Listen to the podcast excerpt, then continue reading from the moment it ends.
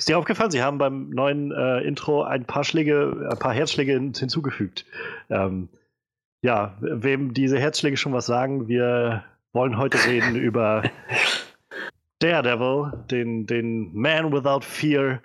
Äh, es ist jetzt schon wieder, schon wieder, naja, gute drei Wochen, glaube ich, her, zwei, drei Wochen her, dass die dritte Staffel Daredevil auf Netflix gestartet ist. Ähm, ja, die Serie, die das Marvel-Netflix-Universum losgetreten hat und ähm, jetzt seit langem mal wieder auch einen Lichtblick gegeben hat.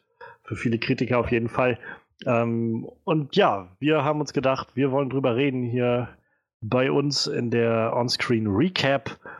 Ähm, also für den, für den unwahrscheinlichen Fall, dass, dass äh, der gute René vom You Know Nothing Podcast zuhört. Auch wir können Serien, ja. Aber man muss dazu sagen, auch in kleiner Besetzung. Manuel, unser Horror-Experte, hatte es sich zwar fest vorgenommen, auch noch reinzuschauen, aber er war dann doch äh, zu sehr eingespannt von den Wirren, die der Alltag so mit sich bringt und Arbeiten und allem und dran. Plus, ich glaube, er hatte auch noch nicht alles gesehen von den vorherigen Sachen und wollte sich da noch ein bisschen auf den neuesten Stand bringen, was in Defenders passiert ist und so. Und meinte dann, wir sollen mal lieber so machen und so sind wir nun hier. Äh, ich bin Johannes Klan und habe mit mir hier unseren ja eigentlicher Walking Dead Experten oder was ist eigentlich unseren Walking Dead Experten, aber durchaus auch äh, äh, Liebhaber anderer Serien, unseren äh, äh, Walking, Talking Head on Walking Dead Frederik. Unseren Talking Experten on Walking Horror Frederik. ja, hallo. Ja, ich, ich, es war ein langer Tag bisher heute und ähm, vielleicht muss ich meinen mein Scrabble-Sack mal so ein bisschen ähm, in, ein bisschen sortieren wieder. Aber ich glaube, wir kriegen das trotzdem irgendwie heute hin. Ich denke auch. Ja, ähm, wir haben, wie gesagt, die dritte Staffel gesehen von Daredevil und wir haben uns gedacht, wir sollten darüber reden, denn so einiges ist passiert und äh, ich glaube, da werden wir es vielleicht, würde ich mal vorschlagen, bevor wir jetzt gleich anfangen, in die Serie, in die dritte Staffel direkt einzutauchen, vielleicht nochmal so ein bisschen aufdröseln, wie Daredevil so irgendwie für uns steht, sag ich mal. Und äh, ja, darüber dann halt so vielleicht so ein bisschen aufklären, warum uns das auch irgendwie wichtig ist, über die Serie heute zu reden. Ähm, ja, für alle, die die es vielleicht sich nicht denken oder so, wie da das eine Recap ist, wir werden halt ziemlich spoiler-heavy auf alles eingehen. Also ich glaube, das ist verhältnismäßig, naja, offensichtlich, aber man will es ja doch lieber nochmal gesagt haben, nicht, dass sich irgendwer aufregt. Also wir hoffen, ihr habt Daredevil Staffel 3 auch gesehen und habt jetzt Lust mit uns, äh, naja, nicht zu reden, aber uns wenigstens dabei zuzuhören. Und vielleicht dann in Kommentaren oder so zu antworten. Aber als erstes würde ich mal sagen, ja, wie, wie stehen wir denn zu Daredevil? Wie sind wir zu Daredevil gekommen? Ähm, ich kann jedenfalls sagen, für mich war das halt die Serie, warum ich tatsächlich mir nachher Netflix geholt habe. Weil ich ähm, also ich hatte viele Poster davon damals gesehen. Ich weiß, als die erste Staffel rauskam. 2000, wann war denn das? 15 oder so? Gott, das, ähm, da, fragst du mich, was ich. Müsst, müsste ja, weil 2016 kam gerade die zweite. Das ist sehr gut möglich. Schau mal. Oder, nein, nein, nein, nein, nee, warte mal. Doch, 2016 kam Luke Cage, ne? Mhm. Aber auch 2016 äh, Daredevil Staffel 2, die kam recht zügig. Ah, okay. Es war 2015, ich sehe es gerade bei IMDb. Das muss, glaube ich, auch. Ah, ich weiß gar nicht genau, ich schaue mal lieber nach. Genau, April. 10. April 2015 kam die erste Staffel. Und dann äh, im März, meine ich, war das das Jahr danach. Genau, 18. März kam dann die zweite Staffel raus, 2016. Und dann war halt mehr oder weniger Pause. Also wir hatten dann ja 2017 die Defenders, da war Matt ja dann auch dabei. Und jetzt 2018 der der Staffel 3. Aber ja, es war die erste Serie, die das losgetreten hat. Ich kann mich erinnern, so 2015 war das dann, habe ich hier in Rostock halt auch immer mal wieder so an Bahnen und so, so diese Plakate gesehen, die dann hingen und dafür Werbung gemacht haben. Und da habe ich schon gedacht, das ist schon krass. Zumal zu der Zeit für mich in meiner Wahrnehmung jedenfalls Netflix gerade erst so im Kommen war und so dieses, dieses, dieses Netflix, dieser Streamingdienst macht jetzt diese Plakate und sowas krass und dann auch noch zu Daredevil so. Ich kannte halt den Film, den, den Ben Affleck-Film von 2006 ja. oder so.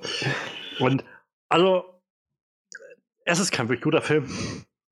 Ich glaube, man muss auch immer noch so ein bisschen im Hinterkopf haben, in welcher Zeit dieser Film entstanden ist.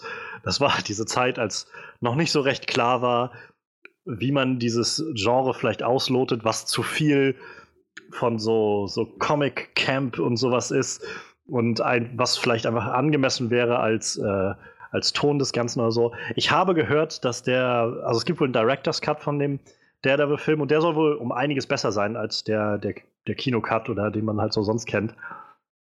Aber ich bin noch nicht dazu gekommen, mir den irgendwo mal anzugucken. Hm. Aber ja, also davon kannte ich irgendwie Daredevil und war auch deshalb erstmal so relativ desinteressiert. Also so, hm, na, was soll ich davon halten so? Und naja, dann, dann, wie gesagt, dann kam das raus und ähm, also ich hatte damals noch keinen Netflix und habe die Serie halt. Also ich sag mal so, sie lief auf einmal plötzlich auf meinem Bildschirm, keine Ahnung wie. Aber ähm, ich habe dann damals Daredevil geguckt und war halt von, den, von der ersten Folge irgendwie schon total begeistert und, und überrascht, wie das irgendwie, in welche Richtung das geht und was für krasse Schauspieler das sind und die Charaktere, wie so anders und cool sind und alles ist irgendwie so viel realer. Und 2015, das war jetzt auch das Jahr, in dem, äh, also nachdem wir gerade so zum Ende von Phase 2 in den Marvel-Filmen kamen, ähm, das heißt so, wir hatten irgendwie Iron Man 3 und Thor 2 und naja, Captain America äh, ähm, Winter Soldier war draußen, von dem ich halt auch ziemlich Fan war, aber Guardians of the Galaxy und so.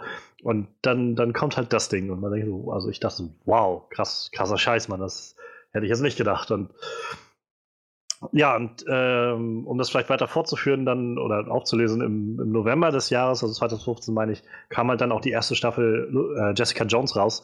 Und das war halt dann sofort der Punkt, wo ich gedacht habe, okay, weißt du was, der Level war einfach so hammerkrasser Scheiß, jetzt hole ich mir Netflix. und äh, damit ich das dann wenigstens gucken kann. Und äh, ja, seitdem habe ich jetzt halt Netflix und habe es eigentlich auch noch nicht so recht bereut, muss ich sagen. Ähm, aber also das vielleicht erstmal dazu, Daredevil hat mich da erstmal mal hingebracht, die erste Staffel Daredevil. Ähm, wie, wie bist du denn an die erste Staffel Daredevil gekommen? Ähm, recht ähnlich wie bei dir, höchstwahrscheinlich, weil es durch dich war.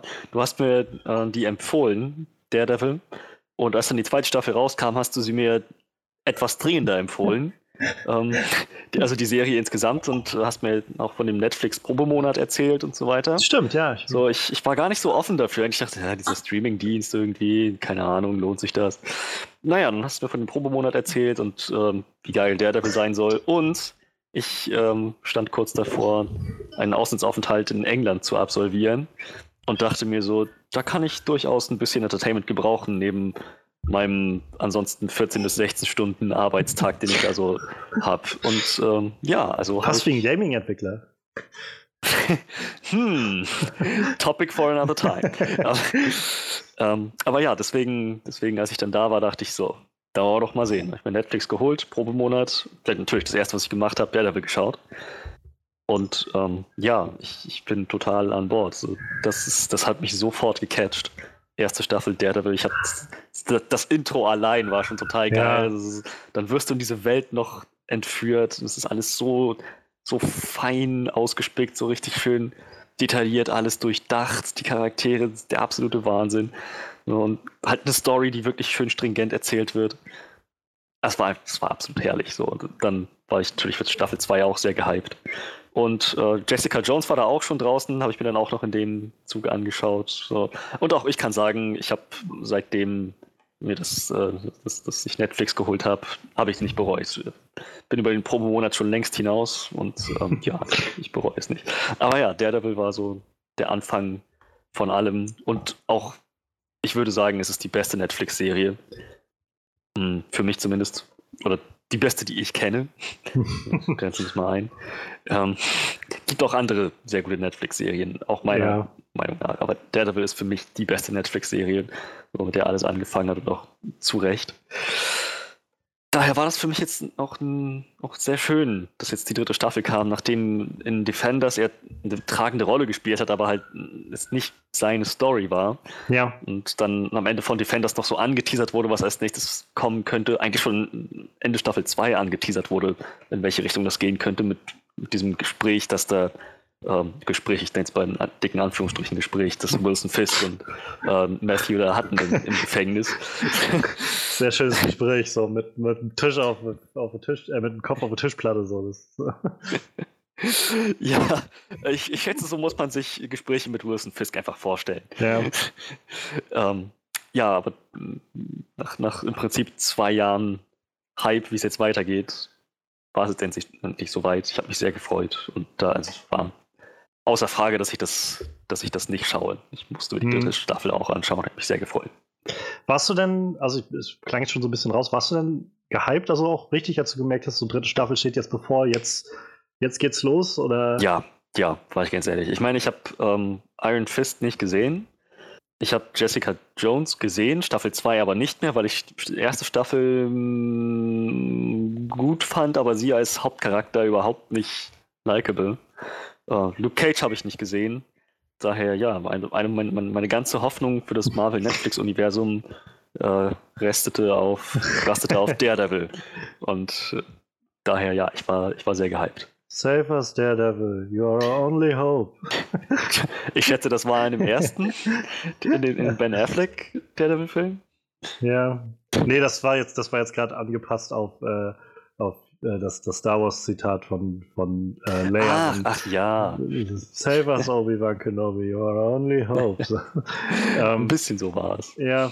Ich muss sagen, ich habe gemerkt, wie mein, mein Enthusiasmus einfach so ein bisschen gesunken ist in den letzten Jahren. Ähm, denn, also äh, für mich war jetzt, ich habe fast alles gesehen von den Netflix-Serien, also äh, von den Netflix-Serien, von den Marvel-Serien bei Netflix. da hast du euch mal reingehalten. ähm, und also ich fand halt wie gesagt, der der Staffel 1 fand ich Wahnsinn. Wie gesagt, ich habe dann gleich äh, mir Jessica Jones geholt, also zu Jessica Jones aufgrund von Daredevil dann auf, auf Anregung dadurch den, den Netflix-Account geholt. Und ähm, ich fand auch Jessica Jones Staffel 1 halt ey, ziemlich, ziemlich gut. Und dann kam, dann kam halt schon Daredevil Staffel 2, die ich halt damals unglaublich gut fand. Ähm, mittlerweile, ich glaube, da komme ich gleich drauf, ich glaube, so durch spätere Serien wird mein Blick so, oder so mein Gefühl dafür ein bisschen eingetrübt. Aber was uns die gegeben hat, ist auf jeden Fall Frank Castle und das hat einfach Wahnsinn, so was sie da aus, aus dem Punisher irgendwie gemacht haben. Ja. Ähm, dann kam Luke Cage, da fand ich die erste Staffel halt so, also gut, da war ich auch noch sehr enthusiastisch, aber die, die fällt halt in der zweiten Hälfte einfach sehr auseinander, weil sie so den Willen irgendwie austauschen und dann ab da funktioniert es dann irgendwie nicht mehr so die letzten fünf, sechs Episoden. Ähm, und dann kam halt Iron Fist. Und Iron Fist war also das erste Mal, dass ich wirklich die Serie gesehen habe und dachte so, puh, das ist schon echt nicht gut. So. Und, und, und nach und nach denke ich auch so, ich habe die auch tatsächlich zu Ende geguckt. Ich hatte mir die Zeit auch eigentlich ein bisschen sparen können, aber da war dann auch so der Gedanke, weiß ich noch so, naja, das ist jetzt auch die Vorbereitung auf Defenders und so, da will, will ich halt auch wissen, wo es dann da hingeht und so. Und ähm, naja, dann kam halt The Defenders und die haben wir ja dann sogar zusammengeguckt. Das war ja auch mehr so ein, mhm. so ein kleines Event, sag ich mal, mit so, also nur acht Folgen statt irgendwie immer den üblichen 13. Und ähm, es wird ja generell häufig aufgeführt bei, bei den Netflix-Marvel-Serien, so dass dieses 13-Folgen-Format nicht immer gut aufgeht und dann halt mal so zwei, drei Folgen irgendwie sich alles dann doch als sehr zieht oder so. Ähm, bei, bei Luke Cage ist mir auf jeden Fall aufgefallen und bei Iron Fist hätte man wahrscheinlich auch sechs Episoden rauskürzen können und selbst dann äh, wäre ich immer noch fraglich gewesen. So. Aber ähm, ja, wir haben dann die acht Folgen geguckt an einem Tag, so Binge-Watching-mäßig hier und haben ja auch drüber gepodcastet dann. Und ähm, das war dann so der Punkt, wo ich halt rückblickend merke, so, also Defenders, das, ich finde, Defenders ist so ein, so ein, typischer Fall von, da, da gucke ich mir irgendwie, wenn ich Lust habe, irgendwie gerne Szenen von an, so bei YouTube. Aber nur ja. ganz bestimmte Szenen und das war's dann irgendwie, weil der Rest geht mir irgendwie auf den Sack.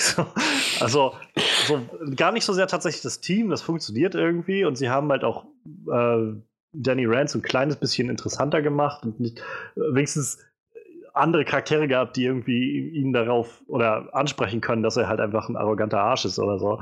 Der sich die ganze Zeit irgendwie, oh, ich bin die Iron Fist, so, äh, gibt. Und äh, voll mit Luke Cage hat er irgendwie ein recht gutes Verhältnis gehabt, also gute Harmonie gehabt. Das hat halt funktioniert, aber so vor allem der Villain, irgendwie The Hand. Und also wenn man einfach mal den Plot versucht, sich zu ver vergegenwärtigen. Immer wie ich wieder heutzutage drüber nachdenke, ich so, schon echt bescheuert, wer ist auf die Idee gekommen? Weißt du, The Hand buddelt irgendwie, will, will irgendwie so, Mediz so eine Medizin für ewiges Leben und buddelt deshalb nach Drachenknochen, die unter New York liegen. Und wenn sie die da wegnehmen, dann, dann bricht das Fundament von New York zusammen.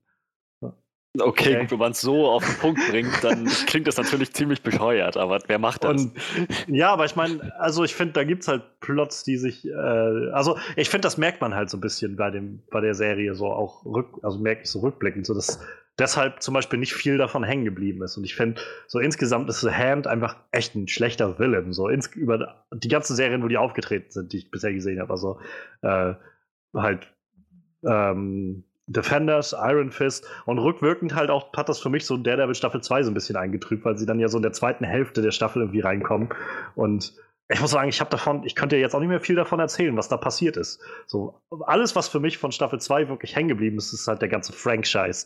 So, das sind halt die Sachen, die wahnsinnig gut waren und wahnsinnig Eindruck bei mir geschindet haben. Aber der ganze Handkram ist, wo ich so das Gefühl habe, keine Ahnung. Ich weiß nur, dass sie zum Schluss auf einem Dach standen und gegen Ninjas gekämpft haben. Und das auch nur noch, weil Frank halt dann angefangen hat, die mit einem Sniper auszuschalten. Ja. und ähm, insofern war ich halt tatsächlich jetzt, also dann danach kam dann äh, Luke Cage Staffel 2, Jessica Jones Staffel 2, die habe ich noch gesehen, Jessica Jones Staffel 2 auch voll gesehen. Fand ich auch noch gut, aber schon nicht mehr so gut wie die erste Staffel auf jeden Fall. Und dann kam Luke Cage Staffel 2, da fehlen mir immer noch drei Folgen oder so. Irgendwie hat mich das nicht so ganz gecatcht. Iron Fist Staffel 2 habe ich mir jetzt geschenkt. Ja, und jetzt stand äh, Daredevil Staffel 3 aus und ich habe so. Also ich, ich wusste, ich werde die gucken, einfach weil ich, weil ich irgendwie schon Vertrauen darin habe. Und auch wenn, wenn rückblickend, wie gesagt, die erste, die zweite Staffel so ein bisschen äh, eingefärbt ist für mich, habe ich halt schon, schon Lust drauf und glaube, dass sie da wieder coole Sachen mitmachen können, zumal sie viel gesagt haben im Vorfeld, sie wollen nicht alle anderen Charaktere irgendwie reinziehen, sie wollen sich konzentrieren auf ihr Daredevil-Universum, ähm, Wilson Fisk kommt zurück, so, das waren alles Dinge, die mich irgendwie schon gereizt haben. Ähm, aber ich war halt trotzdem erstmal so ein bisschen, weiß nicht, mein Enthusiasmus im Ganzen hat sich einfach so ein bisschen in Grenzen gehalten nach den bisherigen, also vorherigen Staffeln von Marvel Netflix-Serien. Und äh, dazu kamen dann die Teaser, die irgendwie rauskamen, die mir irgendwie alle so ein Stück zu, zu auf edgy gemacht waren. ähm, naja.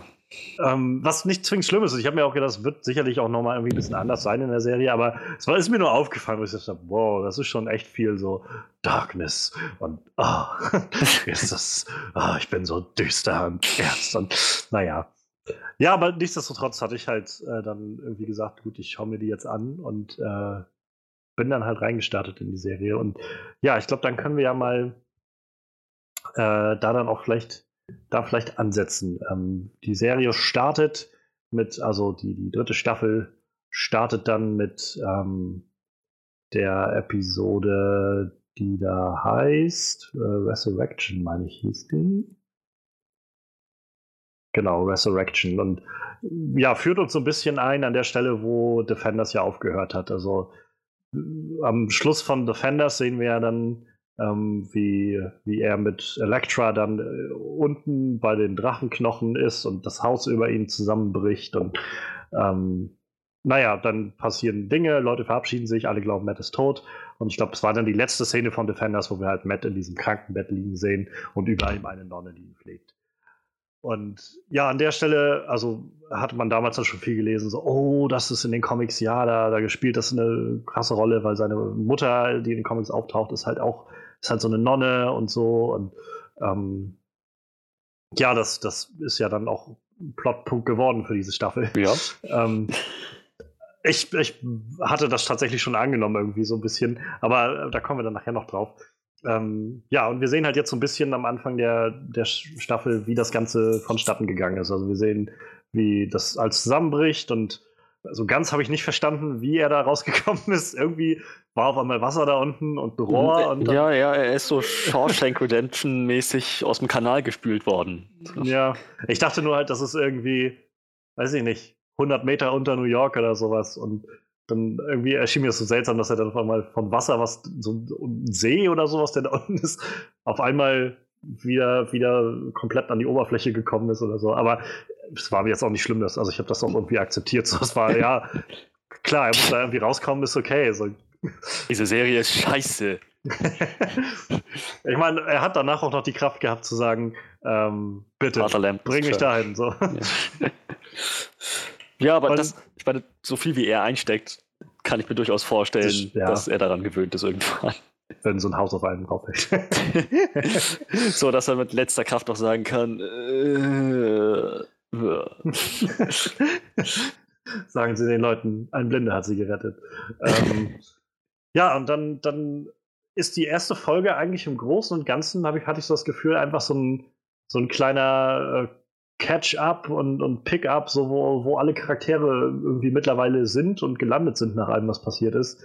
Ähm, ich meine, Foggy ist, hatte immer noch mal so kleinere Auftritte ähm, überall in den ähm, anderen, also ich glaube in Je Je Jessica Jones auf jeden Fall war er zu kurz zu ja. sehen. In Luke Cage hatte er in der zweiten Staffel, meine ich, einen ganz kurzen Gastauftritt in einer Folge als halt Anwalt, wo er, wo er Luke geholfen hat.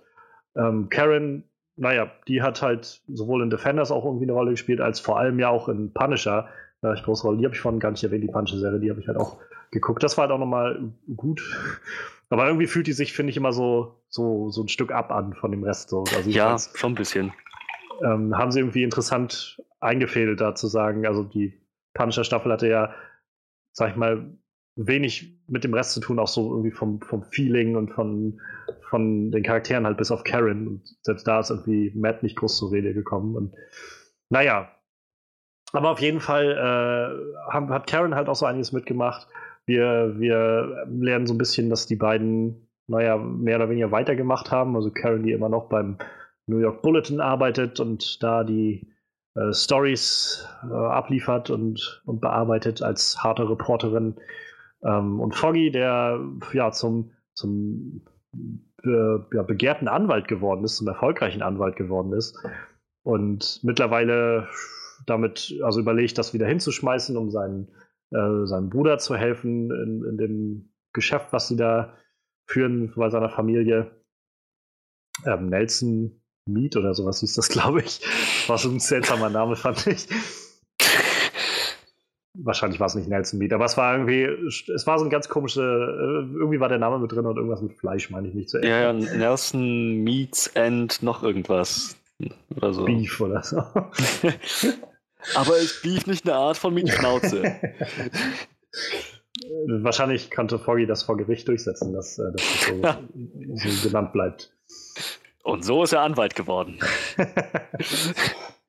Aber ja, also ich meine, da, da sind wir irgendwie schon mal einem netten Punkt. So. Also ich finde es irgendwie ganz, ganz interessant, dass mit. Also das war so der Moment, wo ich gedacht habe, so äh, mich zurückgeändert habe an die erste Staffel und wie die wir angefangen haben und da auch so gedacht habe, irgendwie schon krass, was die alle für einen Weg gegangen sind. Also irgendwie Karen, die in der ersten Folge von Daredevil halt noch, noch äh, da quasi von, von äh, Murdoch und äh, Nelson dann beraten wird äh, mhm. als an, weil sie irgendwie Kriminelle und ja Dreck am Stecken hat und äh, ja Foggy irgendwie als als angehender Anwalt, der auch halt gerne seinen äh, den Job da macht, um einfach und, und dafür dann einfach äh, weiß nicht, was sie da angenommen haben, irgendwie Maiskolben oder sowas oder irgendwie ein Huhn oder so als, als Bezahlung, einfach nur um Leuten zu helfen. Und naja, und jetzt irgendwie so als gewissermaßen so ein Star-Anwalt und sie auch als Reporterin so ganz gefestigt, auch vor allem in ihrem Job. Die weiß halt auch, was sie da macht. So. Oh ja.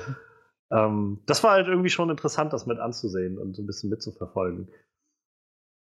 Zumal ich sagen muss, mir haben die Charaktere auch echt gefehlt. Also äh, bei, bei fast allen anderen Serien, also wie gesagt, ich mochte Jessica Jones, aber es gibt irgendwie keinen Nebencharakter oder so, der jetzt das gleiche, wo ich das die gleiche Bindung irgendwie aufgebaut hätte wie zu Karen oder Foggy oder so.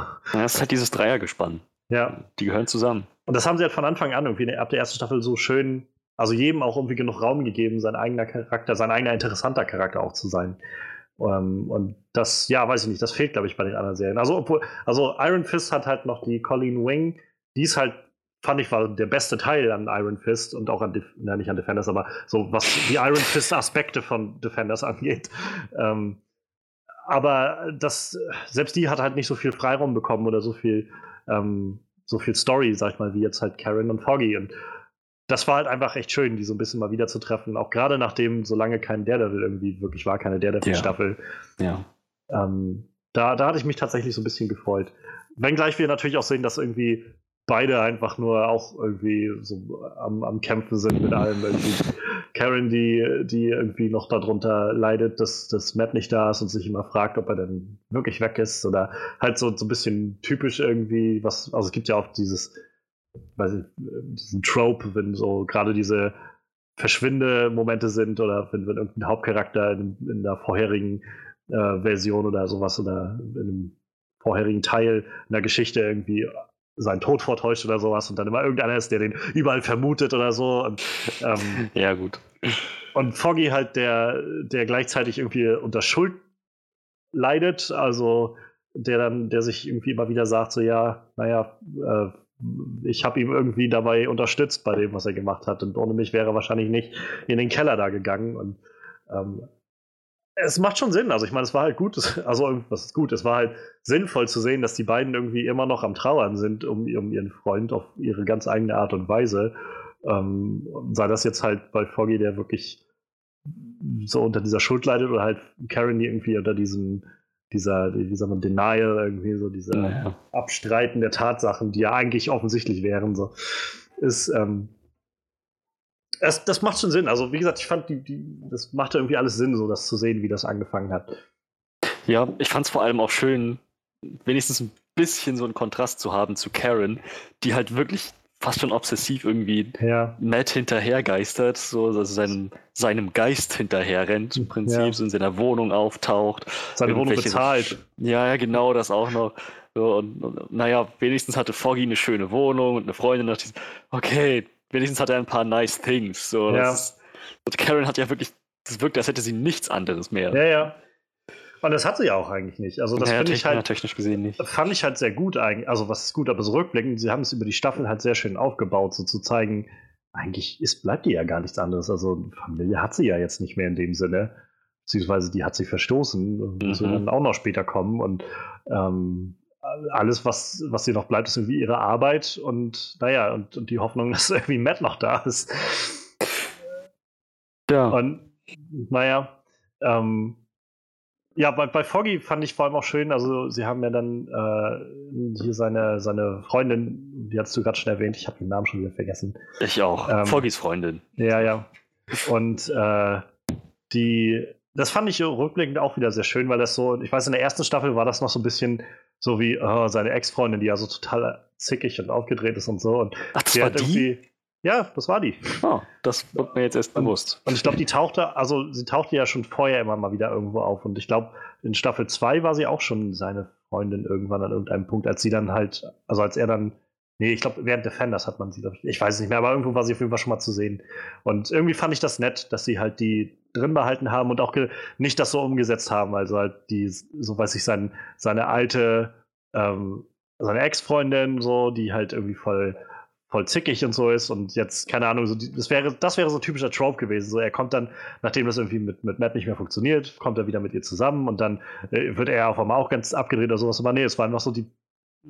Es ist nicht immer alles, wie es gleich scheint, so. Und sie ist halt irgendwie auch ein unterstützender Partner und, und ist irgendwie mhm. für ihn da. So. Und das war irgendwie doch, doch ganz nett mit anzusehen. Also insofern, ja. Ja, ja, definitiv. Also Foggy hatte halt noch irgendwie ein, ein Leben so außerhalb ja. von Mets. Gut. Ich meine, das, das fand ich wahrscheinlich auch wichtig zu sehen, weil Karen und Matt ja nur Love Interests waren. Ja. Ähm, also zumindest zum, zum Schluss, bevor alles das Ende ist, gegangen das. Das ist, glaube ich, auch so was, warum mir dieser zweite Teil der, der zweiten Staffel so irgendwie missfällt, weil ich das Gefühl hatte, dass Matt und Karen eigentlich gut zueinander gepasst haben. Und irgendwie hat das, hab ich, hat das mit Elektra nie so wirklich für mich funktioniert, das anzusehen. Ja, es wirkt halt so ein bisschen wie Engelchen und Teufelchen. So Elektra hat ja, ja, genau, vorgebracht, das ähm, vielleicht nicht ganz so gesund ist, aber das er trotzdem irgendwie sehr zu schätzen wusste. So, und Karen wäre eigentlich so die, die gute reine Seele gewesen an seiner Seite. Obwohl man dazu ja sagen muss, auch da, wir, wir, werden, wir sehen ja quasi noch, was für eine in Anführungszeichen reine Seele sie ist. Also, ähm, ähm, wir reden gerade im Verhältnis zu Elektra. ja, gut, da mag was dran sein. Aber ähm, ich, hab, ich hatte letztens noch, nachdem die Staffel jetzt draußen war, hatte ich ein schönes Interview mit der Deborah Ann Wool gesehen, wo sie halt so ein bisschen darüber geredet hat und da nochmal so drauf eingegangen ist, auf verschiedene Sachen, so wie es ist, Karen zu spielen und so. Und können wir nachher auch nochmal gerade in Karen dann, also in der Episode nochmal drüber reden. Ähm, ja, auf jeden Fall kriegen wir so einen kleinen Catch-up mit den beiden und sehen, was, was so aus denen geworden ist, wo sie jetzt stehen und wie sie irgendwie noch immer mit, mit Matt zu kämpfen haben. Ähm, einer der anderen Hauptcharaktere, die wir, bei dem wir sehen müssen, was passiert ist, ist äh, Wilson Fisk. Mhm. Von dem wir in der ersten Folge sehen, wie er im Knast immer noch sitzt und äh, ja, das FBI mit ihm zusammenarbeiten soll äh, oder das FBI versucht irgendwie aus ihm Informationen rauszuholen, ihn unter Druck zu setzen und naja, er einfach seinen, seinen Mund hält und äh, ja, das, das Knastleben eigentlich ja, so ein bisschen über sich ergehen lässt, einfach im Gedanken von, naja, das wird halt einfach irgendwann vorbei sein und äh, dann komme ich wieder zurück ja. und dann werde ich schon sehen. Es gab ja, er hatte ja in Staffel 2 auch schon seinen Auftritt im Knast und äh, auch da, das ist so eine Szene aus Staffel 2, die ich mir gerne immer nochmal angucke bei äh, YouTube, ist, wenn, wenn er und, äh, und Frank sich gegenüberstehen. Stimmt. Und er, ja. Frank halt den, äh, den, das Angebot macht, für ihn zu arbeiten und so. Wo ich halt auch im Nachhinein jetzt gemerkt habe, natürlich Staffel 3 gesehen habe, das macht, das haben sie tatsächlich, glaube ich, so ein bisschen für Staffel 3 aufgenommen, weil er Frank auch schon unterbreitet irgendwie das Angebot, dass er rausgeht und einfach die richtigen schlechten Leute sozusagen da draußen für ihn umlegt. Also das, was Chris diese Staffel auch macht, so halt die, die feindlichen Gangs und, und kriminellen Organisationen einfach voll zu schwächen, sodass er halt da reingrätschen kann. Ja, stimmt. Naja, und äh, also wir sehen erstmal so seine Position da im Knast und äh, wie es ihm damit geht und dass er halt irgendwie, er wirkt so ein bisschen gelangweilt halt immer. Und ja, dann wird darüber dann auch einer unserer neuen Hauptcharaktere für diese, äh, Nebencharaktere, aber doch schon einer der, der zentralen Figuren der Staffel eingeführt, denn wir lernen Agent Ray Nadine kennen. Ah. Der, äh, ja, der für das FBI arbeitet, der ähm, darauf angesetzt ist, auf den, den Fisk-Fall sozusagen, auf Fisk und aus ihm was rausprügeln soll, aus ihm Informationen rauskriegen soll. Und, oh, ähm, ich hätte Geld dafür bezahlt, wenn Raider Team irgendwie im Knast voll auf Fisk losgeht und ihn zum Brei schlägt. Für den Versuch, ja, den, den hätte man sehen können. ähm, ja, und es ist sehr, also ich finde, sie haben, sie haben halt ziemlich gute Arbeit mit Ray Nadine gemacht am Anfang, also, also generell ja. in der Staffel, aber vor allem am Anfang zu, zu zeigen irgendwie, warum der Mann einfach so unglaublich angewiesen ist darauf, dass diese eine Sache funktioniert, so dass er halt diesen einen Job, er ist so, so, so völlig verkrampft darauf aus, dass das Jahr hinhaut und das mhm. ist seine letzte Karte, die er ausspielen kann und äh, ja, gleichzeitig, naja, äh, wird er halt blind dafür, für alle anderen Sachen, weil das dann wäre, wie das so ist, wenn du dann halt auch willst, dass es funktioniert, dann ja, bist du ja, halt ja. auch so ein bisschen voreingenommen und willst dann auch nicht sehen, dass da irgendwie Risiken sind und dass es vielleicht auch nicht funktioniert oder so. Und ja, wir sehen halt, dass er, dass er verschuldet ist, nachdem seine, äh, seine Schwägerin war das, glaube ich, ne? Ich glaube ja. Also ich, ja, ich glaube, das war die Schwester seiner Frau. Mhm. Ähm, nachdem die eine, eine ja, äh, Cancer, Krebstherapie hatte und sie dafür eingestanden sind und da Geld reingeschossen haben, dem, der zu helfen und so. Aber jetzt sind sie recht verschuldet. Er lebt, äh, wie es aussah, auch in einem recht kostspieligen Haus mit seiner Frau und seinem Sohn. Ähm, und es, es ist schon, also ich fand es schon, schon so ein bisschen schwer mit anzusehen, oder es, es, tat mir schon leid, das mit anzusehen, so wie die halt ähm, naja, wie so die Familie irgendwie dann noch seine Frau irgendwie das, die haben, die haben keine Kreditkarte genommen vorhin und so. Ja, ich muss ja. das noch alles klären und dann halt irgendwie, dann gleich der nächste Schlag irgendwie so, ja, und sie ist jetzt endlich krebsfrei und so. Und ich so, wow, wow, wow, dieser, das ist schon echt ein Haufen Scheiße irgendwie. Und dann halt dazu noch äh, sein, seine Chefin, die, die doch noch meinte, dass er diese, diese Beförderung oder was das war, halt nicht kriegen kann, die da im Raum steht oder so, weil es halt da Probleme gibt mit seinem äh, irgendwie mit seiner, glaube ich auch mit seinem finanziellen Hintergrund oder sowas. Und ja, genau. Das, das war ja noch das Allerbeste. Sie hat ihm gesagt, ähm, sie kann ihn nicht befördern, weil er aufgrund seiner finanziellen ja. Lage gefährdet ist, von, naja, Kriminellen rekrutiert zu werden. So, und ich meine, das, das ist doch ein Level an Scheinheiligkeit, das man hm. niemals hätte vorhersehen können. Definitiv. Definitiv. Und äh, ja, und wie der Zufall es so will, ist das der Moment, in dem Wilson Fisk entscheidet, ähm, beziehungsweise indem er es halt auch so clever einfädelt, dass er, dass er Ray ähm, den, die, also dass er, für Ray erscheint es halt, als ob ihm die Idee gekommen ist, äh, ihn auf Vanessa anzusprechen und so dieses, dieses Band herzustellen mit, oder äh, diese, diesen Schwachpunkt in Fisk zu finden mit seiner Liebe und deshalb halt zu sagen, okay, jetzt habe ich ihn, jetzt habe ich ihn am Sack, jetzt lasse ich ihn diesen Deal unterschreiben und dann, äh, dann können wir endlich äh, in die Arbeit gehen, so ungefähr. Und ähm, ich habe tatsächlich an der Stelle noch nicht so weit gedacht, dass Fisk da schon, also generell viele der Sachen eingefehlt hat. Aber ich habe auch noch nicht damit gerechnet, dass er halt äh, das schon eingefehlt hat. Ich dachte, das war wirklich einfach so ein, so ein ehrlicher Moment von, ja, ich will halt Vanessa helfen. So. Naja, das, das macht schon Sinn. Ja, ja, eben, eben. Zumal Daredevil die Karte ja auch, diese, diese Karte auch ausspielt. Matthew hat ja ähm, Wilson Fisk Ende der zweiten Staffel genau damit überhaupt erst in Rage gebracht, ja. dass er seine Beziehung mit Vanessa bedroht hat.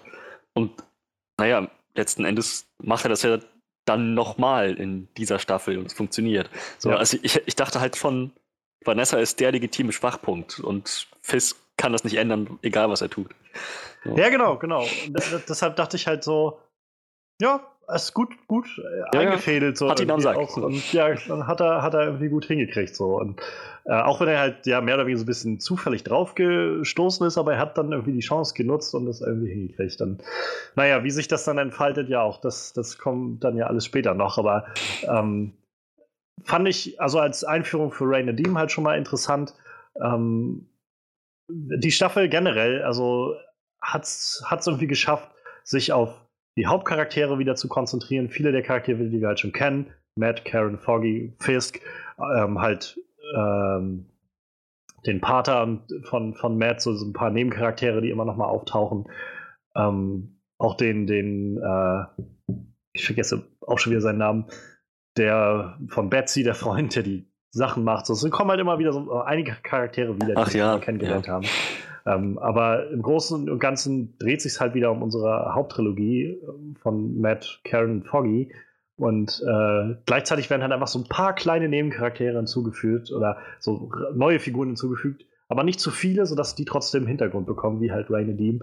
Und äh, vielleicht um den Bogen zu spannen, es sei denn, du möchtest noch gerne was, was sagen irgendwie zu, zu Nadim oder dem Anfang, äh, den wir von Fisk sehen. Ich hätte tatsächlich, also ich habe am Anfang auch nicht so, weit gedacht, dass Fisk das alles eingefädelt haben könnte. Ich habe schon damit gerechnet, dass er irgendwann Kapital daraus steckt, aber nicht, dass er schon die Strippen ja. zieht hinter allem. Ja. Um, ähm, und was Ray anging, der war mir am Anfang während der ersten paar Szenen gar nicht so sympathisch. So, so ich weiß ja. nicht mal ganz genau, was das war. Wie so ein, er, wirk, er wirkte halt wie so ein richtig ähm, spießiger Stock im Arsch Bürohengst. So, und naja, dann kam die Szene mit seiner Schwägerin und, und dem ja. Tisch und dachte, ja, okay, alles okay, ja. Sie haben es halt auch wirklich ausgespielt, diese existenziellen Sorgen, dass er da irgendwo im Teufelskreis steckt. So, das, ja, ich, man hat dann schon relativ, also ich zumindest habe relativ schnell meinen, naja, nicht, nicht meinen Hass, aber meine Antipathie ja, gegenüber ihm ablegen können. Und naja, je weiter die Serie voranschritt, umso sympathischer fand ich ihn dann auch. Ja, definitiv, das ging mir ähnlich. Also ich hatte jetzt, glaube ich, keine äh, sofortige Antipathie in dem Sinne oder so, aber ich war mir halt auch noch nicht sicher, was ich mit dem Charakter so anfangen ja. soll. Aber vor allem, also zum einen mit der Entwicklung über die Serie und rückblickend find, fand ich halt so, haben sie das echt schon clever gemacht. So, das am Anfang so einzufädeln und so, äh, damit steuerst du ja dann halt auch irgendwie deinen Zuschauer mit genau diesen Sachen, wenn du halt ja. irgendwie siehst, wie scheiße ihm das geht und umso besser, umso mehr du dann auch darauf ansprichst zu sagen, naja gut, dann hat er den kleinen Erfolg gegen Fisk jetzt auch irgendwie verdient so und ähm, naja, wo das dann eben noch so hinführt. Ähm, ja, eine der anderen doch auch ja, Schlüsselfiguren, die wir, die wir kennenlernen und neu kennenlernen in der Staffel, ist halt äh, Schwester Maggie, Sister ja. Maggie, die sich äh, ja, um Matt dann kümmert im, äh, im, im Kloster, wo er dann wieder gelandet ist, nachdem er dann da angeschwemmt wurde und vom Taxi scheinbar dahin gebracht wurde. so, so ein Typ, der einfach halb tot ist und blind. ähm, ich, ich soll den hier lassen und er, er meinte, sie geben mir schon Trinkgeld. Ja. Ja, also ähm, generell, wir sehen ja dann vor allem viel von Matt in der Folge, wie, wie er einfach im Bett liegt und bettlägerig ist und auch ich, was sagt sie am Anfang, wie drei Wochen sind vergangen oder, oder so, seit der ja, ich seit schon, das drei Wochen Gebäude zu, zusammengefallen ist, irgendwie sowas in der Art. Und ähm, ja, also ganz offensichtlich ist Maggie halt, so am Anfang ist es halt noch nicht so ganz klar. Jedenfalls mir war es nicht so ganz klar, ob sie sich das jetzt aussucht, dass sie sich um ihn kümmert oder ob sie irgendwie zugeteilt wurde, weil, weil äh, Pater äh, Lambton irgendwie wollte, dass das vielleicht unter so wenig Leuten wie möglich bleibt oder so. Ich habe keine Ahnung, also ich wusste es nicht so recht einzuordnen. Aber es wird halt relativ schnell klar, dass sie halt diejenige ist, die, die sich um Matt kümmert, ähm, während er da vor sich hin sieht irgendwie. Und ähm, ja, auch während er dann so langsam anfängt, wieder, wieder zu sich zu kommen. Und ich muss sagen, also auch da jetzt vielleicht schon mal ein bisschen vorweggenommen, so ich fand Schwester Maggie unglaublich, also sympathisch und ja. toll irgendwie in der Staffel. Die hat mir echt super gefallen. So Zumal die halt, naja, sie hatte am Anfang irgendwie noch so dieser, ähm, dieses Licht in der Dunkelheit für Matt ist. Ja. Und dann, na, irgendwann auch an ihre Grenzen stößt. So, halt, macht halt auch eine Entwicklung durch. Das war halt, also das war halt nachher krass, das mit anzusehen für mich, muss ich sagen, so wie sie wie sie dann auch irgendwie einfach so völlig am Ende ist, weil die jetzt so mhm. stark wirkte die ganze ja, Zeit. Ja. Und, also ich meine, das ist klar, dass das irgendwie jeden auch mitnimmt und so. Und ich habe mir halt auch von Anfang an gedacht, dass das wird wohl seine Mutter sein. So dachte, wenn, wenn das den Comics auch so ist, werden die das bestimmt auch so umsetzen. Ich hatte so, weiß ich, ich war mir sagen wir mal zu 80 Prozent sicher. Ich habe so gedacht, vielleicht gehen sie in eine andere Richtung mit dem Ding und machen halt statt seine Mutter, es ist einfach nur wirklich eine, eine, eine sehr fürsorgliche Nonne oder so. Aber ich sag mal, als dann die, die, äh, die Offenbarung dann kam, dass es seine Mutter ist, hat mich das jetzt nicht geschockt oder so. Ich dachte nee. dann schon, na endlich so, jetzt ist es irgendwie ist die Katze aus dem Sack. Aber ähm, trotzdem halt dann äh, mit anzusehen, wie sie irgendwie immer mehr, wie du schon sagst, an ihre Grenzen kommt, das, das fand ich schon krass. Und gerade weil, die, weil sie am Anfang halt einfach so Matt Paroli geboten hat an so vielen mhm. Stellen, ähm, und gleichzeitig auch, naja, also ihn ja auch unterstützt hat bei seinen, äh, jedenfalls ein Stück weit unterstützt hat bei seinen Wieder, äh, Wiederaufbautrainings und so. Und äh, also da war ich halt auch so ein bisschen so, will sie nicht irgendwie sagen, hey, lass das oder so. Ja, du, pass auf, dann bleib hier unten in dem Keller und äh, mach irgendwie. Und, aber gib deinem Körper Zeit. So. Das ist halt. Ähm, muss halt, also es braucht halt alles ein bisschen. Und ja, also es fand ich halt auch sehr, sehr clever nochmal. Oder es ist halt wieder ein logischer Schritt gewesen irgendwie für diese, ähm, für die, die Ereignisse, die wir aus Defenders haben, dass Matt halt auch einfach echt mitgenommen ist von all dem, was da passiert. Also ja. so physisch wie auch irgendwie psychisch. Der war ein ziemliches Wrack. Ich meine, der musste im Rollstuhl durch die Gegend gefahren werden. Und ich meine mich zu erinnern, dass er an einem Punkt auch gesagt hat, dass er kaum alleine aufs Klo gehen kann. Ja. Also ja, das war, aber das, ich glaube, das ist auch zu erwarten, wenn ein Gebäude auf die eingestürzt ja. ist. ja. um, ähm, aber ich fand es trotzdem schade, wenn man Matt eigentlich so nicht kennt. So, das, nee, das war, der, war, der war völlig ja, am Boden. Das, das war halt krass, also weil sie ja wirklich, das hatte ich halt im Vorfeld schon gelesen und ich war halt gespannt, wo es hingeht. Und das war halt auch so ein bisschen das, was, sag ich mal, so, so edgy aus diesen Teasern rauswirkte. So dieser, dieser Matt, der einfach naja, der einfach irgendwie auch gebrochen ist. Und also ich meine, er ist so weit gebrochen, dass wir sehen, dass er in, äh, am Ende der, kurz vor Ende der ersten Folge halt sich eigentlich hinrichten lassen will, so weil er mhm. nichts weiter mehr sieht für sich, äh, als irgendwie im Kampf gegen das Verbrechen zu sterben, sozusagen. Ähm, und naja, also ich, ich, wie gesagt, das ist sowas, wo ich das Gefühl hatte, es macht schon Sinn, dass er an dieser Stelle ist, so dass er halt einfach mitgenommen ist und dass er halt einfach diesen, diesen unglaublichen, äh, diese unglaubliche innerliche Krise damit irgendwie rausnimmt aus all dem. Ähm, ich finde das, also so, so, so ein Downer, wie das irgendwie alles war, es war halt schon irgendwo sinnvoll und auch spannend, das mit anzusehen, wie er irgendwie, ähm, naja, wie, wie er irgendwie hinterfragt, so, keine Ahnung, ich dachte halt, ich mache das hier alles für den Mann da oben, weil er mir extra diese Gaben dafür gegeben hat. So. Und ja. Jetzt habe ich irgendwie alles gemacht und bin trotzdem am Arsch. Danke, schätze ich. er hat doch er hat dieses Gleichnis angeführt. Ähm, Job, wie war es auf Hiob. Englisch? Hiob. Hi ja, genau. genau, das, das war. Ich habe mich hm, das Gleichnis kommt mir sehr bekannt vor, aber mir fällt nicht ein, um welchen, welche Figur es da ging. Jetzt weiß ich es wieder, ja. Naja, genau. Das, das war so. Fand ich aber auch schon wieder so. also das ist, das sind diese Momente, wo ich immer denke, schon so ein, keine Ahnung, vielleicht bin ich da auch einfach, kommt da einfach noch zu sehr meine so Konfirmationszeit oder so durch, aber so wenn Leute anfangen, sich irgendwie mit so biblischen Figuren zu vergleichen, wo ich immer denke, bisschen, bisschen anmaßend, oder Leute? Ja, also ja. halt mal den Ball flach, es geht anderen Leuten auch scheiße. So. Das, das war, also für mich war das so ein Moment, wo er meinte, und weißt du, was ich rausgefunden habe? Hiob war eine Pussy. Ne? Ja, ja, genau. Ich glaube, das Genau, ist genau. ein Ticken zu viel. Das, das, war, das war so in den ersten paar Folgen, gab es immer mal so diesen Moment, wo das so für mich auch so an die Grenze ging. Auch so, wo er im Bett lag und dann die Kinder kamen und dann, What happened to you? So, oh, oh.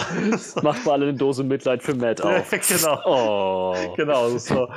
Oh, oder auch, ähm, wo er dann die beiden Leute rettet am Ende der Folge. Oh, oh thank God. He didn't save you. Ja, I did. So. Ich hab's ist so- verstanden. Genau, das war halt, wo ich gedacht habe, so, ich finde es gut, dass sie irgendwo interessant, dass sie das ausspielen. Es ging mir nur einfach ein bisschen zu dick manchmal an Mhm. einigen Stellen. Das so. Und im, im Großen und Ganzen, also ist es halt auch noch die nächsten zwei, drei Folgen kam das dann so. Das sind halt alles noch so Folgen, wo es einfach, wo ich das Gefühl hatte, es gab keinen wirklichen kleinen, leichten Moment. So, es war halt alles immer nur so, Gott, es ist alles scheiße.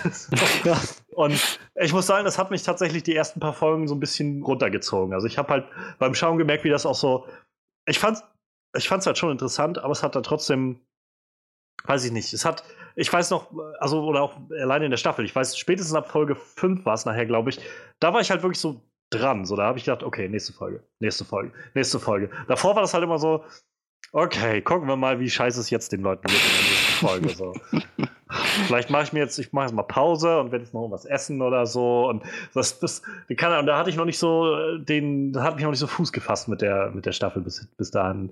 Ähm, Ja. Du hattest mich vorgewarnt und deshalb war ich da ein bisschen drauf eingestellt. So, und, und du hattest mir vor allem auch gesagt, dass ähm, Matt in dem Sinne in einer Glaubenskrise ist, dass er, ähm, dass, dass er nicht seinen Glauben an Gott verloren hat, sondern einfach sein Vertrauen in Gott verloren Ja. hatte.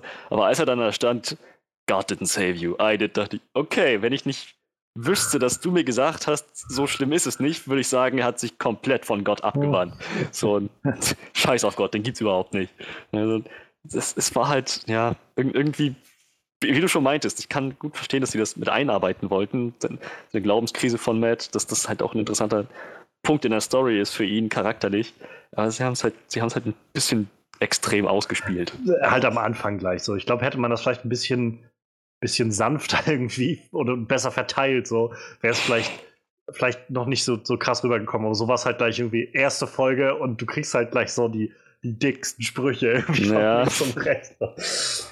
ähm, aber wie gesagt, so im im Kern konnte ich halt verstehen, warum Matt da war. Und Ja. äh, umso krasser und umso stärker fand ich halt dann tatsächlich auch den Moment, als er, naja, als er dann nachher losgezogen ist, weil er dann so sich auch in, in den Kampf gestürzt, also erstmal ins Training gestürzt hat wieder und so, als- nachdem er erstmal wieder gehen konnte und sein Gehör wieder so einigermaßen da war.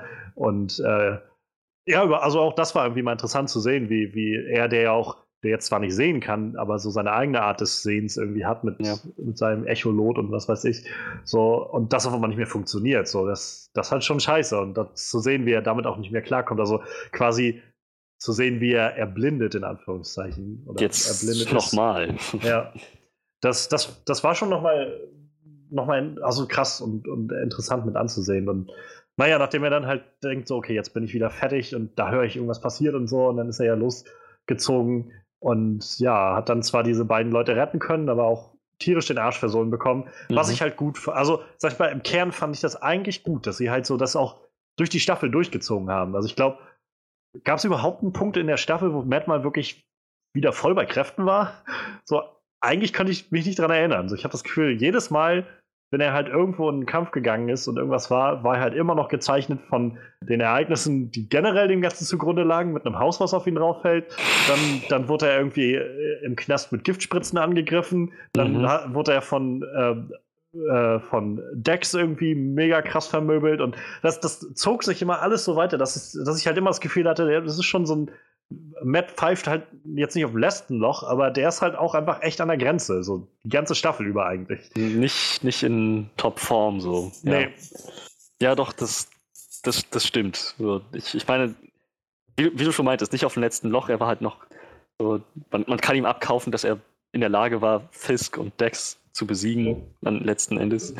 Aber ähm, ja, der, der hat halt nach jedem Kampf war im Prinzip halb tot. Und der hat unglaublich regenerative Fähigkeiten. Du kannst mir nicht erzählen, dass der keine, keine Superkräfte hat, was das angeht. Das, das äh, ist das Wasser in, in, äh, im, im Waisenhaus. Dieses gesunde Hell's Kitchen Wasser, das weltweit bekannt ist. Oder, oder sie machen dann einfach draus, dass er irgendwie durch diese ganze Hand-Sache da im Haus oder so ein bisschen was von dem Drachenknochen abbekommen hat oder so. ich habe da versehentlich was, was in den Hals gekriegt. ja, und äh, ja, wo ich hinaus wollte, ich fand es halt stark dann, also auch sehr, sehr effektvoll irgendwie zu sehen, wie er dann da auf dem Boden kniet und dem Typen dann auch noch so die, die Stange hinhält und sagt so, komm, mach jetzt. So. Ja, ja. Das, das war halt erst, wo ich gedacht, im ersten Mal habe ich halt so gedacht, irgendwie, sucht er jetzt irgendwie die Herausforderung oder was? Oder, und dann war irgendwie so tatsächlich, also er ist halt so für sich, er, er, er sieht halt nicht, dass er noch irgendwas anderes hat. So. Und ich meine, das sagt er ja wenigstens die Hälfte der Staffel immer wieder so, dass er eigentlich für ihn halt Matt Murdock mehr oder weniger gestorben ist, so mit dem mit dem Haus, was da zusammengebrochen ist und ihm jetzt mehr nur noch so als so ein gewisses, äh, so, ein, so, eine gewisse Rolle dient, die ihm halt Zugang zu gewissen Sachen verschafft oder so, oder halt, wenn er tagsüber mal raus muss. Ja, ähm, naja. Auch das haben sie ja wunderbar ausgespielt später, wie er in seine Wohnung geht, seinen Anzug zu holen. Ja. Im Prinzip wie ein Kostüm, das er sich anlegt, um jemand zu sein, der schon längst ja. nicht mehr ist. Ja. Und das, wie gesagt, das, das fand ich super spannend, aber es hat halt das Gefühl, dass ich die ersten Folgen alle sagte, ah, alles so deprimiert. Es war schon sehr trist. Also ich glaube auf jeden Fall die, die, ich sag mal, dunkelsten Folgen, die bei den Marvel Netflix-Serien so sind. Also, und äh, ich fand Jessica Jones hatte schon sehr düstere Episoden. so mit, mit Killgrave und allem, was da so passiert ist. Aber mhm. so einfach vom generellen Tonus, einfach weil es allen scheiße ging und Matt halt am, am, mit am schlechtesten. naja, aber er hat ja dann Glück gehabt und äh, ist dann wieder zurück ins Kloster gekommen und wurde wieder gepflegt von Maggie, die nach wie vor irgendwie das zwar irgendwie ein bisschen bescheuert findet, aber ihn auch irgendwie unterstützen will. Ja, und dann, äh, also ich glaube, das können dann auch, glaube ich, zur nächsten Episode mal so langsam ja, gehen, habe ja. ich das ähm, denn da kommt noch eine der, der wirklich großen Figuren dieser Staffel hinzu.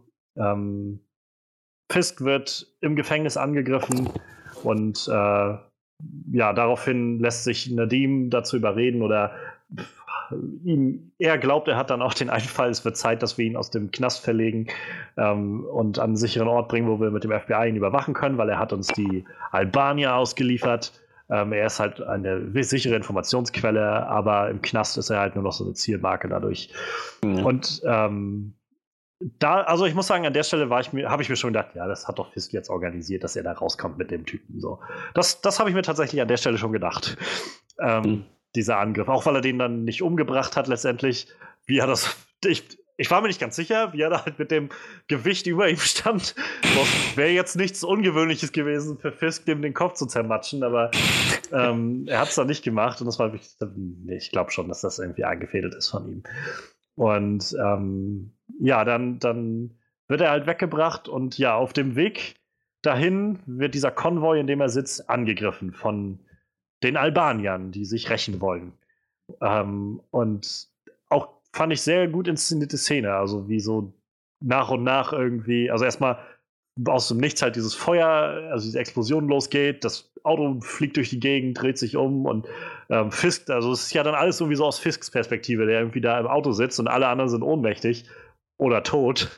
Mhm. Und einfach so aus dem Auto zu sehen, wie irgendwie lauter Soldaten kommen und nach und nach irgendwie alle Soldaten umfallen und dann irgendwie kommen die Albanier und wollen das Ding aufsägen. Und naja, und dann so durch, äh, durch, das, durch den Rauch dann auf einmal äh, Agent Benjamin Poindexter ja. kommt. Ähm, und ja, eine der, der doch großen Figuren, die wir jetzt kennenlernen konnten in der Staffel, der ja kurzen Prozess macht und äh, mit unfassbarer Genauigkeit einfach mhm. all diesen Leuten so einen Headshot verpasst. Sogar den Leuten, die halt dann irgendwie ihre Waffen weglegen und sagen, nein, bitte nicht. Ja, ja. Dann, ich, ich glaube, in einem Moment hat er noch einen Typen hinter sich, der eine Waffe ziehen wollte, mit einem Messer abgeworfen. Ja. So mit, einfach mit, mit so einem Wurf aus der Hüfte über den Rücken. So. Tja, also. Das ist halt ein Auftritt. Ja, ja, definitiv. So, das, er ist ja prinzipiell nicht anders kostümiert gewesen, nicht anders angezogen gewesen als die anderen ähm, FBI-Agenten. Ne? Ja. Sondereinsatzkommando, das da Fisks Schutzbeauftragt war. Bloß, ich glaube, das, das hat es umso effektvoller gemacht, weil er einfach so viel mehr kann als der Rest. Da denkst du so, oh, ja. oha. So, in dem Moment, wo der fertig war mit dem Leute abschlachten, dachte ich, gut, es wird also auf jeden Fall ein Match geben zwischen diesem Typen und Matthew. ja, darauf wird's dann, muss es dann hinauslaufen. So. Also ich kannte halt ähm, Bullseye, wie er dann ja quasi später dann irgendwann heißt, mhm. ähm, schon aus dem, aus dem Daredevil-Film, wo Colin Farrell den gespielt hatte. Ähm, also daher kann ich halt schon dieses ganz exakte Werfen und so weiter. Ähm, aber da war der halt einfach sehr, sehr over the top, wie halt alles in dem Film damals. Und jetzt irgendwie zu sehen, wie das halt, vor allem auch so diese Origin irgendwie des Charakters zu sehen, wie er halt einfach so ein, naja, so ein Soldat ist irgendwie am Anfang. Und an der Stelle sehen wir ihn ja bloß so als, als ich Ex-Soldat, der jetzt halt beim FBI arbeitet. Und ja, das war schon beeindruckend, weil es halt auch so viel realistischer war, wie er dann durch, mit seiner Handknarre irgendwie alle umgelegt hat und Messern und naja. Mhm. Ja, ähm, wir in der äh, Staffel kriegen, also in der Folge kriegen wir dann noch ein bisschen was von Karen, die diese, diesen, diese versuchte Entführung, bei der Matt eingeschritten ist, irgendwie untersucht und dadurch dann so auf die Idee kommt, dass da was war oder dass Matt doch wieder tatsächlich da sein könnte. Ähm, ich, äh, also ich fand es ganz nett, dass sie da dann schon mal so ein bisschen das mit ihrem Bruder angeteasert haben, so, weil das so ein bisschen noch vorbereitet, was dann später kommt. Ähm, ich, also, äh, keine Ahnung, ich glaube, neben jetzt, ähm, äh, na, Will, äh, äh Wilson wollte ich gerade schon sagen, Vincent D'Onofrio und äh, Charlie Cox ist Deborah Ann Wool, glaube ich, so mit meine, meine Lieblingsschauspielerin aus der Serie geworden. Also, so, die ist fantastisch. Das ist Wahnsinn. Also, ich meine, ich fand die in den anderen Staffeln schon gut, aber ich habe das Gefühl, dass es so das erste Mal, dass ich so das Gefühl habe, dass sie so viel Bandbreite bekommen hat in allem Möglichen und auch so viel, so viel Spielraum, sag ich mal, als Charakter, dass der Charakter selbst so viel agiert und äh, die Schritte selbst in die Hand nimmt und Dinge tut so und halt nicht nur halt der die Freundin von dem Daredevil ist, die halt äh, ab und an ihm irgendwie ratend zur Seite steht oder so, sondern die halt ganz klar irgendwie ihre Pläne schmiedet und, und Dinge anschiebt und sagt, du, ich scheiß auf dich und ich mach meinen Scheiß alleine. So. Ja. Tja, das. Also sie. Ich hab's ehrlich gesagt gar nicht kommen sehen, dass sie so eine große Rolle kriegt. Ich dachte eher, es bleibt dabei, dass sie in den ersten Folgen Matt hinterher trauert und dann, naja, dann wird's wieder dann tritt sie wieder ein Stückchen zurück, aber sie hat, es wurde, es wurde einfach immer mehr. Also sie ja. wurde immer wichtiger ja. im Laufe der Staffel. Und ja, sie ist der absolute Wahnsinn als Schauspielerin. So diese Szene im Auto, wo sie ihren Vater angerufen hat. Oh, Was? Meine Güte. Das ist, ja, das war schon ein harter Tobak. Also, ähm, also ich meine auch Foggy, der, der, der Alden Hansen heißt der, glaube ich. Ich finde den auch super, aber ich finde immer noch der, weiß ich, der spielt dann doch eher immer noch die zweite Geige zu viel. Also er hat auch in der Staffel viel zu tun und macht irgendwie viel und so. Aber so, ich habe nicht das Gefühl, dass er halt, sag ich mal, diese, diese schauspielerische Bandbreite an den Tag legen muss, die halt zum Beispiel nee, Deborah nee, nicht so oder auch Charlie Cox da an den Tag legen müssen. Was nicht heißt, dass er schlecht ist oder so in keinster Weise. Es ist halt einfach nur, das sticht halt deutlich mehr herauszusehen. Es ist halt sein Charakter, ne? Ja, Foggy, Foggy hat genau. jetzt keine großartigen Lebenskrisen in dem Sinne, ne? Ja. Aber ja, ja, die ist, die ist schon, sie hat schon ziemlich drauf. Und wo wir es gerade mal erwähnt haben, Charlie Cox auch ja. wieder fantastisch. So diese, diese Szene, ich weiß gar nicht, ob es noch in der ersten oder schon in der zweiten Folge war, ähm, wo er gegen den Boxer gekämpft hat. Diesen Amateur-Boxer mhm. ja, ja. und eins, eins aufs Ohr gekriegt hat. So diese Desorientierung, das war richtig, richtig, richtig das stark. Das ist so krass. Also, ich hatte auch ein Interview mit ihm gelesen, wo sie ihn gefragt haben, so wie sie das machen und so und ob er ähm, ob er so Kontaktlinsen oder so trägt, die ihn halt wirklich blind machen oder so. Und er meinte, sie haben das halt in der ersten Folge, als sie das erste Mal gedreht haben, halt probiert. Und das kannst du halt vergessen. das krieg, da kannst du halt nicht mehr wirklich drehen dann, weil dann das funktioniert nicht. Du musst halt einfach echt als Schauspieler dich darauf einstellen, dass du halt nicht reaktionär irgendwie auf Dinge guckst, wo du halt automatisch hingucken würdest oder sowas und mhm. solche Sachen. Und ähm, ja, das, das, also mal ganz davon ab, dass das schon krass genug ist, um wie diesen Blinden zu spielen. Dazu halt auch einfach diese ganzen choreografischen Sachen in den, in ja. den Kämpfen. Also ich meine, sie haben halt ja auch Stunt-Doubles, aber die sagen halt auch, ich, hat, ich hatte ein äh, Interview gesehen, also so ein Making-of, Behind-the-Scenes-Ding gesehen zu dem Kirchenkampf, den, den er hatte mit, äh, mit Poindexter dann später. Ähm, er hat halt so viel selbst gemacht davon. Also die, die haben halt immer wieder gedacht, das ist krass. So, der, der kommt halt also als er angefangen hat damit, der war ja jetzt nicht groß trainiert oder sowas. Und ja, ich meine, ist jetzt immer noch kein, kein Tier oder so, aber ähm, der, der hat halt einfach so sich da reingehangen und von Staffel zu Staffel hat er halt einfach immer mehr selbst wieder gemacht weil er einfach sich da so reinkniet und noch mehr diese ganzen Choreografien selbst machen will und so. Und natürlich gibt es so Sachen, die man, für die man dann extra einen Stunt-Double hat, aber was halt geht, macht er auch. Und das, das ist echt schon beeindruckend. Ja.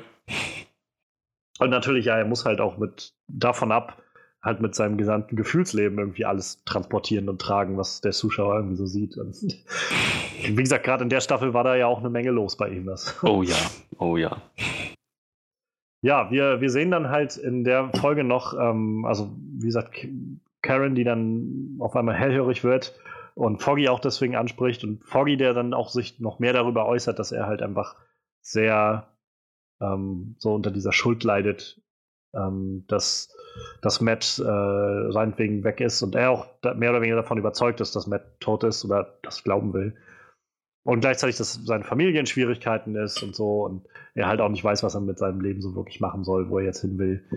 Ähm, aber ja, auf jeden Fall Zentrum der Folge war, fand ich, Point Dexter zu etablieren und Fisk von, von A halt nach B zu bekommen. Ja. Ähm, und das, also ab da nimmt die Story halt dann so langsam Fahrt auf. Ähm, und ich glaube, es war die Folge, in der Matt halt sich dann, nachdem er äh, äh, sich dann auf die Suche gemacht hat, nämlich nach diesen Typen, die er ihn vermöbelt hatten und dann weggefahren sind mit diesem Auto. Mhm. Und er dann so ein bisschen Detective-Style unterwegs war. Das fand ich eine ziemlich, sag ich mal, erfrischend andere Szene. Das hatte ich so noch nicht im Kopf, dass wir das schon mal so gesehen hätten, dass er halt so, so Clues irgendwie aufgesammelt hat mit diesem äh, mit dem Duft, den er da, glaube ich, hatte von dem einen Zeug oder so. Und dann war er ja bei diesen äh, verschiedenen Wäscheläden und hat dann das irgendwie alles hinterfragt und dann irgendwie rausgefunden, was das für, was das für welche sind und die dann gefunden. Und äh, dann halt, als er da unten rein ist, so zu sehen, dass er halt naja, passend wieder zu seiner Verfassung irgendwie. Er ist jetzt ganz offensichtlich noch nicht bereit, groß zu kämpfen. So, also, wie du schon meintest, wir hatten gesehen, wie er zwar wieder so langsam in Form kommt, aber einmal so einen auf den Datz und dann weiß er halt wieder nicht mehr, wo er ist oder wo die mhm. Leute sind oder sowas. Und ähm, naja, und erst, dass er jetzt dann an der Stelle halt sagt, okay, ich bleib halt im Schatten, das fand ich ziemlich geil, also zu sehen, wie er halt so. so Ninja-Style. Ja, das ist wirklich. Ich musste halt sofort irgendwie an Assassin's Creed oder äh, Splinter Cell denken, so dieses so aus dem, so aus dem Nichts und vor allem mit seinen Fähigkeiten dann immer so, so an den Leuten vorbeizugehen, so, aber auch nur so einen halben Meter oder sowas, mhm. oder 30 Zentimeter an denen so vorbei oder hinter denen, ohne dass sie das mitbekommen und dann halt sich von hinten immer so einen nach dem anderen wegzuschnappen und die einfach dann so auszuschalten war wirklich cool. Das war, ja, halt mal was, was anderes, was Daredevil noch nicht gemacht hat, was wir noch nicht gesehen haben. Eben, Aber auch das ja. halt super, super umgesetzt. Aber in welcher Folge war das, wo er von, von einem, also wo er, glaube ich, von einem Gerichtsgebäude oder aus dem Gerichtsgebäude kam? Nee, aus, aus Fisks Hotel. Und Karen war auch im, quasi im, im, im Foyer des Hotels und hat irgendwelchen Leuten penetrante Fragen gestellt. War das? Ähm, also meinst du im Foyer, also ich weiß noch die, die Szene, als er quasi davon mitbekommen hat, dass Fisk da ist und äh, das, das war ja dann, glaube ich, also am Ende der Folge hatte er das dann, glaube ich, mitbekommen, dass er, da kam er, glaube ich, aus dem Krankenhaus oder so und da kamen dann nämlich die Cops und meinten, ja, auf dem, als sie Fisk da jetzt zum Hotel gebracht haben, ist das und das passiert und dann ist er zu diesem Hotel hin und da hatte er, glaube ich, das erste Mal dann seine Vision von Fisk, die dann so hinter ihm stand ja, und so ihm ja. eingeredet hat. Und dann kam Karen um die Ecke Und ich, also ich glaube aber, sie ist dann nicht ins Foyer gegangen. Ich glaube, sie stand dann halt bloß vor dem, vor, vor dem, vor, vor dem. Hotel, ja. genau. Aber das, das, das, das war eine ziemlich. Welche, welche Folge war das? Ich glaube, das war dann Folge 3, genau. Da können Ach wir so, jetzt auch okay, meinetwegen gut, dann hingehen, so langsam. Kommen wir noch dazu. Genau, also ja, das, ich, das war auch so ziemlich der Großteil, glaube ich, was in Folge 2 passiert ist. Also ich glaube, so viel mehr haben wir dann da nicht gesehen. Ein bisschen was halt noch von Nadim, wie der irgendwie wieder an all dem arbeitet und das einfädelt und so, äh, aber im Kern stand halt vor allem Poindexter diese, diese, diese Konvoi-Szene, die war, glaube ich, recht lang. Und äh, naja, halt Karens kleine Ermittlung, Foggy und so ein bisschen und halt Matts Auftritt so. Und ähm, was du gerade schon meinst, da wollte ich nochmal einhaken, ähm, so dieser, wie anders, also sag ich mal, diese, diese andere Art und Weise, Daredevil oder Matt halt zu inszenieren, wie er dann das in das Aktion tritt. Mhm. Ich finde generell, das macht Daredevil eigentlich, sag mal so, Daredevil ist halt vor allem diese, diese Serie, die neben Iron Fist sehr viel darauf setzt, auf diese, diese Art von Action. Also Jessica Jones ist halt nicht so Action fixiert, weil das ist halt, weder ist sie eine große Kämpferin, noch gibt es da irgendwie viel zu sehen, wenn sie halt einfach nur irgendwo draufhaut. Das Ja. taucht halt ab und an mal auf, aber das ist irgendwie nicht im Fokus des Ganzen. Das ist halt mehr so dieses Detective-Ding. Ähm, und Luke Cage hat halt zwar immer mal so Einflüsse davon, aber auch da ist halt viel dann einfach bloß so Powerhouse. So, ich meine, Staffel 2 hatte ganz coole Kämpfe, weil sein Widersacher, der, den er da hat, der halt auch so äh, gesteigerte Kräfte hat, der so viel mit, ich weiß nicht, was ist, Capoeira oder irgendwie solche Kampftechniken benutzt und der auch irgendwie, weiß ich nicht, zwei Meter groß ist oder so. Das ist schon beeindruckend, dann zu sehen, wie Luke dann irgendwie gegen den kämpft. Aber gerade der, der und besonders in der dritten Staffel fand ich, hat das, die haben das so ausgereizt, diese Action halt nicht immer nur so ihrer Selbstwillen, sag ich mal, zu betreiben und immer wieder dasselbe zu wiederholen. Das hat halt Iron Fist sehr gut hinbekommen. Einfach äh, fast jede dieser äh, Kampfszenen sah halt wirklich irgendwie gleich aus. Die waren halt auch einfach nicht so gut choreografiert. Und nicht nur, dass diese Sachen alle gut choreografiert sind. Ich habe nicht das Gefühl, dass sich so wirklich was wiederholt. So, dass ich das Gefühl habe, es ist schon wieder einfach nur zwei Leute, die sich jetzt so auf die Fresse hauen oder so, sondern es bleibt halt immer ein Element da drin, was irgendwie neu ist, was es frisch hält. Plus, es zeigt uns irgendwie auch immer irgendwas über die Charaktere. So. Wie gesagt, jetzt diese Ja. ganze Nummer mit, mit Matt, das ist halt nicht einfach nur, nicht nur aus dem, oh, wir bräuchten mal was anderes. Es macht halt auch einfach Sinn für den Charakter, dass er an der Stelle einfach sagt, nee, ich werde jetzt im Hintergrund bleiben und mich nicht in einen Kampf begeben, der halt so physisch direkt an mir dran ist, damit ich irgendwie sofort einen draufkriege und nicht mehr weiß, wo ich bin. So. Ja, ja. Einmal das und ich glaube, das, was die Kämpfe so schön frisch hält, ist, dass sie die Umgebung, je nachdem, richtig auch nutzt und ausspielen. Dass dieser Ja. Van, wo er die beiden Typen, äh, wo das Verbrechen da vereitelt hat, von den beiden Typen, naja, letzten Endes vermöbelt wurde. Aber das, diesen, diesen Van haben sie halt wirklich so als, als Requisite benutzt in dem Kampf. Und Ja. der hatte, der war nicht einfach nur irgendwie Teil des Hintergrunds, sondern das war dann halt mal das Setting für diesen Kampf. Und das hat da auch eine Rolle gespielt. Und das, das lassen die sich nicht entgehen. Genau dasselbe später im, im Gefängnis. So alles irgendwie, die, die ganze Umgebung wird zu einem aktiven Schlachtfeld, wenn, wenn der da bekämpft. Ja. Das ist halt, äh, das ist halt einfach cleveres, also irgendwie Visual Storytelling, was Mhm. über die Action gemacht wird. Die, also ich finde das cool, wenn das so gut gemacht da ist und man das sehen kann. Aber es ist halt so, also noch so viel besser, wenn das halt auch irgendeinen einen, tieferen Grund hat, dass es da ist, sag ich mal. Ja. So und, und dem, dem Ganzen noch eine Bedeutung zukommt. Ähm, ja, ich, ich glaube, wir können weiter. Was ich mich gerade gefragt habe, ich weiß nicht, ob das in der ersten oder zweiten Folge war, aber ich fand ganz, ganz schöner Moment auch noch war, wo wir jetzt gerade schon so bei Metz eingeschränkten Kräften waren, äh, als er im, im Keller der, der Kirche war und dann angefangen hat, so sein, sein Körper irgendwie so ein bisschen zusammenzurenken und dann vom Spiegel so mit dem, mit der Wasserkanne irgendwie sich so in, in, in die Nase hat laufen lassen und erstmal so, so, so einen ganzen Mund voll Blut einfach ausgespuckt hat. Mhm. Und danach halt so langsam auf einmal wieder was hören konnte. Und ich fand dann diesen Moment einfach sehr schön, wie er so die, die Hand dann so langsam an den Spiegel angelehnt hat und auf einmal, oder die Wand angelehnt hat und dann auf einmal wieder die U-Bahn spüren konnte, die irgendwie unten drunter fährt oder sowas. Und äh, er dann halt in den Trainingssequenzen danach immer wieder dann angefangen hat, so Sachen zu sagen, vor allem wenn Mary, Maggie halt da war, dann irgendwie, ah, das ist die, die und die U-Bahn, die jetzt gerade von da und da kommt oder Ja. sowas und so. Und du hast von das und das gegessen. Ja, gut, du musst jetzt nicht angeben. So. Das war, sie meinte ja auch, glaube ich, zu ihm so, bei dir ist alles dicht im Kopf gerade, alles angeschwollen. Naja, letzten Endes war es ja dann genau das. Mal einen halben Liter Blut ausgenießt, Ja. dann ging es schon besser. Aber ja, halt. Wenn man sich dann überlegt, dass das irgendwie vier Wochen oder so einfach da drinne war, ohne dass er da was gemacht hat. Mhm. Vielleicht hätte man zu einem Arzt sollen, ich sag ja bloß. Und dann direkt ins Gefängnis, weil Daredevil ein gesuchter Verbrecher ist. Naja, sie, sie hätten ja mal sagen können, das ist ein blinder Mann, der, keine Ahnung, in einen Minenschacht gefallen ist. Warum genau sind sie jetzt mit ihm nicht zum Arzt gegangen? Ich meine, in seinem Daredevil-Outfit, das war klar, dass er am Anfang erstmal in die Kirche musste, aber danach, Matt Murdock war doch nicht war war, bevor Fisk ihn angeschwärzt hatte, war er nicht irgendwie auf irgendeiner Liste von irgendwem. Ja. Oder? Ich weiß, ich glaube, ich glaube nicht. Aber vielleicht haben sie halt auch einfach geschlossen, dass er, äh, wenn er zu denen will, dann unbekannt bleiben will oder so. Ich weiß es nicht. Oder sie haben halt gesagt, nee, wir kriegen das hier bei uns hin. Ihn irgendwie am ich glaube, das meinte Maggie auch zu ihm. So, dass, dass, dass sie ihm seine Pillen und eine Flasche Whisky gebracht hat oder so. Ja, oh, genau. Pillen und Flasche Whisky, moderne Medizin. Äh, wenn ja. du moderne Medizin willst, da ist die Tür. Ja, ja, ja, ja. Ja, ich weiß, vielleicht hatten sie einfach dann doch so viele Fragen gestellt oder sowas. Naja. Wer weiß. Vielleicht haben sie es auch gesagt und ich habe es vergessen. Ich meine, es sind irgendwie 13 Stunden Fernsehen, also. Gut, ja, kann schon passieren. Aber ist ja auch ist ja nebensächlich. Ja.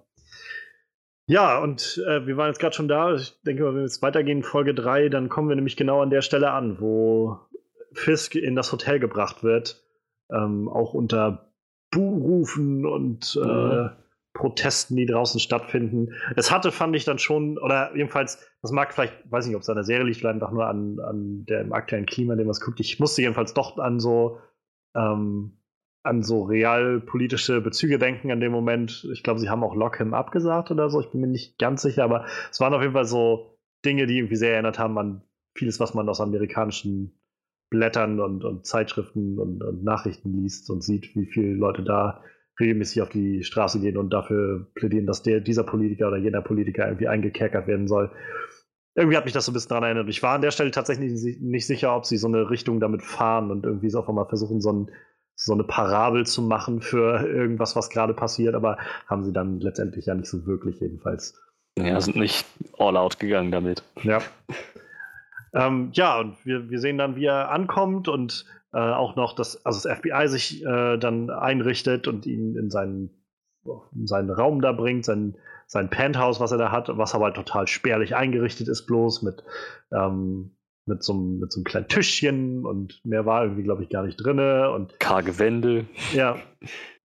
Und also mal vielleicht gleich da mal drauf einzugehen, ähm, ich glaube, auf die, auf die großartige Leistung, die äh, Winston D'Onofrio macht, kommen wir noch zu sprechen, aber ähm, ich finde es schon krass, also irgendwie diese Serie, generell, also die anderen Staffeln auch schon, es ist so krass, irgendwie, wie, wie sie es schaffen, irgendwie Fisk so als diesen Charakter darzustellen. Ich finde also ich find das so faszinierend, so dieser Charakter, der irgendwie, wenn, wenn nötig, einfach, sag ich mal, in so eine äh, weiß nicht, in so eine Ruhephase, so ein Standby-Modus gehen kann und den halt dann das augenscheinlich oder der dann einfach das ausblenden kann, dass einfach lauter Scheiß über, also nichts um ihn herum ist, kein Prunk, kein gar nichts, so der dann mhm. auch einfach so auf Sparflamme leben kann und gleichzeitig, wenn er die Möglichkeit hat, sich aber alles vollstellt mit einem Scheiß, den er haben kann. Ja. Also das ist halt, ich, also da, da kommt irgendwie noch viel mehr, finde ich, dieser, dieser, weiß ich, dieser berechnende Gedanke und auch dieser, weiß nicht, die, diese Demonstration von Macht, die das darstellt, irgendwie heraus, weil das dann nicht einfach nur ist, so, weil ich brauche das jetzt gerade, um mich gut zu fühlen, sondern es ist schon so,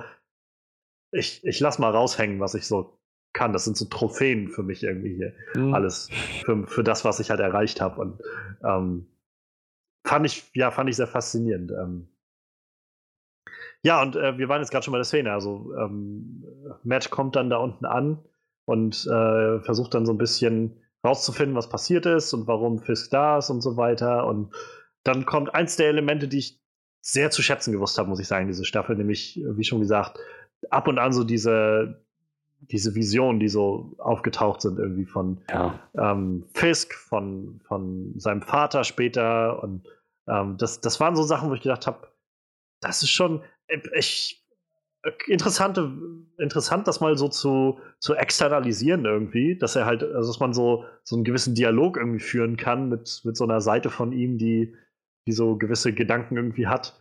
Ähm, aber es hat es halt unglaublich spannend gehalten, fand ich. Also ja. durch, die, durch die Serien weg. Ich hatte am Anfang noch gedacht, ob sich das nicht abnutzt und ob das nicht zu sehr zu inflationär genutzt wird, um einfach alles zu erklären oder sowas und dazu sehr dir zu sagen, guck mal, er, er denkt jetzt gerade an das so ungefähr. Irgendein Teil von Matt gibt es gerade, der daran denkt, wen umzubringen oder so, aber fand ich, fand ich eigentlich gut, dass sie es nicht, also sie haben es nicht so übertrieben gemacht, sie haben es halt echt gut gezielt und ein, ja, gut gezielt und gut dosiert eingesetzt. Das trifft glaube ich, sehr gut. Sie haben es an richtigen Stellen richtig eingesetzt. So, später hat er, wo, wo, Matt diesen Entschluss, also er ist ja fest entschlossen die ganze Zeit, Fisk äh, zu töten. Aber ja. ich, ich, weiß gar nicht, in welcher Folge das war, wo er das erste Mal den Muay Thai-Seilen losgegangen ist, war das, glaube ich. Um, um dann Fisk auch ein Ende zu setzen. Ja. Fisk wieder diese, Vision von ihm in die Ohren voll gequatscht hat und, naja, ihn einfach mal zu Brei geschlagen hat. So. Ja. Genau, genau in solchen Momenten dann genau das Richtige gemacht mit diesen Szenen. Wie gesagt, auch mit seinem Vater fand ich ja. diese Interaktion ja. dann nachher auch. Auch so sein, sein Vater, irgendwie sagt so, Maddie, du hast schon lange keine Muay Thai-Seile mehr oder Muay Thai-Bänder mhm. mehr benutzt oder so. Und, ja, kommen wir dann noch drauf. Aber ja, genau, also das, das fand ich also es ist halt gut, das zu sehen, irgendwie, dass so zu all dem, was Matt sowieso schon durchmacht, dann irgendwie auf einmal noch so kommt. Ähm, ja, Fisk ist übrigens wieder da und in seinen Augen war das ja auch sofort erst quasi wieder auf freiem Fuß. So, ob das FBI jetzt da ist oder nicht. Das ja, aber das, das ist klar. Das so, hat auch ziemlich äh, gut erfasst, dann die Lage. Ja, ne? ja. definitiv. Ähm, und ja, Karen kommt dann halt kurze Zeit später, also während Matt ja eigentlich auch noch da ist, dann dann noch zum, zum Ort des Geschehens und äh, stellt dann ihre Nachforschungen an, interviewt Leute und äh, ich glaube, da hat sie dann auch ihre erste Interaktion mit Nadim, meine ich, der steht dann ja auch da vorne mhm. und ähm, ist dann noch recht so abweisend und sagt, ja, komm, geh, hau ab, so ungefähr. Der Bulletin kriegt von mir jetzt keine weiteren Informationen. Ja. War auch das erste Mal, dass Matt und Karen wieder auf, naja, so Calling Distance im Prinzip ja. entfernt waren. Das waren ein paar Meter. Und ich bin mir hundertprozentig sicher, dass Matt beim Verlassen des Gebäudes mitbekommen hat, dass Karen da steht, so mit seinen Supersinnen. Ja, ja. Und einfach nichts gesagt hat. Einfach, er ist einfach durchgegangen, vorbeigegangen, ja. als wäre nichts. So, er möchte wirklich glauben, dass sie tot ist. Das ist Fand ich auch krass. Also, das fügt sich ja sehr gut in, in ihr erstes Aufeinandertreffen nachher später ähm, was sie dann wieder haben. Also wo sie sich dann wirklich gegenüberstehen und wie das abläuft. So. Ähm, wenn, wenn sie halt sagt, so, du warst die ganze Zeit tot, so, was willst du? Du bist jetzt nicht hier, weil du irgendwie einfach mal gesagt hast, dass irgendwie äh, du auf einmal Lust hast, mit mir ja, zu quatschen, ja. so, was willst du? Und er auch sagt, ja, ich, ich will was. So. Und an der Stelle wollte er halt nichts von ihr und deshalb so, Tja. war er halt auch nicht weiter äh, interessiert daran, sich zu offenbaren. Wahrscheinlich wäre sowieso ein schlechter Zeitpunkt gewesen, aber so trotzdem. Also. Trotzdem ist das so, so ein kleiner Tease irgendwie für die Zuschauer. Ja, na klar. Ah, ihr wart doch ja. direkt beieinander. Ja. Ja, ja, genau. Ähm, und ich, das ist ja dann quasi auch in derselben Folge, dass, äh, dass Matt dann Foggy sich gegenüber ja. offenbart und sagt, hey, ich bin noch am Leben.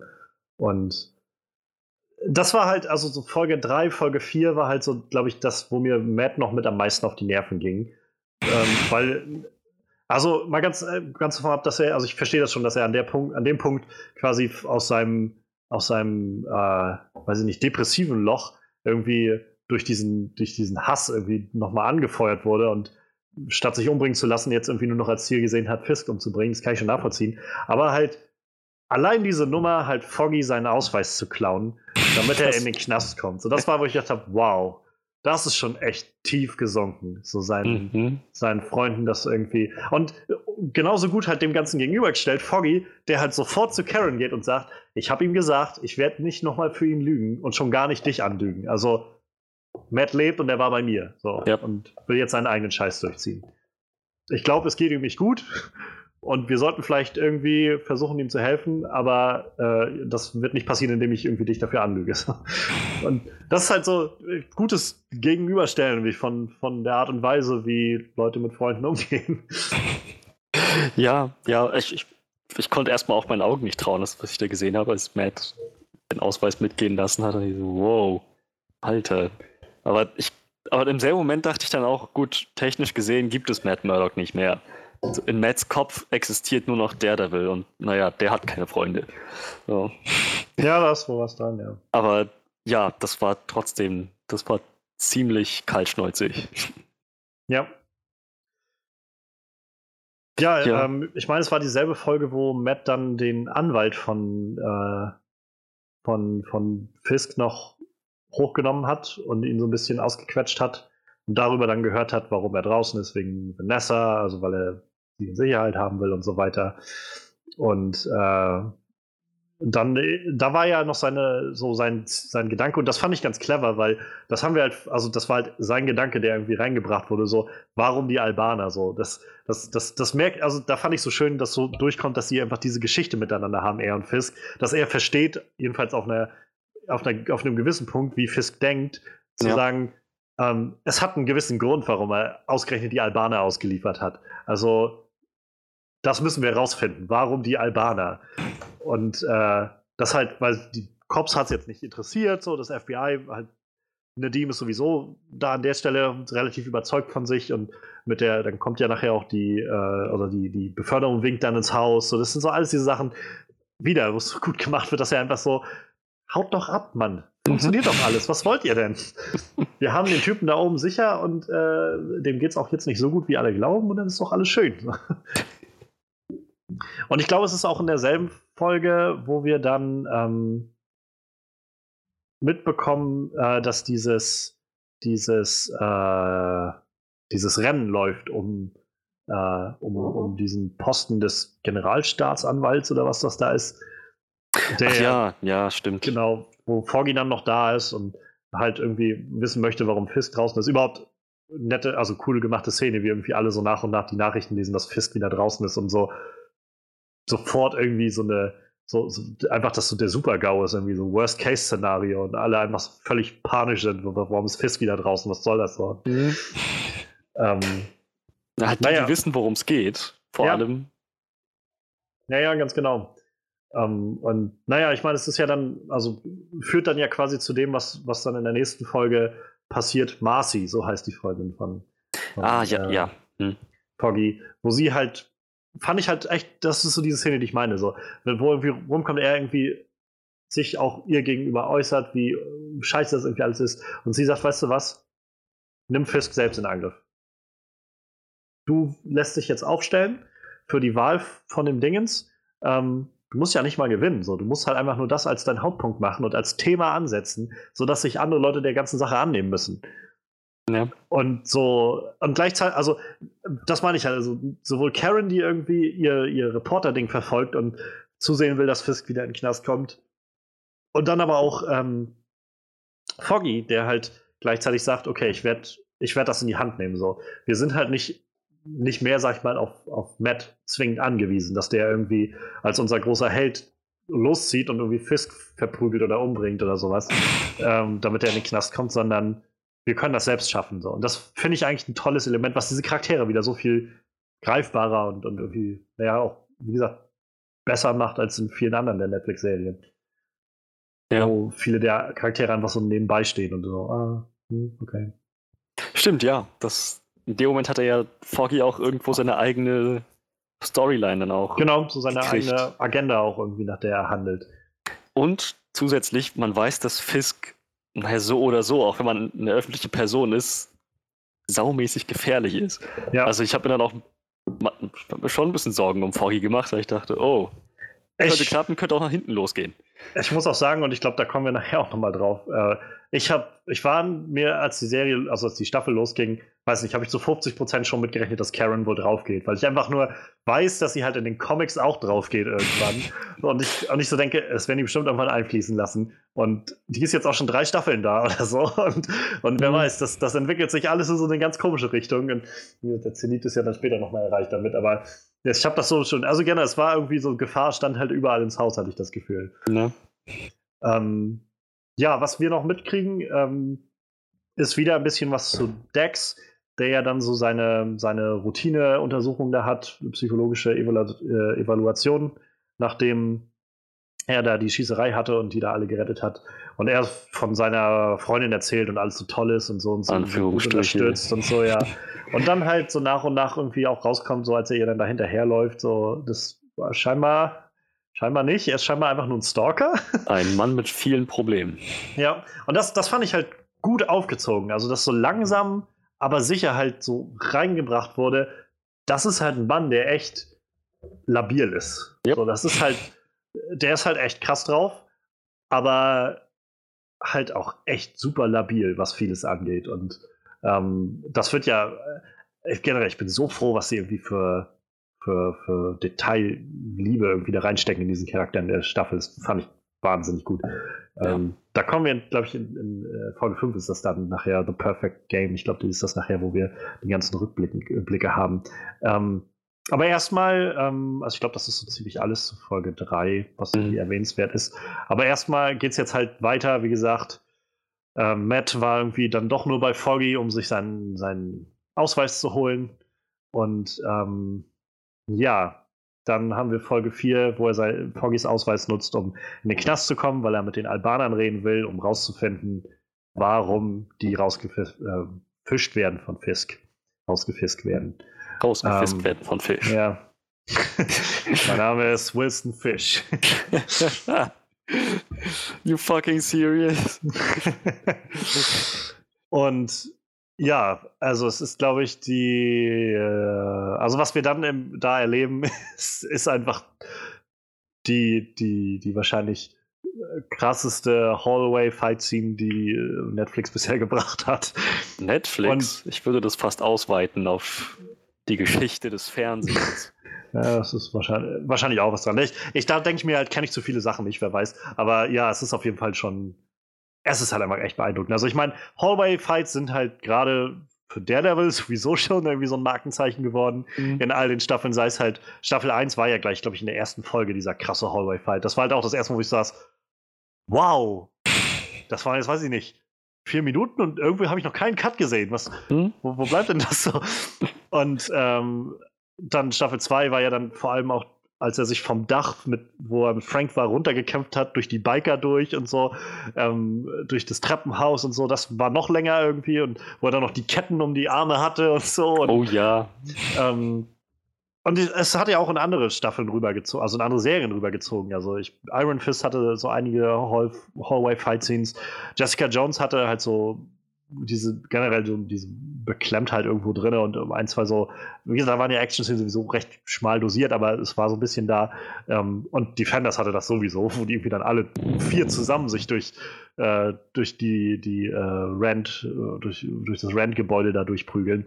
Ja. Ähm, aber das ist halt also Hut ab, so was die da gemacht haben. Das, glaub, das sind elfeinhalb Minuten oder so. Ja, das ist ein richtig neues Level. Zumal die hatten da Szenenwechsel, die hatten nicht nur Kämpfe, die hatten auch Dialog noch dabei. So, was für eine Bandbreite Charlie Cox da einfach mal abdecken musste. Charaktere Einmal das und das alles gehen ab. ja, ja, so ist dann, dann halt die ganzen Statisten, die noch dazu kamen, so ein SWAT-Team. Dann wurde noch was in Brand gesteckt. Das zu choreografieren, das ist der Wahnsinn. Und Charlie Cox hat das halt auch super, super durchgezogen. Ja. Und auch, das, auch da, da war ja dann der Punkt, dass er dieses, dieses Gift irgendwie so ein bisschen was abbekommen hatte von dieser Spritze, die ihm da reingehauen werden sollte. Und äh, ja, er dann er dann halt so angeschlagen einfach sich durch die Leute da durchmanövriert hat. Und ähm, also mal ganz vorab, dass das halt sowieso schon mal krass genug ist, ihn zu sehen, wie er dann so wie drei Leute um sich hat. Und das, das ist halt so, ich habe immer mehr wieder so dieses Podcast-Ding, wie mehr man irgendwie Filme und so Sachen guckt, umso mehr fällt einem dann doch irgendwie mal auf. Und gerade bei so Action-Szenen, wenn es so Hand-on-Hand-Action gerade ist, umso mehr, wenn es einer gegen viele sind, habe ich jetzt angefangen, immer mal wieder so drauf zu gucken, naja, macht das irgendwie jetzt auch gerade Sinn? So? Oder also so eine der bekannteren Filmfehler, die es so gibt, ist halt aus äh, The Dark Knight Rises irgendwie oh, ja. auf diesem Dachkampf, wo irgendwie einer der Leute einfach so ankommt und wieder weggeht oder sowas und, und, so hin und her wackelt. und das, so, wenn du jetzt nicht direkt darauf achtest, fällt es dir nicht gleich auf, weil alles bleibt in Bewegung. Aber wenn du mal drauf guckst, dann fällt dir halt auf, ja, irgendwie stehen Leute dann einfach nur rum oder so. Oder, mhm. weil, weil irgendwie musst du es ja timen, sodass halt Leute, das ist immer nur einer gegen einer oder du irgendwie zwei gleichzeitig oder sowas äh, reinkriegen kannst. Also, weil ansonsten, wenn wirklich jetzt drei Leute um dich herumstehen oder vier, dann hast du halt einfach keine Chance, egal ja, ja. was du drauf hast. Und das haben sie halt so gut gemacht. Also, nicht nur, dass sie das irgendwie gut choreografieren und timen, dann ist das auch noch irgendwie alles nur in einem Cut, so, wo du noch weniger, da kannst du ja nicht mal, also da, da gibt es ja keinen Spielraum so für, für Fehler, die du wieder rausschneiden eben, kannst. Eben deshalb. Und alles minutiös, Sekunde für Sekunde getimed einfach so. Das ist halt, das ist halt einfach Wahnsinn. Und, ist, das war der Wahnsinn. So, und es halt die innere Spannung, die damit aufgebaut wurde, halt so von, keine Ahnung, dann erst ist er halt, äh, kommt er aus dem, aus dem, diesem Arztzimmer da raus, wo er da drinnen saß und haut sich dann irgendwie durch so ein paar von den Leuten, dann kommen irgendwie die nächsten an, dann geht er wieder zurück ins Arztzimmer und kämpft dann da mit dem, haut dem einen noch irgendwie die Spritze rein und dann, dann denkst du so, oh Gott, oh Gott, oh Gott, jetzt so langsam ist es nochmal gut. So, und dann kommt er wieder raus, dann, dann geht halt, äh, geht er durch, an den, äh, durch die Gänge und die fangen an, lauter Sachen rauszuwerfen. Ab und an gehen ein paar Tore auf und kommen wieder Leute raus. Dann sind ein paar Wachen da, dann brennt was, dann kommt irgendwie, findet er den Albaner, mit dem er reden wollte und irgendwie, ja. puh, ist das jetzt Verschnaufpause oder war es das jetzt? Und dann okay, bringt ihn hier raus. Und dann fangen sie an, ihn irgendwie in, in äh, diese Panzerung der, der Wachen zu stecken und ihn dann rauszumanövrieren. Und dann kommen sie irgendwie um diese eine Ecke rum und da tobt irgendwie Gefängnisaufstand. So. Ja, das wurde halt immer mehr. Holy shit. So. Und das war halt, wo ich so gemerkt habe, irgendwie, Alter, das wird hier gerade, das wird, das wird gerade echt irgendwie intensiv alles. So, wo, wo, wo, diese, diese Blase an Anspannung wird halt immer und immer größer an diesem Punkt. Und yep. das war halt einfach so, so dieser, dieser krasse Release an dem Moment, als er an der Tür ankam, da drauf gedrückt hat und halt die aufging und er dann rausgefallen ist und nur so ins Taxi rein. Und dann wie so, fahren Sie! Ja. So, das, so, boah. Ja, das, das war Spannung, Spannung pur. Es, es, es, hörte halt nicht auf. Es hat sich immer weiter aufgetürmt. So, als, der, als er sein Gespräch mit dem Albaner begonnen hatte, habe ich für einen Moment vergessen, dass ich noch keinen Cut gesehen hatte. Ja. Dann habe ich noch mal kurz drüber nachgedacht. Moment, gab es einen Cut? Nee. Nee, gab es nicht. Und dann ging es halt weiter. Und dann so, Alter, das ist, das ist richtig Kunst. So, ich habe ich hab das geguckt und habe so vor meinem geistigen Auge Daredevil Staffel 3s Metascore mit jeder Minute von dieser Szene um eins steigen sehen. so, das ist, ah, okay, 61, 62, 63, aber bei 75, ja, kommt hin bei Kritikern. das war es, war echt ja. der Hammer. Es ist halt, also ja, das war halt so das war schon fast einfach nur innerlich anstrengend, so das mit anzusehen, so ermüdend, sag ich mal, einfach in dem positiven Sinne, weil es einfach so intensiv war die ganze Zeit.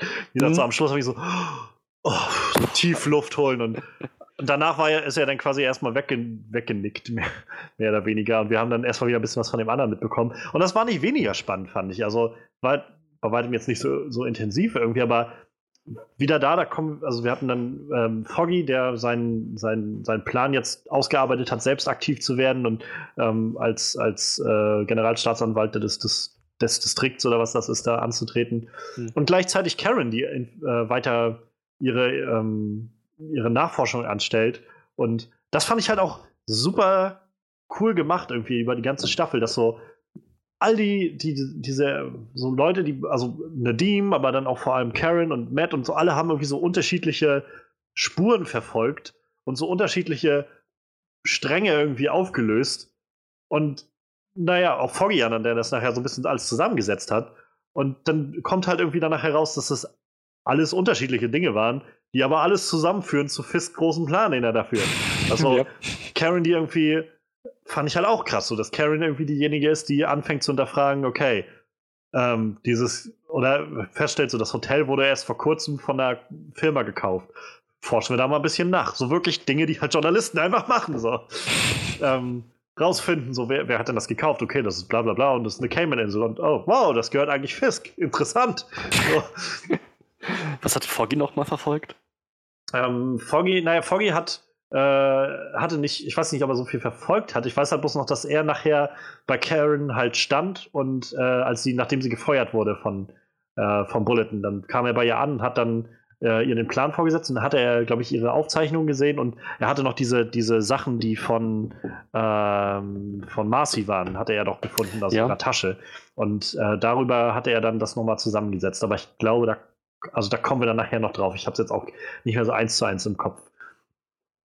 Aber das hatte dann dazu geführt, weiß ich noch, dass sie ähm, mehr und mehr, ich glaube, darüber hinauf, darüber äh, darauf kamen, dass Fisk die äh, anderen Gangsterbosse ausschaltet oder sowas und äh, nach und nach ersetzen will oder halt kontrollieren will oder sowas in der Art. Ja. Aber ja, also so nach und nach, sie, sie, wir sind jetzt irgendwie bei Folge 4, so ein Drittel der, der Serie ist oder der, der Staffel ist jetzt geschafft so langsam und ähm, so nach und nach entspinnt sich halt was und das wird halt so, so langsam aufgemacht, dass hier ganz viele Dinge irgendwie am Arbeiten sind. Und sie haben es halt irgendwie geschafft, so die richtigen Charaktere auf die richtigen Dinge anzusetzen. Also wie gesagt, Karen zu sehen, die irgendwie anfängt, da was hin zu hinterfragen und zu hinterforschen.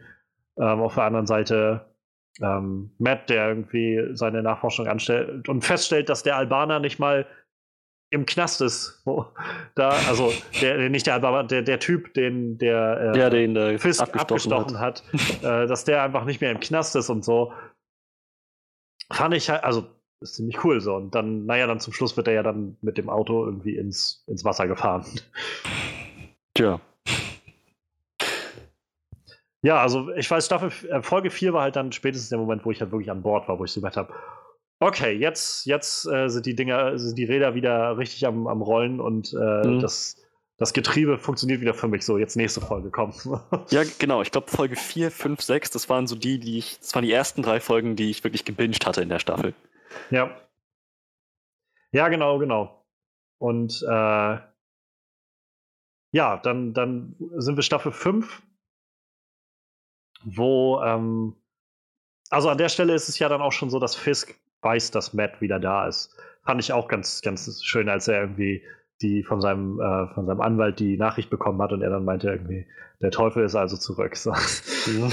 ähm, und ja, dann sind, war ja wieder dieser Punkt, so, äh, nach, sie haben dann das, das Auto wach gefunden, aber da war keine Leiche drin, so dieses übliche. Und Fisk hat sich ja, glaube ich, weiß gar nicht, ich glaube, er hat sich nicht auf den Gedanken eingelassen, dass Matt schon tot ist. Ich glaube, er wollte die Leiche erst sehen. Ja. Ähm, ja, und Karen währenddessen geht halt weiter auf die Suche nach diesem Fixer, diesem Felix Manning, dessen Namen sie rausbekommen hat. Ähm, und ja, der dann auch sofort irgendwie alles über Karen weiß von, von ihrem äh, von ihrem toten Bruder und ihrer Familie und allem, was da so passiert ist. Adresse, alles, was dazu gehört. Ja. Und das, das ist schon, das sind so die Sachen, wo so immer mehr irgendwie klar wird, wie tief Fisk irgendwie eigentlich greifen kann. So mit allem, was er so an, an Ressourcen hat. Das ist halt schon, das ist halt schon echt creepy. Und das ist halt insofern wichtig, weil das ich muss mich immer wieder daran erinnern für so die, diese eine der großen Offenbarungen, die halt nachher in zwei, drei Folgen passieren, ähm, wenn es halt um das FBI geht und so, wo ich halt erst stutzig wurde, dass irgendwie so viele kontrolliert werden und ich dann aber immer wieder daran denken muss, naja gut, aber wenn du, wenn du wirklich vor diese Wahl gestellt wirst, vor diesen Gedanken und Fisk und wird, es wird dir klar gemacht, dass er einfach alles von dir weiß und alles gerade, alle Hebel in Bewegung setzen kann. Mhm. Das ist schon scheiße. Ja, und äh, Nadim wird ja so langsam dann auch skeptisch, was so verschiedene Sachen angeht. Also er versucht ja dann Karen und Foggy so ein bisschen auszuquetschen über Matt, weil fand ich auch ganz clever irgendwie, dass Fisk dann anfängt, äh, Matt halt so ins äh, für die Ermittler irgendwie in, in äh, so in, in den Bet äh, Betrachtungspunkt zu bringen und zu sagen, ja, ähm, da, da gibt es jemanden, so eine äh, der, der für mich Dinge gemacht hat und so. Matt Murdock, den sollten Sie mhm. sich mal angucken. Und ich gedacht habe, scheiße, Mann, das ist dieser Fisk da. Das ist aber auch so ein, so ein Schlitzohr. Ja, ja, nicht, nicht klein zu kriegen. So, der findet immer irgendeinen Weg. Zumal das war, nachdem er schon die Aufnahmen gesehen hatte von Matt im Gefängnis. Wo sein Anwalt ja. zu ihm meinte, so, also alle unsere medizinischen Befunde, die wir gefunden haben, sagen, er ist blind sieht das wie ein Blinder für sie aus. Und ich glaube, an dem Moment dürfte Fisk schon so 99%ig klar gewesen sein, dass das der Devil ist. Ja. So. Also ja, der hatte, der hatte einen Grund. Ich glaube, ich, ich habe für einen Moment gedacht, hm, okay, er, er, es ist gar kein, es ist gar nicht so ein großer Triumph. Stell dir vor, Matt Murdock hätte, würde noch existieren als Person, wäre nicht tot geglaubt, würde immer noch in seiner Wohnung wohnen, Miete bezahlen, noch irgendwie als, als, als Anwalt arbeiten, irgendwie sich eine Existenz aufgebaut haben. Und jetzt ja. kommt Fisk und sagt, der hat mir geholfen. Der, dann, dann würde er wirklich sein Leben auseinandernehmen. So jetzt, wie es, wie es da zu dem Zeitpunkt war, existierte Matt Murdock in dem Sinne nicht mehr. So wirklich. Also sowohl offiziell als auch inoffiziell. Sehr ja. viel hat er ihn, hat ihm einfach bloß ein bisschen mehr Steine in den Weg gelegt. Wer war das eigentlich nicht? Da, definitiv. Aber es ist halt, ich glaube, es war auch einfach so eine gewisse Genugtuung. Ja, ja, das, das, das sowieso. Ja, und äh, was vor allem ja jetzt im Zentrum des Ganzen steht, also dieser Folge der fünften, und die fand ich halt, also nachdem die vorherige so intensiv actionreich war, fand ich die vor allem sehr intensiv, was so diesen, diesen ganzen Psychokram angeht, sag ich mal, weil wir hatten in der Folge davor noch, also noch kurz gesehen, wie er äh, mit Dex schon mal noch mal interagiert hatte, weil er ja quasi Dex gedeckt hatte äh, und den Leuten gesagt hat, nein, nein, der hat, der hat die Leute nicht einfach so erschossen, so das. Ja. Und, und Dex noch meinte so wissen Sie nicht, ich, glauben Sie, ich, ich verstehe das nicht, so die Leute trainieren, also wir wurden trainiert darauf, auf so eine, so eine Spielchen nicht reinzufallen und solchen Krams und so. Und auch, dass er die, dass dann die, äh, die Julie, glaube ich, hieß sie, ne? Dass ja. sie dann angefangen hat, da zu arbeiten in dem Hotel und so, diese Sachen, dass er sie da getroffen hat. Und, äh, ah nee, es kommt, glaube ich, erst noch, ne? Ich bin, also ich glaube, das war nicht in derselben Folge. Nee, das war nicht in der, stimmt, das war nicht in derselben Folge, das kommt dann erst. Ähm, aber genau, dass er ihn gedeckt hat und so ein bisschen es klar wurde, ähm, irgendwie hat er da Interesse gerade an ihm. Und ja, in der Folge sehen wir dann, wie er sich einfach alles an Daten beschaffen lässt und an Akten beschaffen lässt, die man zu Point Dexter finden kann. Und ich fand das so großartig inszeniert. Also ja. wie, wie so, vor allem, weil ja da sein Haus auch noch so leer war. Und er einfach so, ach, Vince, äh, an dieser Stelle, kleiner Einschub zu Vincent D'Onofrio, es ist Wahnsinn, was der aus diesem Charakter rauskommt. Also, ich, äh, ich finde es einfach großartig. Das ist so, du hattest mal gesagt, vom, als wir uns vor ein paar Folgen irgendwann mal unterhalten hatten, äh, über Vincent D'Onofrio bei Man in Black, glaube ich, war das, wo du meintest, so, dass er halt gerade in der ersten Staffel so ein bisschen drüber ist, aber mit den, äh, für dich so an ein, zwei Momenten ah, irgendwie ganz, mit seinem, nur so ein winzig kleinen ja. Hauch. Aber und ich weiß nicht, also ich hatte, ich hatte das halt noch im Kopf so ein bisschen, als ich die Staffel dann so gesehen hatte und ich dachte so, nee, also, also der Staffel finde ich das einfach perfekt alles, was der da macht. So, ich finde es, ja. weiß nicht, es, ist, es hat so viel Effekt er macht so viel einfach auch nur mit Mimik und Gestik und einfach so seinem, seiner Statur so. Also, wie gesagt, diese, diese ganze Sequenz irgendwie, wie er so Decks Leben so vor seinem Auge ablaufen lässt und einfach mal nur so im Hintergrund steht, so mit den Armen so hinter dem Rücken zusammen ja, ja. Ähm, und einfach so aufmerksam sich das Ganze sozusagen anguckt und halt auch klar wird, also das ist halt nicht einfach nur so, so, so ein, also ich meine, das ist ja sowieso schon klar, aber nochmal mehr so klar wird, was für ein, sag ich mal, intelligenter Mensch das auch einfach ist, Fisk. So dieses, dieses Planen und so Wissen, wo man nach Dingen sucht für Leute und auch, sag ich mal, einfach diesen, diesen Gedankenpalast zu haben, das alles dann so aufzubauen in seinem Kopf. Also, und ja, uns da auch so reinzuführen als Zuschauer, dann alles so schwarz-weiß zu machen und dann so wie so ein Set einfach nur im in, in der Wohnung von Fisk drin zu haben, wo einfach nur so das Set der, der Wand ist oder so. Und, äh, ja. und der kleine Benjamin da sitzt und einfach mal diesen einen Baseball wirft. Das ist so krass irgendwie. Und Echt? immer wieder ja. auf dieselbe Stelle. Ja, ja, ja, das, das ist so. Ich habe halt, hab das halt gesehen und einmal, ja, Vincent D'Onofrio war in dieser Staffel, fand ich auch spot on. Ähm, zum ersten Mal tatsächlich. Ähm, sonst war halt, wie gesagt, von, für meinen Geschmack ein ganz kleines bisschen drüber. Also jetzt habe ich ihm wirklich alles abgekauft. Das war auch, wahrscheinlich waren es die, die Gegebenheiten, dass er jetzt mal auch einen intensiveren ja. Fisk raushängen lassen ja. durfte mit allem, was passiert ist. Ähm, es war halt keine Origin Story mehr auch für Fisk. Ne? Ja, ja, ja, halt, genau. Halt, wo er ist und naja, ein, einmal das und ja, ich habe diese, diese, diese Inszenierung gesehen. Das waren ja auch irgendwie, was waren das, 15 Minuten? Das ging lang, glaube ich, ja. Waren also mehrere Szenen 20? quasi so, mehrere mehrere Segmente aus Decks Leben, die so aneinander. Ja, ja, genau. Aber, aber auch durchgehend das. Nicht irgendwie ja. mal weggekattet oder so, sondern durchgehend das. Ich dachte echt, das, das wirkt wie so modernes Shakespeare-Theater. Ja. So richtig, richtig mit so, mit so einem Bühnenbild, das für den Zuschauer nur ganz minimalistisch das Wenigste rüberbringt, aber das, das trotzdem irgendwie nur so ganz auf den Punkt bringt. Und so von einem Alter kunstvoll. ins nächste gleich wechseln. So. Ja, ja, ja. Das, das, war, das war richtig Kunst. Ja. Auf jeden Fall. Und, und deshalb hat das vor allem und dann immer jedes Mal, wenn du so anfängst, irgendwie, keine Ahnung, du, du, lernst dann irgendwie was über den kleinen Dex, der da irgendwie, dessen Eltern irgendwie einfach scheiße sind und, und er irgendwie keine Freunde hat und nicht weiß und so weiter und sein Coach sich aber für ihn interessiert und so, so du stellst dich mir so langsam darauf ein, ich so, das ist schon scheiße irgendwie. Und dann siehst du immer so wieder hinten einfach diesen massiven Fisk stehen, also einfach diesen berechnenden Blick das alles beobachtet und und du schon merkst, wie innen drin einfach alles alles irgendwie auf, auf Schwachstellen ausgerichtet ist und schon so einen Plan zusammenschmiedet und das halt einfach immer krasser wird. Also auch dieser Moment, wo er äh, Dex dann seinen, seinen Baseball-Coach umbringt, mhm. das war auch so, ich dachte, scheiße, Mann, was ist denn? Okay, das ist, dieses Kind ist einfach, hat halt einfach Probleme. Yep. Und ja, dann sehen wir ja letztendlich auch die Therapiesitzungen, so ganz viele davon.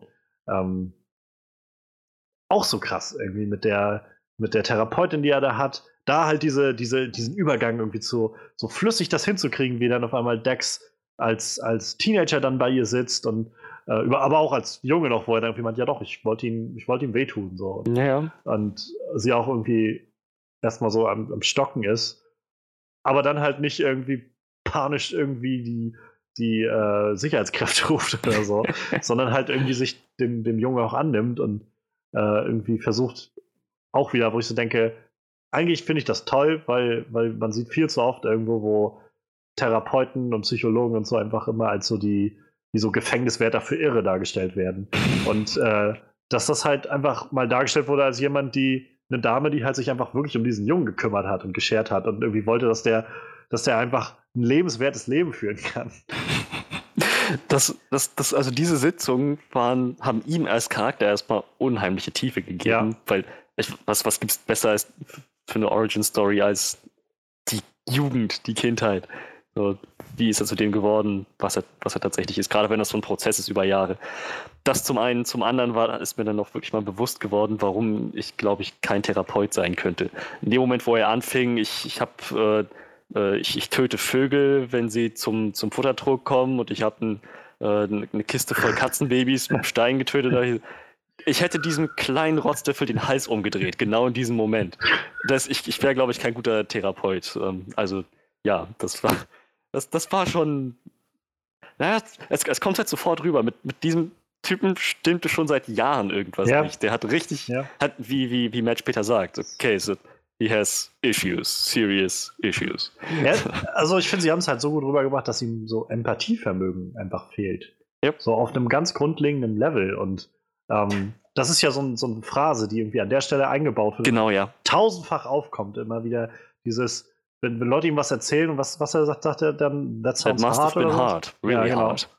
So, und äh, als Kind, ja, wo sie auch noch meint, so, so, so, so klingt das gut. Und er einfach nur so darauf konditioniert wird, dass das sagt man halt so, wenn, wenn jemand was sagt. Aber er, er, er kann es einfach nicht empfinden. So, das, nee. das ist halt, das ist halt so gut rübergekommen. Und äh, ja, auch dann dieser, dieser Cut, dann irgendwie, wenn er dann Teenager ist, seine Therapeutin irgendwie kurz vorm Tod ist und mhm. äh, er auch dann halt ausrastet irgendwie und, und sie ihn trotzdem nicht aufgibt. Sie halt trotzdem sagt so, warum hast du das jetzt gerade gesagt? So, weil ich halt, ja, weil ich ja, wütend bin. So, und, und sie hat auch ihm da, dafür waren ja dann die Kassetten da und so. Das war, ich, das sind so, das, das habe ich so noch nirgendwo gesehen. Und das ist, das ist, das sind diese Momente, wo ich merke, sie wollen halt nicht bei Daredevil einfach nur, sag ich mal, einfach nur eine gute äh, Superhelden-Serie machen. Sie wollen einfach wirklich eine gute Serie machen, so ein gutes Drama dem Ganzen zugrunde liegen haben. Ja. Und das Ganze dann halt anreichern und, und ausschmücken und, und ins Setting setzen von diesem ganzen Superhelden-Ding. Wovon es halt auch noch genug coole Szenen gab, die irgendwie genau da reinfielen. Ähm, Gerade nachher dann, wenn Dex das erste Mal auftaucht und dann einen Bulletin da frei, freidreht. Also das war so eine der comichaftesten Szenen, die ich mir vorstellen kann. Jemand, der irgendwie mit Tackern und, und Tassen und, und allen möglichen Scheiß irgendwie Leute umbringt die ganze Zeit. Also. In welcher Folge war das? Äh, ich glaube Folge 6 ist das, da sind wir jetzt oh, kommen wir auch dazu. Genau, da sind wir gleich. Ähm, ja, genau, also wir sehen halt diese ganze Nummer mit, äh, mit Dex vor allem ähm, jetzt in, in, der Folge und kriege so ein bisschen seinen Hintergrund mit. Und gleichzeitig kommt dazu ja dann noch, dass er ähm, das an die Öffentlichkeit kommt, dass diese Ermittlungen gegen Dex laufen und er jetzt so im Auge der, der Öffentlichkeit auf einmal dargestellt wird als der Böse. Ähm, halt vom Bulletin auch noch. So, das, es ist halt, es ist halt so gut eingefädelt alles von Fist. Das ist so, ist halt einfach echt krass. Und ja. Karen, die halt so langsam sich öffnet. Also wir haben halt dann in der Folge die, äh, das Gespräch zwischen ihr und Foggy, wo sie halt ähm, auch darüber klar Tisch macht, dass sie Wesley umgebracht hat. Also wo sie noch ähm, möchte, dass, äh, oder wo, wo Foggy noch sagt, so, okay, gib mir irgendwie einen Dollar oder sowas. Ja, offiziell. Oder Dollar ja, oder sowas. halt. Das, genau.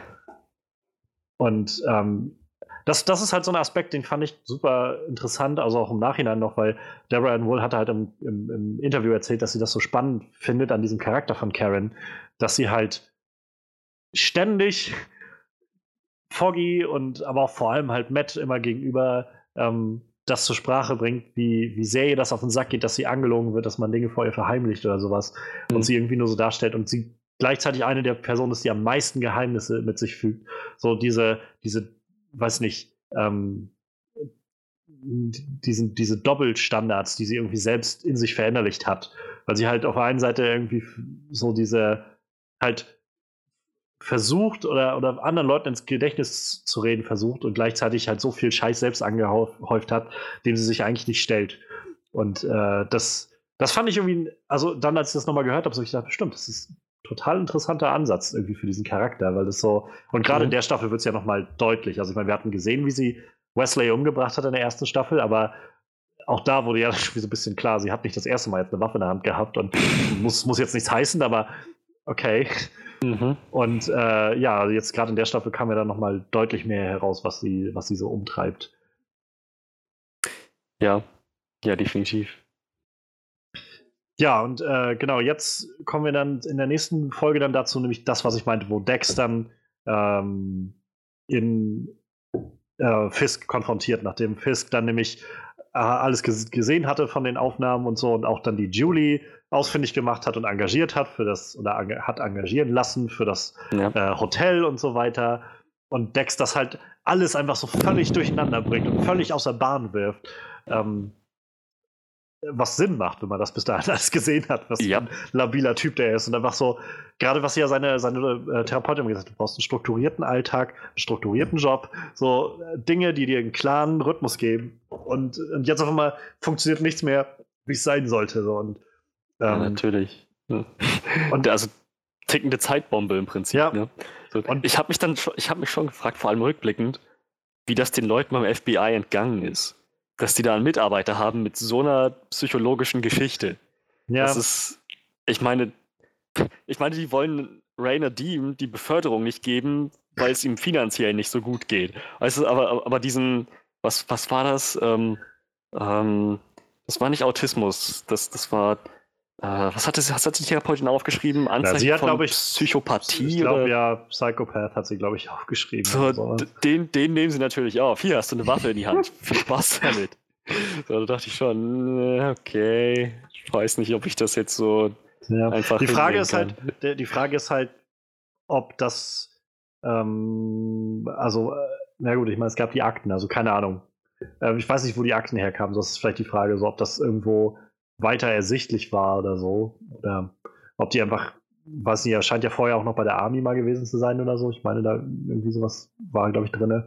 Ähm, und keine Ahnung, also vielleicht ist, sind Dinge einfach unter den Tisch gefallen oder wer weiß. Aber ja, es ist so ein bisschen, da muss man schon nochmal so, einen- so einen gewissen äh, Zuspruch, oder der, da erwartet, glaube ich, die Serie einfach, dass man dem Ganzen so einen, so einen gewissen Auge, so, ein- so ein Auge zudrückt und so einen gewissen Zuspruch macht an, an Disbelief, so an, ja, okay, komm, ich akzeptiere das jetzt so.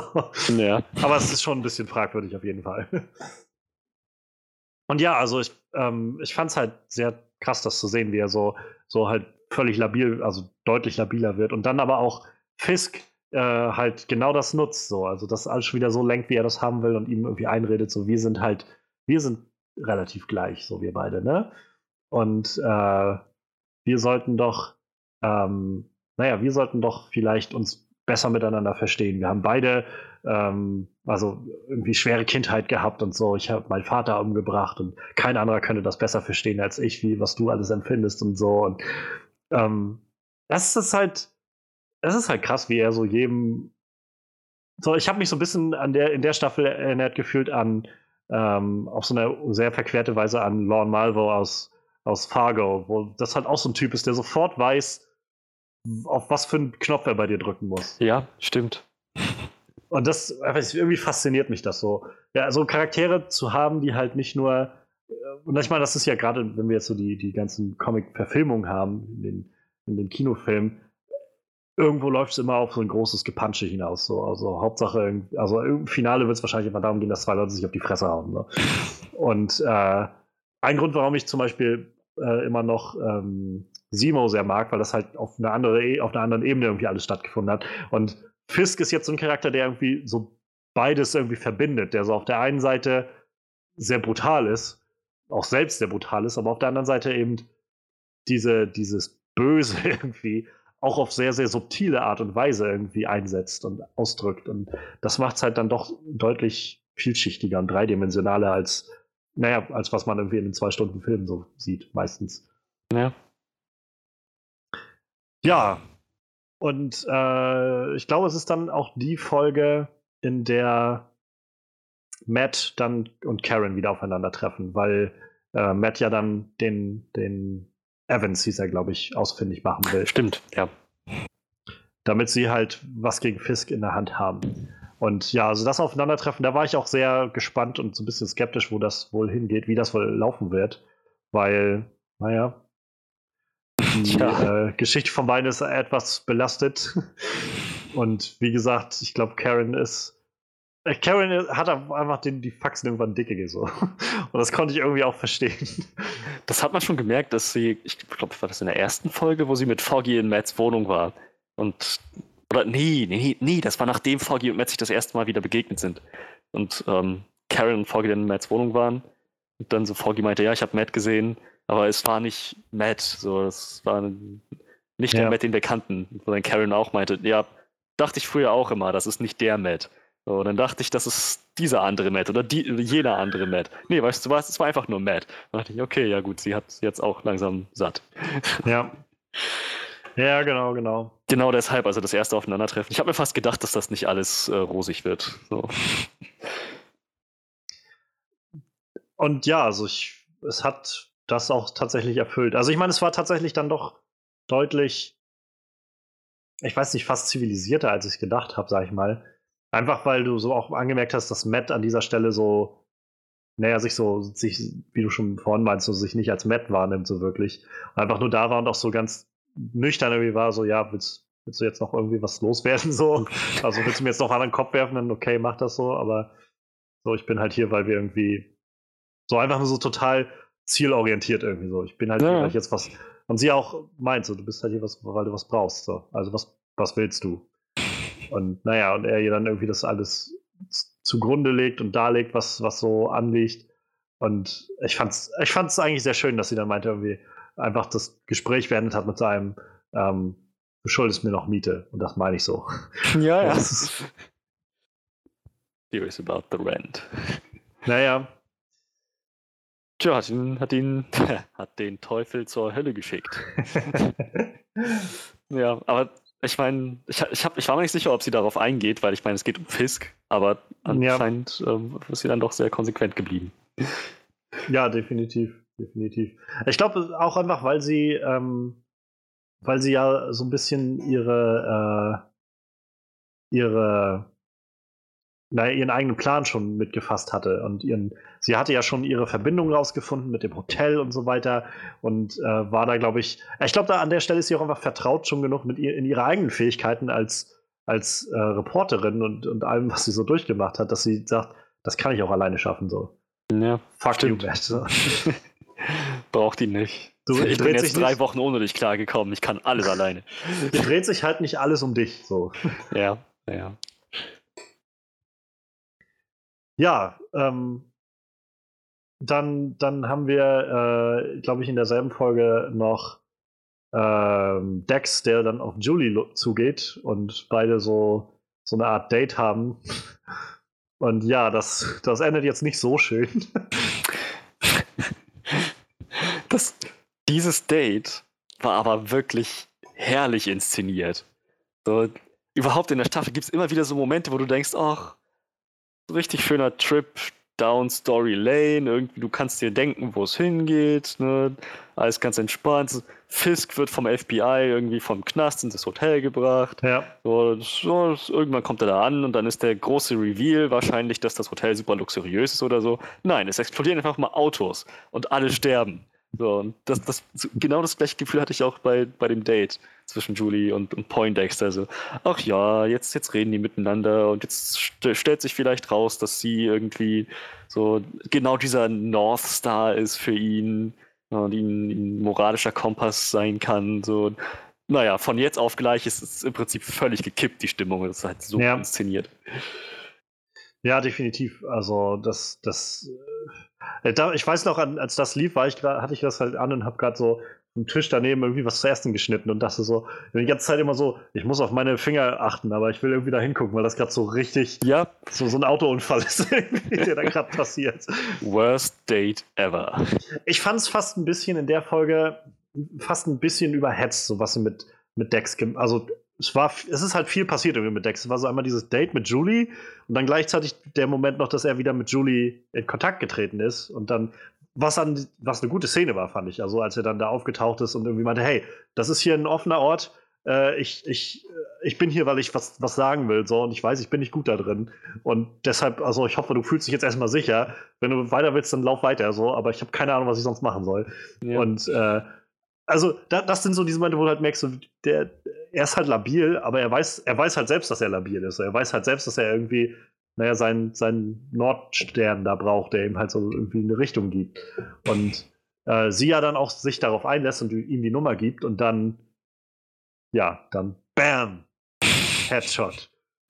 Das war einer der ersten Jesus-Momente ja, ja. in der Serie.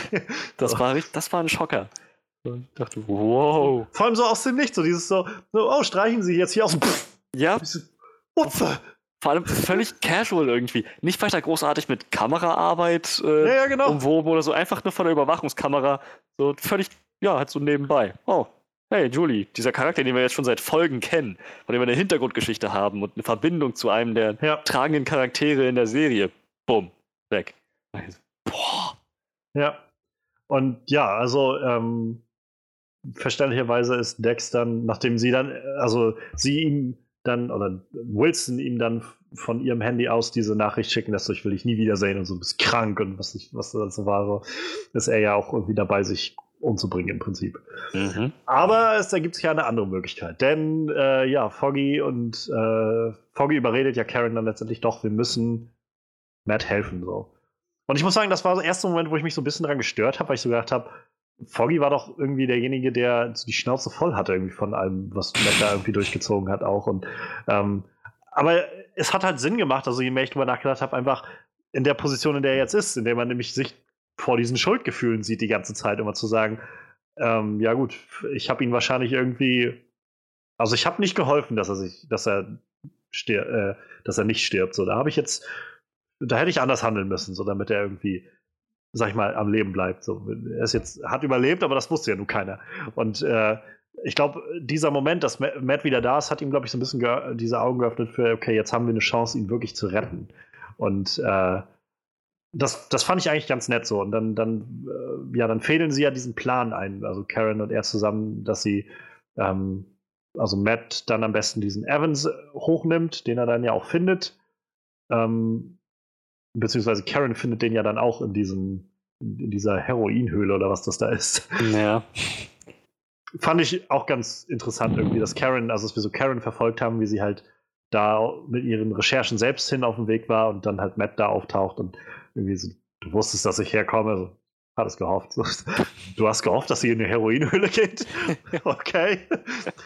Das war aber tatsächlich so ein Moment, wo ich erst gedacht habe, oh nein, in welche Richtung geht das jetzt hier? Ähm, das, das war ja, wo sie im Prinzip auch so total am Ende war und ihr die Story, glaube ich, weggenommen wurde und alles Mögliche so. Und ich halt gedacht habe, so, äh, als sie in diese Heroinhöhle ging, weil es wie gesagt, ich habe hab halt bloß gehört, gerade in dieser Born Again Storyline, die halt ja. gerade dem Ganzen zugrunde liegt, dass Karen dann heroinabhängig wird, Prostituierte wird und dann den Namen von der Devil an Fisk verkauft oder an Leute verkauft, glaube ich, erfährt Fisk das und dann stirbt sie halt so. Und ich dachte jetzt so, oh nein, bringen die jetzt irgendwie so eine Suchtgeschichte damit rein, da hätte ich jetzt so gar keinen Bock drauf. So. Und sie mhm. haben es zum Glück nicht gemacht. So. Yep. ja, aber dann, dann kriegen sie den Typen und dann wird dieser Deal ausgehandelt, dass Nadim, also dass, dass Matt sich Nadim stellen wird, wenn, äh, wenn sie das, äh, was, was Evans zu sagen hat, ähm, ja, äh, anhören und das mit einbeziehen gegen Fisk. Ja, und, und genau das passiert dann, dass sie äh, beim Bulletin alles fertig machen und aufbauen und kurz bevor Dex sich die Kugel geben will, steht dann der, der Manning, der Fixer von Fisk vor der Tür und sagt, ja, Mr. Fisk hat ein Angebot für Sie. Und das meine ich halt so, also ich, ich finde es okay so. Wenn ich drüber nachdenke, habe ich aber das Gefühl, das ist schon eine Menge, was da irgendwie in einer Folge passiert mit Dex. So von, äh, von, von erst so aufgewühlt, weil irgendwie auch mal Julie da arbeitet und er stellt ja. Fisk zur Rede über, äh, er hat das Date mit ihr, über das, das funktioniert nicht und dann macht sie es wieder gerade und dann serviert sie ihn ab und dann sagt er sofort, okay, weißt du was, ich arbeite jetzt für Fisk. So, das ist, es ging ein bisschen schnell, hatte ich das Gefühl. So, ist, war das, das alles okay. in einer Folge? Ich, ich meine, das war alles in einer Folge. Also. Boah. War halt ja, irgendwie das ist ziemlich jede Szene von Dex. Aber also, es hat funktioniert, so ohne Frage. Es war ja. so, wo, ich, wo ich so selbst gemerkt habe, so, hm. Also, es macht wahrscheinlich auch Sinn, wenn, du, wenn man einfach drüber nachdenkt, wie, wie labil der Mann einfach ist und wie dieses, gerade dieses ho schnelle Hoch und Runter wahrscheinlich ihn einfach total fertig gemacht hat. Und ich meine, wie gesagt, er wollte sich umbringen. Ja. Und wenn man dann an dem Punkt ist, ist es wahrscheinlich auch nicht mehr viel zu sagen. Na gut, dann arbeite ich jetzt für ihn. Ja, und da kriegen wir dann halt, wie gesagt, einen der, der Comicbuch-mäßigsten Kämpfe, die ich mir vorstellen kann. Äh, Dex, der im Daredevil-Kostüm dann da auftaucht und äh, nach und nach irgendwie die Leute umbringt. So mit, mit allen, also erst äh, schießt er sie ja dann, aber äh, auch so mit allem möglichen anderen Scheiß. Und ja, dann, dann Matt, der auftaucht. Auch so ein toller Moment, finde ich, wenn er dann auf einmal so die, den Stab, den äh, den er ja dann immer in, in, in voller Daredevil-Montur hatte, der den Dex dann wirft und er den dann, ich glaube, vor Foggy dann abfängt. Und äh, ich kann mich halt erinnern, also das war so ein Moment, wo ich halt an den alten Film denken musste, weil da gibt es halt auch so einen Moment, wo äh, es wird halt in dem Film sehr schnell klar gemacht, dass, dass Bullseye in dem Film halt so jemand ist, der halt nie verfehlt, sein Ziel niemals verfehlt. Bullseye halt, ne?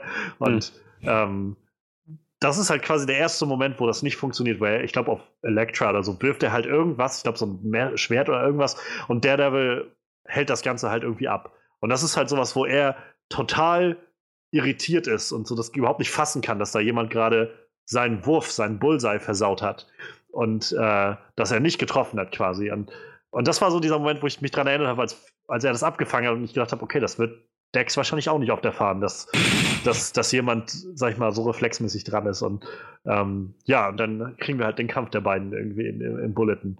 Es ist, das, das ist eh das, was ich vorhin meinte. Das ist halt wieder was völlig anderes. So, erstens ist es mal, wie gesagt, so ein bisschen abgedreht, aber nicht abgedreht, nicht so abgedreht, dass es irgendwie zu, zu schwachsinnig wirkt oder sowas. Einfach ja. nur abgedreht, dass er halt anfängt, mit allen möglichen Scheiß zu werfen. Und, und ja, Matt irgendwie das so nach und nach irgendwie immer mitkriegt. Jedes Mal, wenn er so um die Ecke irgendwie rumguckt, so sofort irgendwas an den Kopf geballert bekommt oder sowas. Und das, das war's halt so, ja. Und genau, es ist halt davon ab, es ist halt auch von der Art der Action was völlig anderes. So, es ist halt weder das Schleichen noch diese Hand-on-Hand -Hand und äh, ein, eine, ein einziger Cut in einem Hallway oder sowas. Es ist halt irgendwie dieses Aufeinandertreffen von so zwei weiß nicht, es fühlt sich für mich immer an, so wie das Aufeinandertreffen von so zwei, von, von so zwei Urgewalten, so Naturgewalten irgendwie, die so eigentlich ganz anders ticken und dadurch irgendwie so super interessant werden, wenn die aufeinander prallen. Halt Matt, der einfach so dieses Hand-to-Hand-Ding irgendwie so voll drauf hat und Dex, der einfach nur so genau das Gegenteil macht. Irgendwie von weitem yep. kann er nicht einfach komplett fertig machen. Und er macht ja Matt auch fertig. Mit dem, yep. mit dem, mit der Schere nachher, in, was er, wo er ihn da erwischt, was auch mega hart, aus, hart aussieht irgendwie. Mhm. Und auch da schon, wo er dann immer so ab und an über Bande irgendwie wirft, das finde ich auch irgendwie so krass.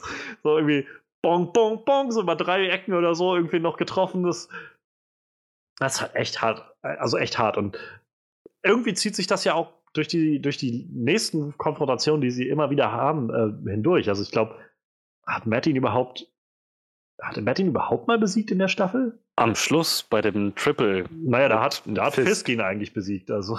Ja, also, so, also könnte so man gesehen, jetzt so oder so auslegen, aber ich glaube, so, so wirklich Mano a Mano hat er, glaube ich, noch nicht gewonnen gehabt gegen Dex. Nee, aber man könnte argumentieren, dass er gewonnen hätte, wenn er, ähm, wenn er, als er mit Nadine in seiner in, in Dex Wohnung war, wenn er ihn da wirklich überrascht hätte. dann hätte das das mag sein, ja. Das. Aber, aber an sich, nein, hat er nicht. Ich fand es vor allem schön, wie diese, naja, halt dieses, dieses Ding, dieses, dieser Stick von Bullseye, dass er aus der Distanz fast unschlagbar ist, ja. dass das etabliert wurde, ohne dass es irgendwie und dass man mit, als Zuschauer mit der Schnauze draufgestoßen wurde. Ja, so. Der ja. kann Dinge werfen, Distanz, der ist gut, so, sondern das war einfach so als Kind diesen Baseball so präzise geworfen. Dann im, im, Bulletin wurde schnell klar, sobald er irgendeinen losen Gegenstand in die Hand kriegt, ist er tödlich und man muss ihm aus dem Weg gehen. So, das, das, das kam halt immer und immer wieder rüber. Also es musste gar nicht mehr laut erklärt werden. Er, Matt hatte dann irgendwann gemeint, so ich kann ihn aus der Distanz nicht schlagen. Ja. Aber, als er das, aber als er das gesagt hatte, wirkte das so wie selbstverständlich. So natürlich ja. kannst du das nicht. Wir wissen alle, dass das nicht geht. So. Und das, das ist halt, das macht hat diesen Charme so ausgemacht, finde ich, von dem Ganzen. Also ähm, das, das, das ist wieder das, wo ich so zurückdenke an, so, was hat mir The Hand irgendwie gebracht? So, ein Haufen Ninjas, schätze ich aber, aber halt nichts, was irgendwie so einzigartig war und so besonders war, sag ich mal, wie das jetzt.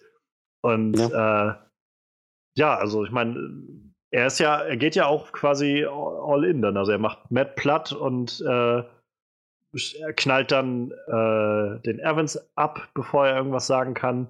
Ähm, er schießt, oder er bringt ja so einige der Leute aus den Bulletin um und äh, bleibt dann vor Karen stehen und sagt ihr halt irgendwie, hey Karen, schön dich zu sehen oder sowas. Mhm.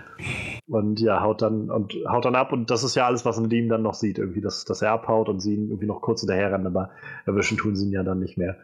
Ja. Und ja, also das war so auch Folge 6 dann, wo ich so gemerkt habe, scheiße, Mann, jetzt nimmt das Ganze echt Tempo auf gerade. Wow.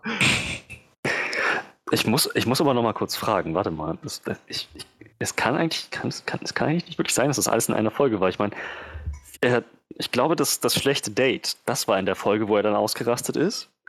Und ich glaube, danach ist er nochmal zu Julie gegangen, weil er, naja, nachdem er diese ganze Scheiße abgezogen hatte, nochmal versucht hat, irgendwie seinen Kompass wieder auszurichten.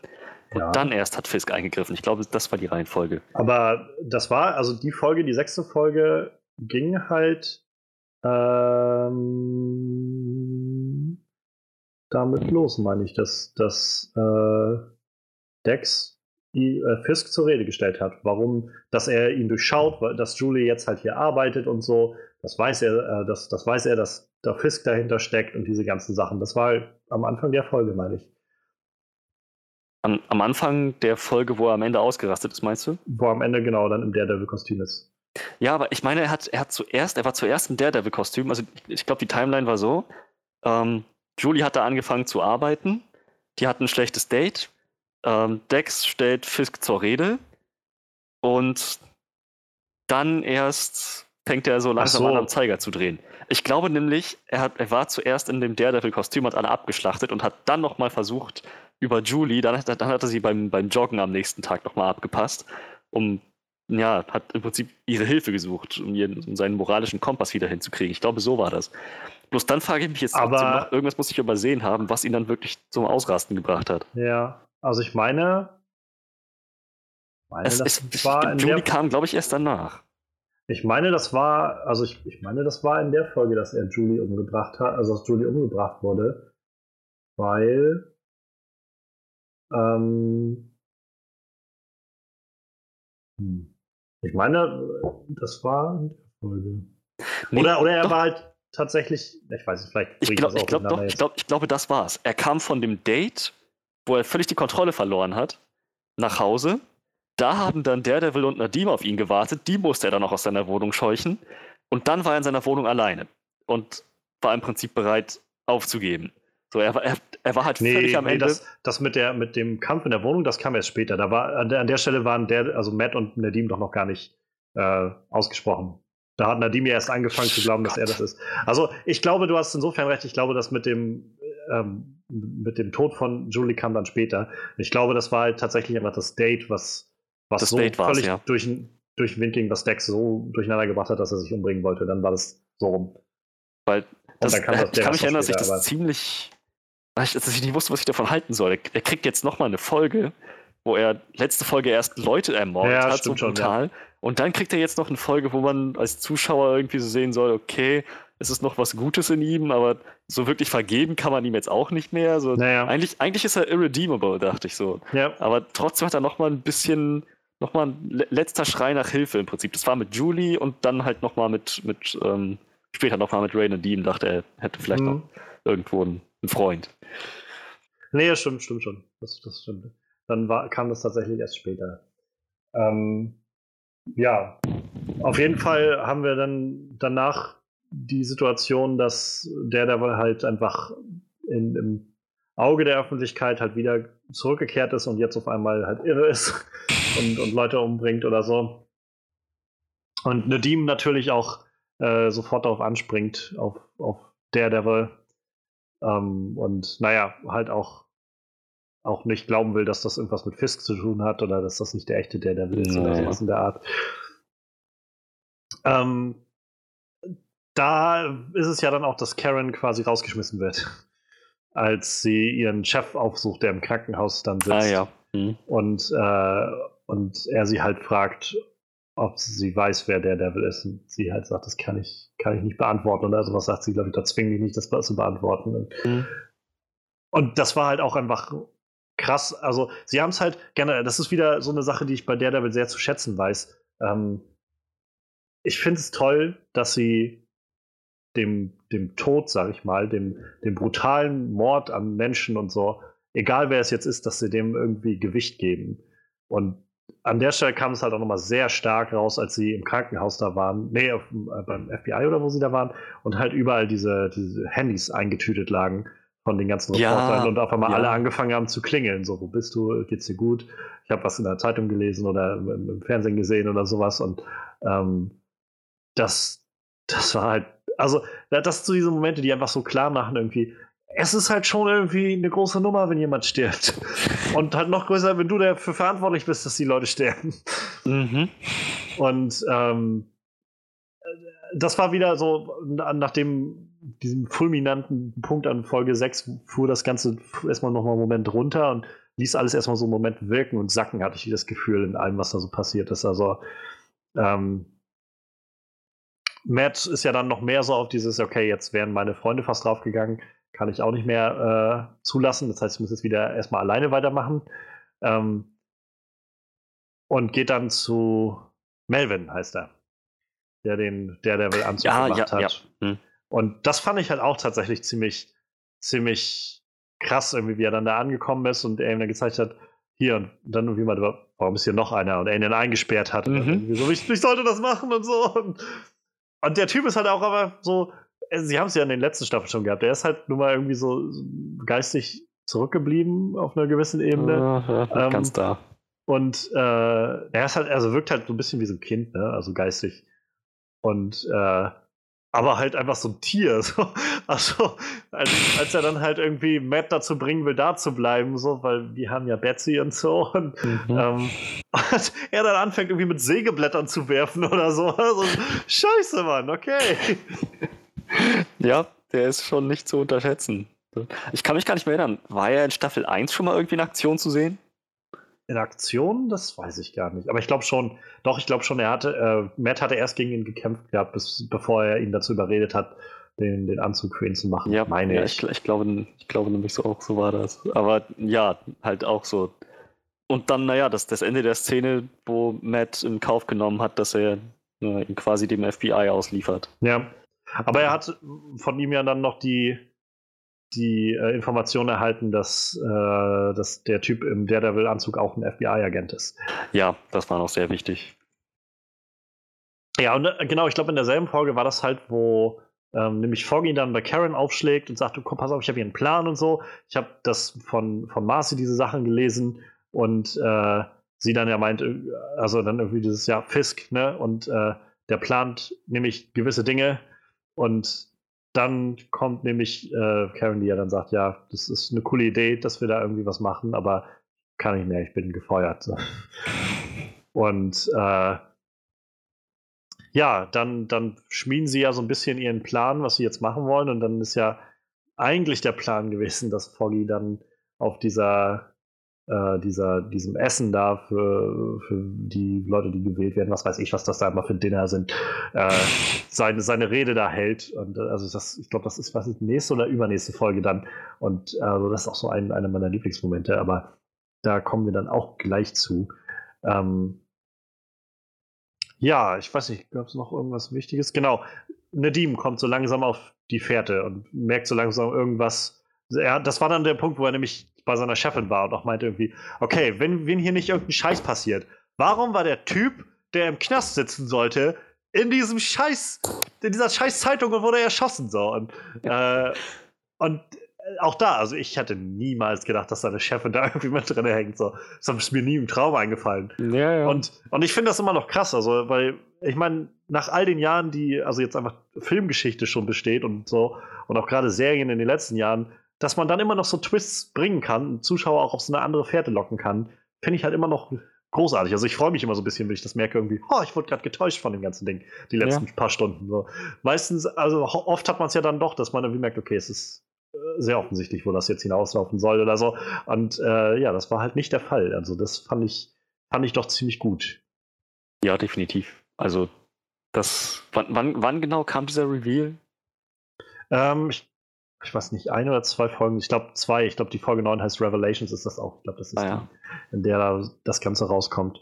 Ähm, genau, und äh, am Ende der Folge ist es dann Matt, der halt dann äh, zu, ähm, na, zu, zu Nadim geht und ihm erzählt halt, dass der Typ, der da ähm, Daredevil gespielt hat, halt ein FBI-Agent war. Und sie dann halt zusammen anfangen, nämlich sich auf die, auf die Suche zu machen. Ja. Und ich glaube, es geht ja noch recht schnell. Ich glaube, wir können dann jetzt auch schon zur nächsten Folge gehen. Ich glaube, es geht dann auch recht schnell, bis Nadim quasi feststellt, okay, es ist Dex. So, es, also es müsste Dex sein. So, so. Ja, das hat nicht lange gedauert. Ähm, er ist halt der Typ, der irgendwie niemand weiter hat, der auch recht labil ist und ähm, naja.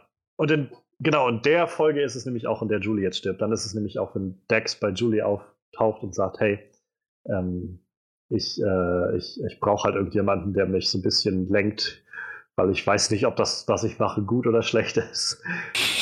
ähm, aber insofern, also selbst mit diesem Gedanken von, äh, dass das halt, also er hat Menschen getötet und so, ich fand es halt insofern wieder gut aufgedröselt, weil Fisk es ja dann wenigstens so alles gedreht hat, dass, äh, dass Dex halt auch einfach davon aus oder in, in sich irgendwie wahrscheinlich bestätigt war in, der Bulletin hat mich irgendwie zu Unrecht irgendwie als, als Irren dargestellt, so im, in, der, äh, in der Öffentlichkeit und mich blamiert und meinen Job mir auch noch genommen. Er wurde ja dann quasi auch suspendiert erstmal für, für gewisse Zeit.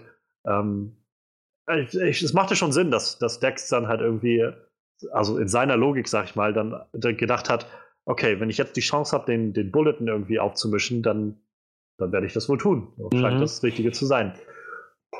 Und ja, aber gleichzeitig, dass er halt dann wieder an der Stelle zu sich kommt und sagt, vielleicht brauche ich einfach jemanden, der mir sagt, ob das richtig ist oder nicht.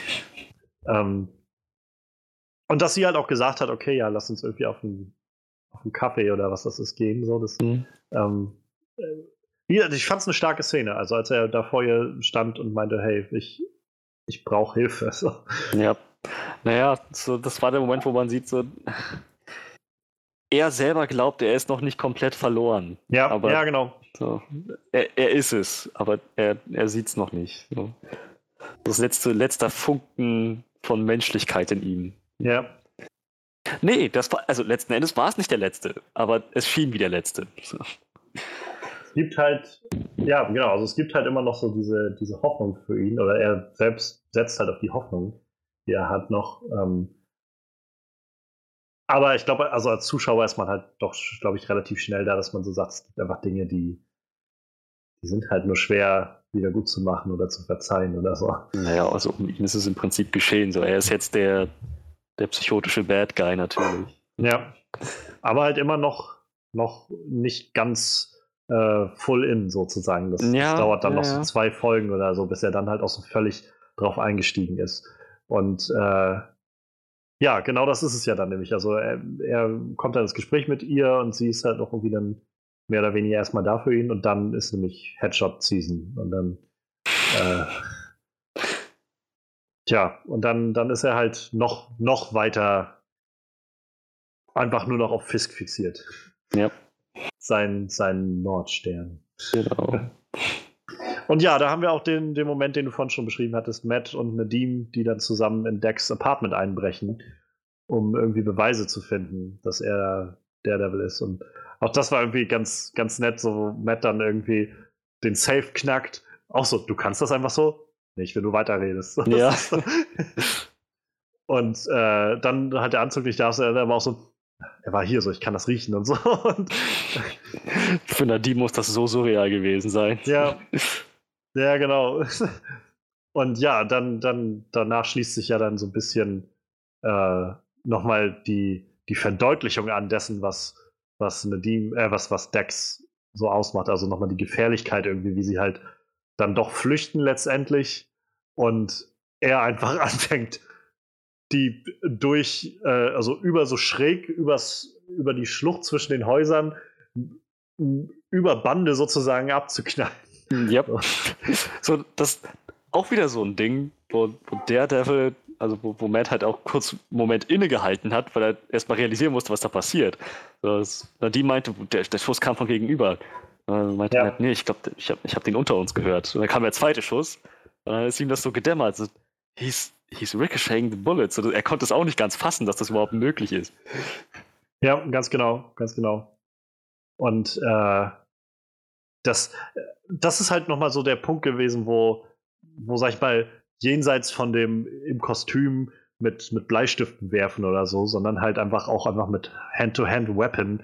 So, er muss nicht mal mehr gerade gerade einen Blickkontakt mit dir haben, sozusagen, um Nee, dich nee. wirklich erwischen zu können. Und das ist halt schon creepy. Auch so dieser Moment, äh, als er halt nach Hause kommt und dann schon denkt, dass da irgendjemand ist und sich dann einfach umguckt, was kann ich denn jetzt nehmen hier? Ja, ja. Diese paar Kristalle da vom, Ja, vom Lampenschirm. Es ist immer irgendwas da. Wenn, wenn, irgendwas in seiner Umgebung nicht nied- und nagelfest Ganz ist, genau. dann, ist, dann ist der eine Bedrohung. kann halt alles in, in eine Waffe verwandelt irgendwie. Und das ist, das ist schon, dass sie das halt auch hinkriegen, das irgendwie in dieser geerdeten Serie dann doch so umzusetzen, ist halt Ja, schon, ja. Ist halt schon echt beeindruckend. Ähm, ja, und äh, Matt nimmt natürlich noch ein paar von den, äh, von den Kassetten mit, die er da gefunden hat. Von, von den äh, von Therapiesitzungen von, Mhm. von Dex. Stimmt. Ja, und Nadim ist ziemlich angeschossen. Also ich glaube, der, der, der war ganz schön am Bluten, hatte ich meine ich mich zu erinnern. Yep. Und auch so ein Punkt, wir haben es das immer so ein bisschen übersprungen bei Nadim, aber das war ja vor allem immer diese Familiensache, die so aufkam immer wieder. Er hatte ja da auch noch mal diesen, nachdem das gerade im Bulletin auch war und so, dass seine Frau gesagt hat, irgendwie, wow, du hast mir nicht was gesagt, so, du hast uns angelogen. Und ähm, ich war tatsächlich gespannt, wo das hingeht. Mit, aber ich muss sagen, gerade dieser, dieser Familienaspekt hat in mir doch noch mehr irgendwie so, weiß ich nicht, einfach aus Gewohnheit wahrscheinlich diesen Gedanken gefestigt, dass so, ja, das wird sich dann am Schluss wieder alles auflösen. mit Mm, mit der ja, so ein bisschen irgendwie Mit, mit Nadim. So, das wird dann jetzt erstmal noch so ein bisschen bergab gehen und äh, sie werden dann sich jetzt irgendwie streiten und so. Ich musste, ich hatte mich so, weiß ich nicht, so ein bisschen erinnert gefühlt an den, äh, den Kumpel von, von Frank aus, aus Punisher, der halt auch von seiner Familie getrennt war und dann nachher Ah, zurückkam, Ja. wo die auch erst Probleme miteinander hatten und dann nachher alles wieder Friede, Freude, Eierkuchen, Familie war so. Das war halt, wo ich gedacht habe, so, bestimmt wird das jetzt so ein bisschen in diese Richtung gehen. So. Und der, ich kann auch verstehen, dass er sagte, gut, ich will jetzt meine Frau nicht anrufen und sagen, du, äh, ein ein Kollege von mir, bei dem ich eingebrochen bin, hat mir gerade äh, eine Kugel verpasst oder so. Wie war dein Tag? Ja, genau. Ähm, aber ja, er ist, also es ist schon. Nadim ist halt, wird halt interessant, vor allem in dieser Zeit dann, wenn er einfach anfängt, selbst diese Ermittlungen anzugehen. Ähm, ja, Foggy und äh, ist dann nämlich in der Folge geht das nämlich los. Foggy will Beweise äh, oder meint, dass er beweisen kann, dass, dass Fisk halt immer noch äh, als, als Krimineller da arbeitet und fängt dann an, seine Rede da zu halten und, und realisiert dann halt, warum Karen oder wo Karen hin ist. Yep. Und das, ich glaube, das ist meine Lieblingsszene in dem Ganzen. Also mal abgesehen von halt irgendwie, weiß ich, elf Minuten langen Action-Szenen oder sowas. Im Kern ist das, glaube ich, meine Lieblingsszene in dem ganzen Ding. Dieses erste wirkliche Aufeinandertreffen, was Fisk und äh, Karen in dieser Serie haben.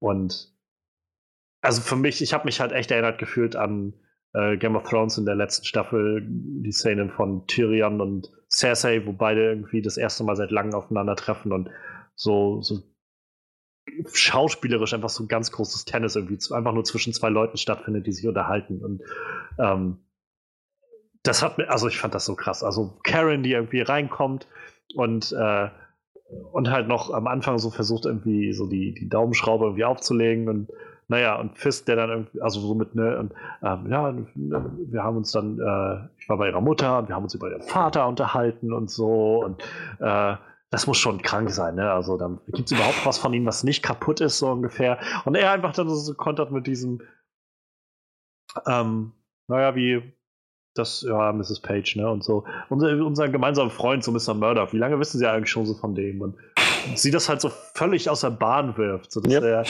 dass, dass er davon weiß. Und, und er dann halt auch noch das auch noch ausspielt, weil er genau weiß, dass sie das noch mehr kaputt macht, wenn er jetzt aus, äh, ausspielen lässt, so, Dankeschön, das habe ich jetzt von Ihnen erfahren. So. Ja, das ja. ist so, das ist so krass. Und äh, dann halt die Retourkutsche. Ich, ich, ich, ich, ich habe selten so eine, weiß ich nicht, zufriedenstellende Szene gesehen in, in letzter Zeit, wie sie irgendwie einfach da sitzt und so, so einfach so, so scheiß drauf. Weißt du? Und äh, Miss, hier, äh, James Wesley, ne, das, das war schon traurig, ne? Oh ja, schlimm, schlimm. Wenn so Leute einfach verschwinden, so, oh, und dann weiß man immer nicht, ist das, haben die aber keine Lust mehr auf einen oder sind die, ist dem was passiert? So die ersten 24 Stunden sind ja die schlimmsten und so, ne? Und Der ist ihn richtig gefoltert. Aber so, sie hat es so richtig genüsslich so, ja. so, rausgelassen und dann halt irgendwie zu diesem Punkt zu kommen, so dieses, so ich kann Ihnen sagen, so, äh, er hat nicht gelitten, so er ist, er ist halt schnell gestorben. So, ich ich, ich habe ihn nämlich erschossen, so mit sieben, also auch so, wo ich gedacht habe, als sie es gesagt hat, sie und du auch wieder Respekt an diese beiden Schauspieler, so wie einfach sie das so so hinkriegt, dieses, diese Wandlung von, von Emotionen irgendwie und Fisk, der einfach so nach und nach immer mehr so die Fassung irgendwie verliert. Ja, ja. Sobald der Name Wesley irgendwie im Gespräch war und er dann auch dieses und sie irgendwie an dem Punkt so, ich, ich habe ihn nämlich erschossen und dann auch irgendwie noch so dieses sieben Schuss. Mhm. Weil hatte, das ja. Magazin leer war. das ist so, der dann aber so wirklich die Fassung verliert. Das, das war doch herrlich. Und naja, dann letztendlich wurde das Ganze dann abgebrochen vom FBI und äh, von Foggy. Foggy, der dann kam. Und auch ja, Karen, die irgendwie mal, ja, keine Ahnung, wollte wahrscheinlich einfach, dass er irgendwie Fassung verliert und naja, wenn er mir irgendwas antut, dann ist das eben so, aber dann haben wir irgendwas gegen ihn in der Hand. So. Ich fand es schön, dass sie Matt, als der, als, als sie sich da in dieser Drogenhöhle begegnet sind, wo Matt meinte, ja, keine Ahnung, wenn das schief läuft dann, und die mich einsperren, vielleicht habe ich Glück und sie sperren mich in der Zelle neben Fisk ein, wo Karen so meinte, meine Güte, du hast dich echt verändert. So, und letzten Endes war sie dann ja. auch an dem Punkt. Ja, ja, genau. Es ist halt, man, man, man kriegt halt sehr gut mit dieses Gefühl von, von Ohnmacht irgendwie. Ja, ich, was alle diese Charaktere immer wieder mitkriegen. Also gerade das mit dem, mit dem Evans, also ich meine, das war, als das losging, habe ich mir schon gedacht, die werden jetzt nicht in Folge 4 wahrscheinlich schon ein Geständnis irgendwie reinkriegen. Da wird schon irgendwas noch passieren. Aber äh, du kriegst halt super gut mit, warum die Leute einfach so unglaublich frustriert werden mit all dem, was passiert. Ja, ja. Ja, und äh, in, äh, ich weiß nicht, ist das passiert noch groß was in der Folge. Ähm, ich glaube, das ist so der Großteil. Also äh, Karen ist sich halt ziemlich klar darüber, dass sie jetzt so langsam verschwinden muss, nachdem das irgendwie rausgekommen ist. Weil, naja. Ist nicht aufhören, wird sie zu jagen. Ja. Achso, genau. In, der, in derselben Folge kriegen wir halt noch die, ähm, die Offenbarung, dass Maggie halt die, die Mutter von von äh, Matt ist. Ah ja. Also, Matt ist ja letztendlich immer wieder zwischendurch in, der, in dem Kloster und, und trainiert oder, oder lässt sich seine Wunden verheilen. Ähm, nachdem äh, hier Rosario Dawsons Night Nurse nicht mehr da ist, irgendwie im Moment, ähm, ist das wahrscheinlich das Einzige, was er hat. Und ja, sie hat ihm ja im Prinzip in den letzten Folgen immer wieder versucht, gut zuzureden und ähm, so ein bisschen auch versucht, seinen, seinen Glauben wiederherzustellen. Ich fand eigentlich sehr stark auch den Moment, als sie am Anfang so dass ihm das Kreuz gegeben hat und auch irgendwie meinte, so, dann, dann trag's für mich. So. so wenn du es halt nicht für den da oben trägst, sondern trag's halt für mich. So. Ja. Und äh, naja, und wie gesagt, dann gab es halt diesen Moment, wo das erste Mal auch so wirklich sichtlich wurde, dass sie einfach nicht mehr weiter weiß. Ich meinte, ich, also, gebetet hat irgendwie. Und dann halt ja. auch irgendwie, sie, sie, sie redet quasi jetzt nicht mit Gott gerade, sondern halt mit, mit, mit Matts Vater. Die Szene an sich fand ich ziemlich stark, also gerade für, für ihren Charakter. Aber ich frage mich trotzdem, kannte ihn jetzt so viele Jahre. Ich weiß nicht, ob ich glauben kann, dass sie sich nicht hätte denken können, dass Matt das hört, was sie da laut ausspricht. Ja, ja, das, ich habe auch, hab auch so ein bisschen gedacht an der Stelle, so, das ist schon, also das ist schon ein bisschen sehr äh, weiß ich nicht, ein bisschen sehr glücklich, dass das jetzt gerade passt, dass, dass sie sich da auch noch hinsetzt und das laut ausspricht alles. Ja, ja. So, so, hat sie das sonst nicht gemacht, Gebete oder so? Hat, hat Matt in den letzten Monaten irgendwie immer die Gebete von allen Leuten mit angehört oder was? Und so, das war so, ich gedacht habe, ich verstehe schon, dass sie das auflösen wollten, aber das fand ich auch so ein klein bisschen plump. So, so. Ja, ja, eben. Ja. Das ist genau das, ein bisschen plump halt. Und es war halt, wie gesagt, an der Stelle, also ich habe es mir halt schon gedacht, wie gesagt, so ungefähr zu 80 Prozent bin ich sowieso davon ausgegangen, dass das diese Richtung annehmen wird und dachte dann so, an das erst rauskommt, so, na endlich ist es auf dem Tisch so und mal gucken, was jetzt passiert. ähm, aber davon ab, also ich, wir haben es jetzt kaum, kaum nur über Maggie geredet, es war halt auch einfach immer noch so, so ein Nebenstrang an dem Punkt, oder es bleibt ja auch mehr so ein Nebenstrang, aber ähm, ich fand die Chemie einfach zwischen ihr und, und Matt super, also in der ganzen Serie, das hat mir so Freude irgendwie gemacht, den beiden zuzugucken und, und so der ja. so Kabeleien irgendwie mitzukriegen, aber halt auch ihre, ihre Sorge und ihre Fürsorge für, für ihn irgendwie mitzukriegen. Und naja, gerade nachdem das jetzt irgendwie dann rauskam, ähm, gab es ja dann doch noch mal ein bisschen, äh, bisschen Einblick in das Ganze und ein bisschen Bewegung. Ja. Ja, also nachdem das rauskam erstmal zwischen den beiden mehr Bewegung und dann hat sie selbst auch nochmal, ja. wurde ihr ihre Arc noch ein bisschen mehr beleuchtet, so die Hintergrundstory, was da genau passiert ist mit Matt. Ja, genau. Und naja, sie konnte sich dann auch let letzten Endes war das auch, glaube ich, der Grund, warum sie ähm, so schnell bereit war, der von Wilson Fisk gejagten Karen Unterschlupf zu bieten in ihrer Kirche. Ja. So, ich glaube, ich glaub, da schwang schon was, ein bisschen was von der von Schuld mit, dass sie Definitiv. Matt das jetzt schuldig ist. Definitiv. Also ja, es ist schon krass, wie die Leute irgendwie angetrieben werden von, von, von diesen Sachen. Also Maggie irgendwie, die ja ihr Leben lang irgendwie das schon alles vor sich hinschiebt und irgendwie wahrscheinlich auch nur nach Vergebung sucht auf irgendeine Art und Weise. Und ja, also ich habe halt am Anfang noch gedacht, so, oder in den ersten Momenten, als diese, die nächste Folge dann losging, wo wir halt Matt dann irgendwie sehen, wie er halt so, naja, irgendwie sich dann auch noch weiter zurückzieht und äh, ich erst mal gedacht habe, hä? Aber da habe ich so gedacht, na gut, wenn du irgendwie als, als Weiser aufwächst, auch noch als Blinder und deine, deine Kindheit vor allem dann dadurch da so aussah, dass irgendwie so ein alter Sack kam, der dich dazu geprügelt hat, ständig zu kämpfen und äh, so, dann kann ich schon verstehen, dass er, dass man dann sagt so, okay, ich habe die ganze Zeit eine Mutter gehabt und die wusste, dass es mich gibt und okay, die wollte mich trotzdem nicht haben. Wow. Ja. Wow. Ja, und das ist ja dann auch der Punkt, wo, wo Matt dann nämlich zu dem, äh, zu dem Boxring geht, wo sein Vater immer war und dann anfängt, sich die Muay Thai-Sachen umzubinden und so. Mhm. So, Schnauze voll, ne? Genau, also so dieser, dieser Gedanke von, es, es muss jetzt einfach ein Ende finden. Und äh, in, was insofern halt interessant ist, weil ich mich das schon gefragt habe, als es hieß, so Fist kommt zurück und gerade in der letzten ähm, Staffel war ja ein großes Thema, irgendwie diese, diese Frage nach, ähm, naja, sollte man halt Leute töten oder nicht? So zwischen Frank und, und naja. Matt und auch irgendwo alles so eingesponnen in gerade Matts Glauben, so seine, seine Idee von, von Glauben und Vergebung, die möglich ist und oder eben nicht mehr möglich ist, wenn man halt jemanden umgebracht hat. Und dass er halt an, äh, generell diese Staffel halt einfach so runtergebrochen ist. Einfach so, dass sie, also ich hatte schon das Gefühl, dass er nicht seinen Glauben daran verloren hat, dass das scheiße ist, sondern einfach nur was scheiß drauf. So, mir geht's so, so jetzt dreckig.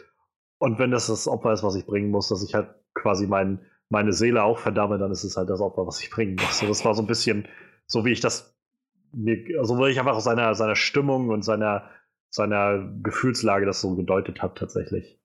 Ich glaube, also ja, einmal das. Und ich glaube auch, dass, es, dass er vielleicht so, ich habe mich so ein bisschen an äh, Batman Under the Red Hood erinnert gefühlt, ähm, dass er sagt, für Fisk macht er eine Ausnahme. So wie halt Red Hood das mit dem Joker meinte, es ist, als er Batman gegenüberstand. und Joker gefesselt vor ihm auf dem Boden lag. Und so, dann hat doch Batman meinte, ich kann das nicht. Ähm, wenn ich einmal damit angefangen habe, dann gibt es keinen Weg zurück. Ja. Hat dann ähm, Jason Todd war das, also meinte, ich rede nicht davon, Penguin oder Two-Face zu töten. Nur ihn. Nur ihn. Für alles, was er getan hat. So, ich dachte so, eigentlich, ich glaube, das spielt auch mit rein. So, Fisk ist vielleicht jetzt für, für Matt die eine Ausnahme, wo er sagt, so, nee, tut mir leid, gibt keinen anderen Weg. Der muss einfach sterben. Mag natürlich auch sein, dass das ein bisschen der Gedankengang ist. Ähm,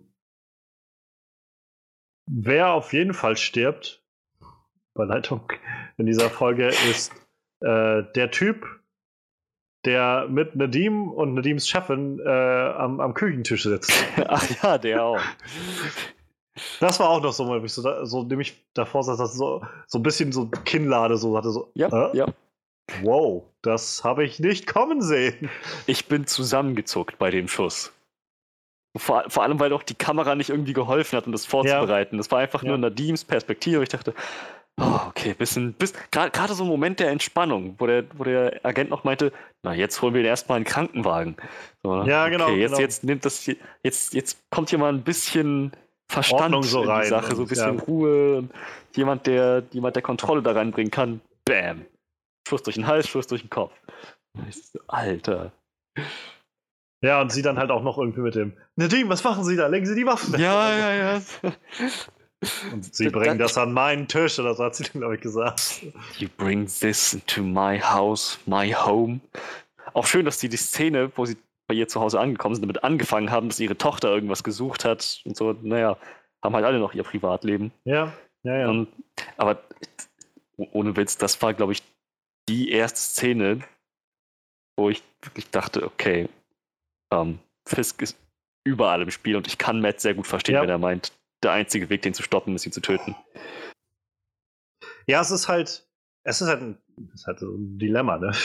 So, und das, das finde ich, haben sie jetzt sehr gut dargelegt. Also, ähm, gerade in der Folge, das war halt die Folge Revelations, wo wir jetzt halt mitbekommen, wie tief das alles ging mit Fisk. Und das war halt, wo ich, wo ich echt beeindruckt war, weil ich halt, ich hatte halt schon, wie gesagt, damit gerechnet, dass er halt so gewisse Dinge einfach schon ne, seit längerem irgendwie die Fäden zieht. Das wurde ja auch schon so angedeutet mit dem Hotel, dass er das alles dann ähm, irgendwie eingeleitet hat, sowieso den Angriff auf sich und so.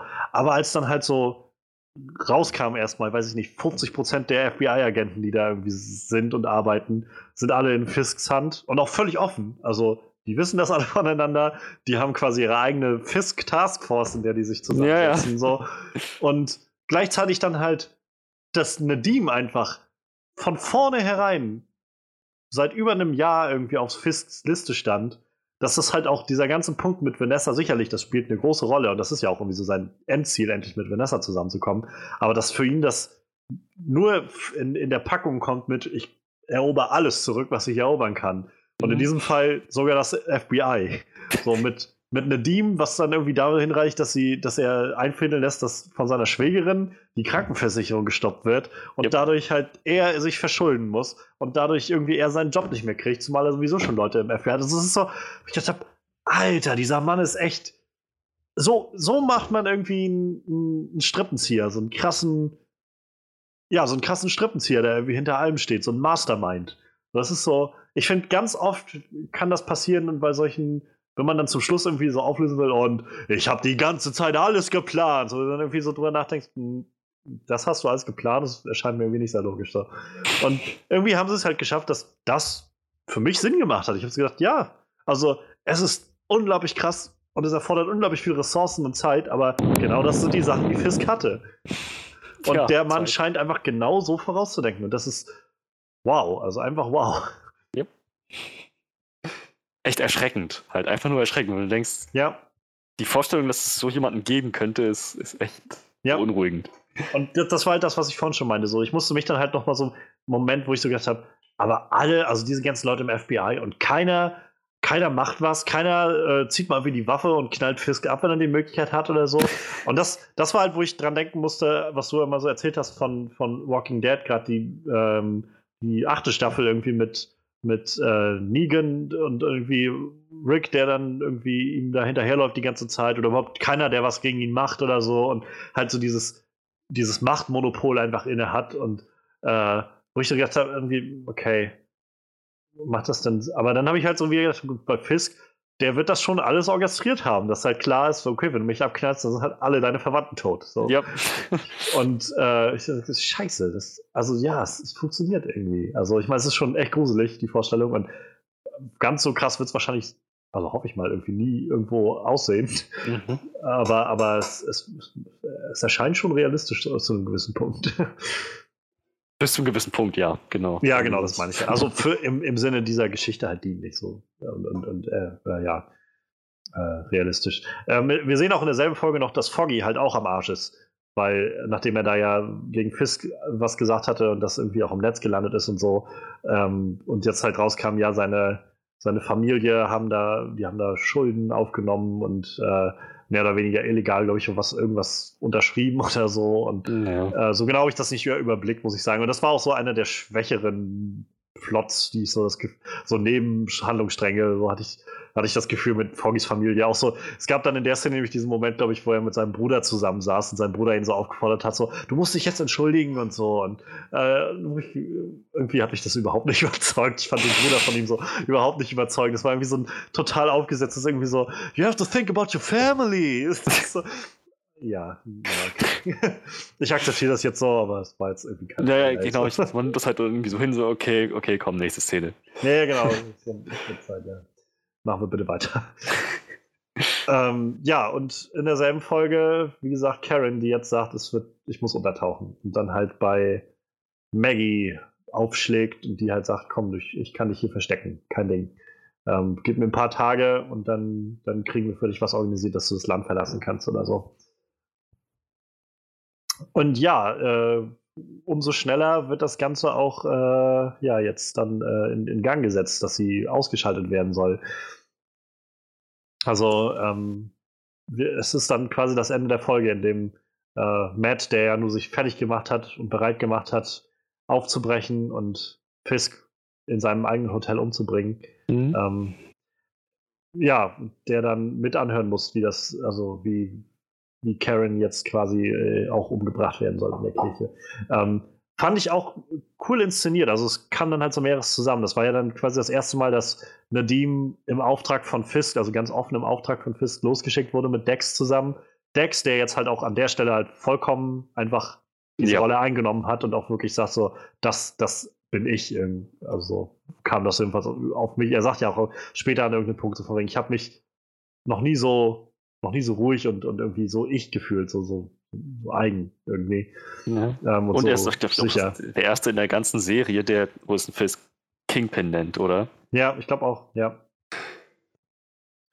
Ähm, ja, und äh, die machen sich dann auf, weil sie dann ja diese ganzen, die ganzen Gangleader und so alle irgendwie einsacken in New York nach Fisks Angaben.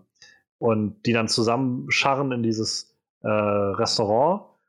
Und da ja dann im Raum steht, so von wegen, äh, meine ich, war doch auch diese, diese Nummer von wegen, äh, na, Dex ist dann in dem Kostüm da, um aufzupassen und gleichzeitig äh, meinten sie doch, er wird auftauchen, so Matt, also der, der echte Teufel sozusagen wird hier ja. auftauchen und so. Und dann halt zu sehen, wie Matt irgendwie einbricht, ich dachte mal so, okay, okay, okay, okay, okay, Matt äh, läuft nicht falsch. Das war ja auch quasi noch, wo er dann in dem, in, dem in der Boxhalle war und mit seinem Vater geredet hat, sozusagen, sein Vater auch noch meinte, du weißt, dass es eine Falle ist und so. Und ähm, und dann aber rauskam, nee, Matt ist nicht dahin gegangen. Matt ist zum, mhm. zum Hotel gegangen, um ihn abzufangen. Und auch da dann irgendwie zu sehen, wie diese Leute, die da unten für Fisk arbeiten, einfach angekettet sind und so. Ähm, Hilfe! Bitte! Und ja, und also auch, das war auch wieder so ein, so ein richtiger Cliffhanger, dann irgendwie, wie Matt dann dasteht und Fisk ist irgendwie in drei Minuten hier oder so. Und Karen, ja, Karen soll jetzt umgebracht werden. Scheiße. Mhm. Und äh, wie gesagt, ich habe also, ich hatte dir das schon erzählt, aber ich, ich sag's nochmal, ich habe ich hab die Folge gesehen und gerade wegen dieses Cliffhangers dachte ich so, ich, ich kann jetzt nicht aufhören, ich muss gleich die nächste sehen.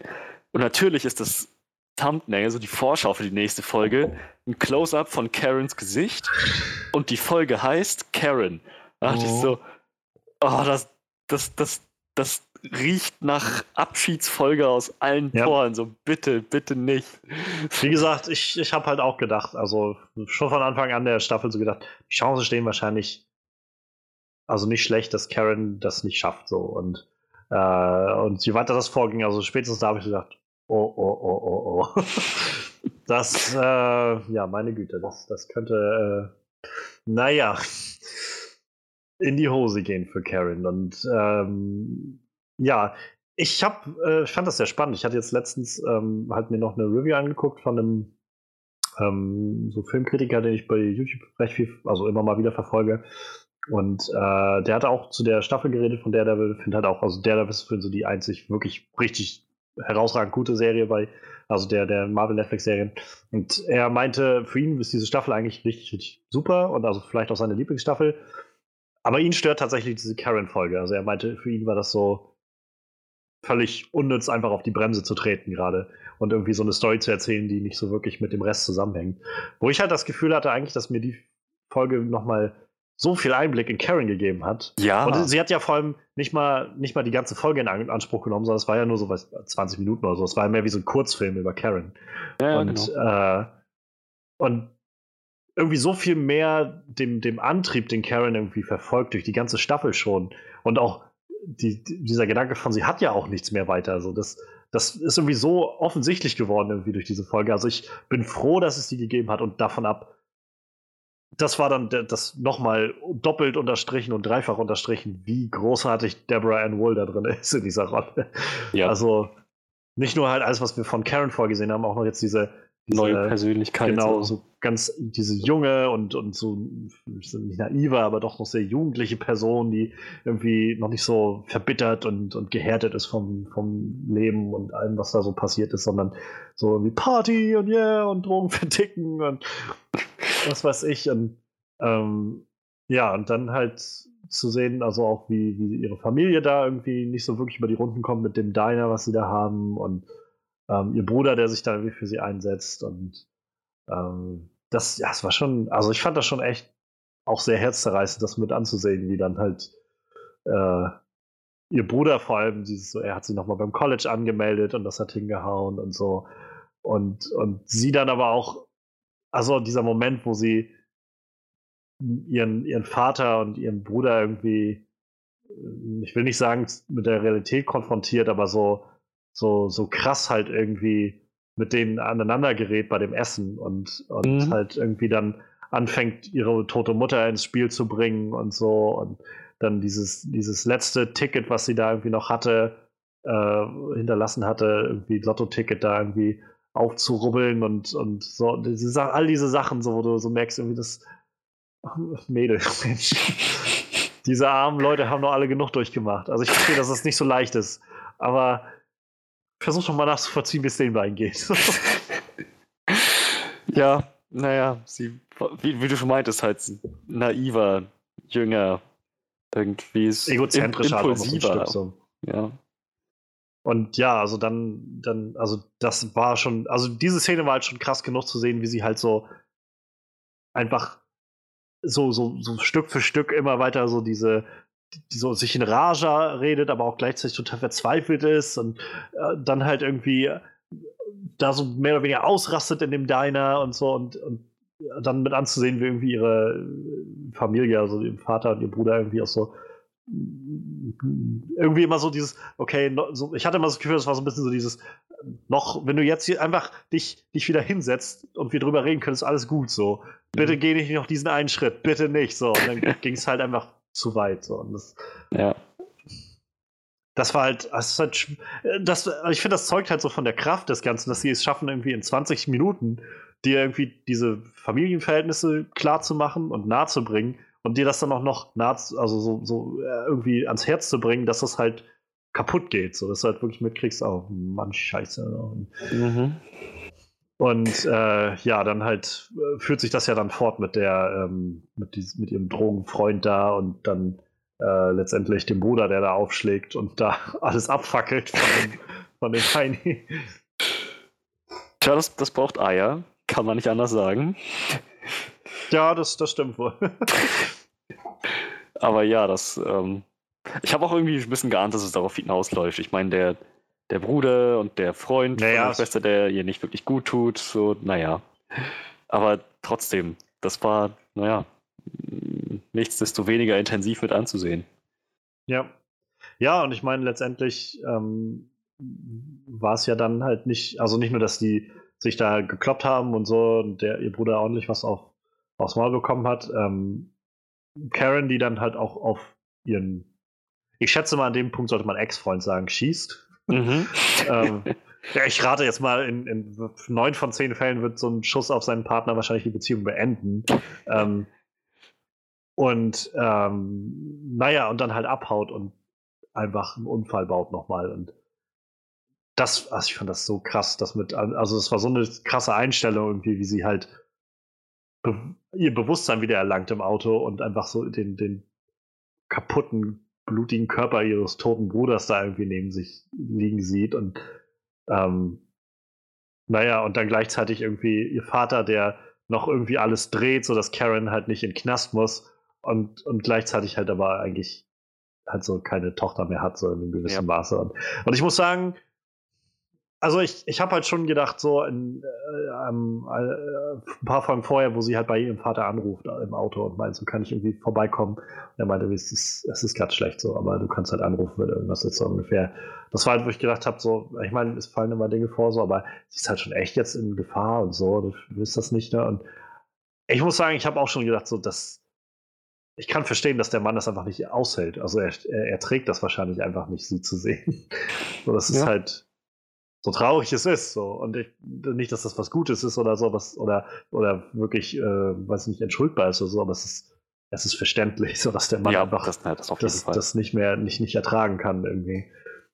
Überhaupt auch dieses Abschieds, na, erstmal es nicht, aber wo sie sich halt nochmal im Diner gegenüber sitzen und halt ähm, er irgendwie sagt, wie es alles jetzt weitergeht, so ungefähr, und du wirst jetzt weggehen und, ne, und so das, das ist halt, wie gesagt, krass und alles irgendwie in dieser kurzen Zeitspanne. Also so, solche Kurzfilme müsste man machen. Tja. Ich habe gelesen, also in, äh, gelesen, ich hatte im Interview hatte ich das gehört von ihr, wo sie nämlich meinte, da hatte sie auch drüber geredet über die Folge. Sie meinte halt, sie fand das halt sehr toll, als sie gesagt haben, dass sie so eine Folge mit ihr machen wollen. Und ähm, das ist halt auch so ein bisschen ähm, in eine, also dass sie ihren Charakter er erkunden wollen, ergründen wollen und dass das klar werden soll, also das hat sie gemeint, das war ja auch irgendwie wichtig, dass klar werden soll, dass es halt wirklich Karens Fehler war, was da passiert ist. Dass es halt nicht, nicht, so, eine, nicht so eine Nummer wird, so von, von wegen, keine Ahnung, sie musste sich entscheiden, ob sie ihren, ihren Bruder sterben lässt oder ein paar Waisenkinder oder irgend sowas in der Art, sondern mhm. es war unterm Strich einfach ihr scheiß Fehler, den sie gemacht hat. Und äh, dass, dass das halt einfach ist, warum sie so getrieben ist, ihr ganzes Leben lang und irgendwie seit Ewigkeiten nach, auch wieder nach Vergebung sucht, die sie eigentlich wahrscheinlich in ihren eigenen Augen auf jeden Fall nie erlangen kann.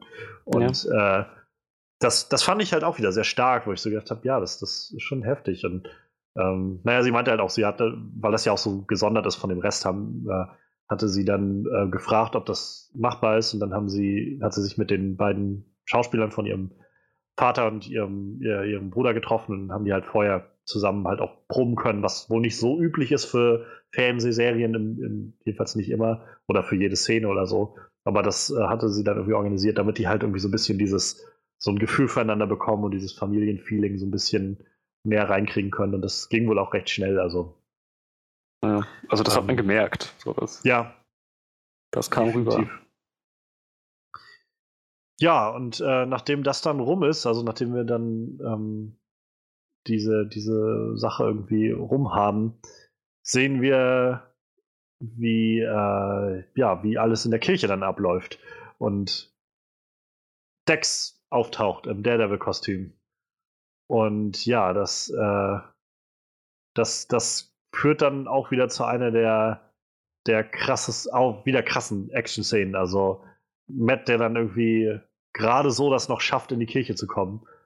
Und ja, dann, das war halt so das erste Mal, hatte ich das Gefühl, wo, wo Matt gegen Dex dann war und beiden klar war, wo so die Stärken des anderen liegen. Mhm. Und, und jetzt halt so ein bisschen mit in einem gewissen Maße in der Strategie vorgegangen sind. Und halt gesagt haben, okay, ich muss jetzt, ich muss Abstand halten und ich muss nah rankommen. Ja. Und wieder so eine ganz andere Dynamik, die diese Action-Szene hat von allen anderen. Und, und umso interessanter wird. Es kriegt so eine neue Spannung auf einmal dadurch, weil du halt so, der eine will weg, der andere will unbedingt ran. Und der eine will dann unbedingt noch eine Ja. Zielperson kalt machen. Und vor allem jedes Mal, wenn er dann, wenn, wenn Matt ihn mal nicht einen Moment irgendwie zu fassen hatte, hat er Ja. sofort irgendwie wieder, okay, da liegt, keine Ahnung, so, ein, so eine Schale irgendwie für, äh, für Taufwasser oder sowas. Zack, Ja. werfen wir die mal irgendwie durch den Raum oder so. Und äh, ja, und der und den Pater hat es natürlich erwischt, Pater Lampton. Also das war halt so ein Moment. Ich, ich war mir nicht sicher, ob jetzt jemand sich vor Karen stellen wird Ja, oder ob sie es jetzt wirklich erwischt. Naja, ja. letzten Endes hat sich Father Lampton geopfert. Auch wahrscheinlich mit demselben Schuldgedanken wie äh, Schwester Maggie. Ja, Äh, seine letzten Worte waren Forgive, Forgive us. ja. War, äh, genau, diese, diese Charakterzeichnungen sind halt so stark irgendwie bei all diesen Leuten. Also, weil diese Beziehungen zwischen denen einfach so interessant sind. Und äh, ja, Lampton, also ich meine, Matt hat ihn ja auch zur Rede gestellt gehabt. Ähm, so, das, du hast das irgendwie immer gemacht. Auch, auch sehr schön irgendwie, als er ihn zur Rede stellt und er da irgendwie in, in dieser Bar ist und mit dem, mit dem Typen irgendwie äh, Billard spielt oder was das ist. Und dann haben sie es schon immer gewusst, Pater? Sie sind Pater? Verschwindet. Der zockt ihn ja auch richtig ab, vor allem. Ne? Ja, ja. Ach ja, er wird, er wird vermisst werden. Ähm. Aber ja, ich, also ich habe auch, ich war auch nicht sicher, wen es jetzt da tatsächlich erwischt, ob Karen das jetzt sein wird oder, oder er. Und äh, naja, leider, leider hat es dann auch ihn getroffen. Ähm.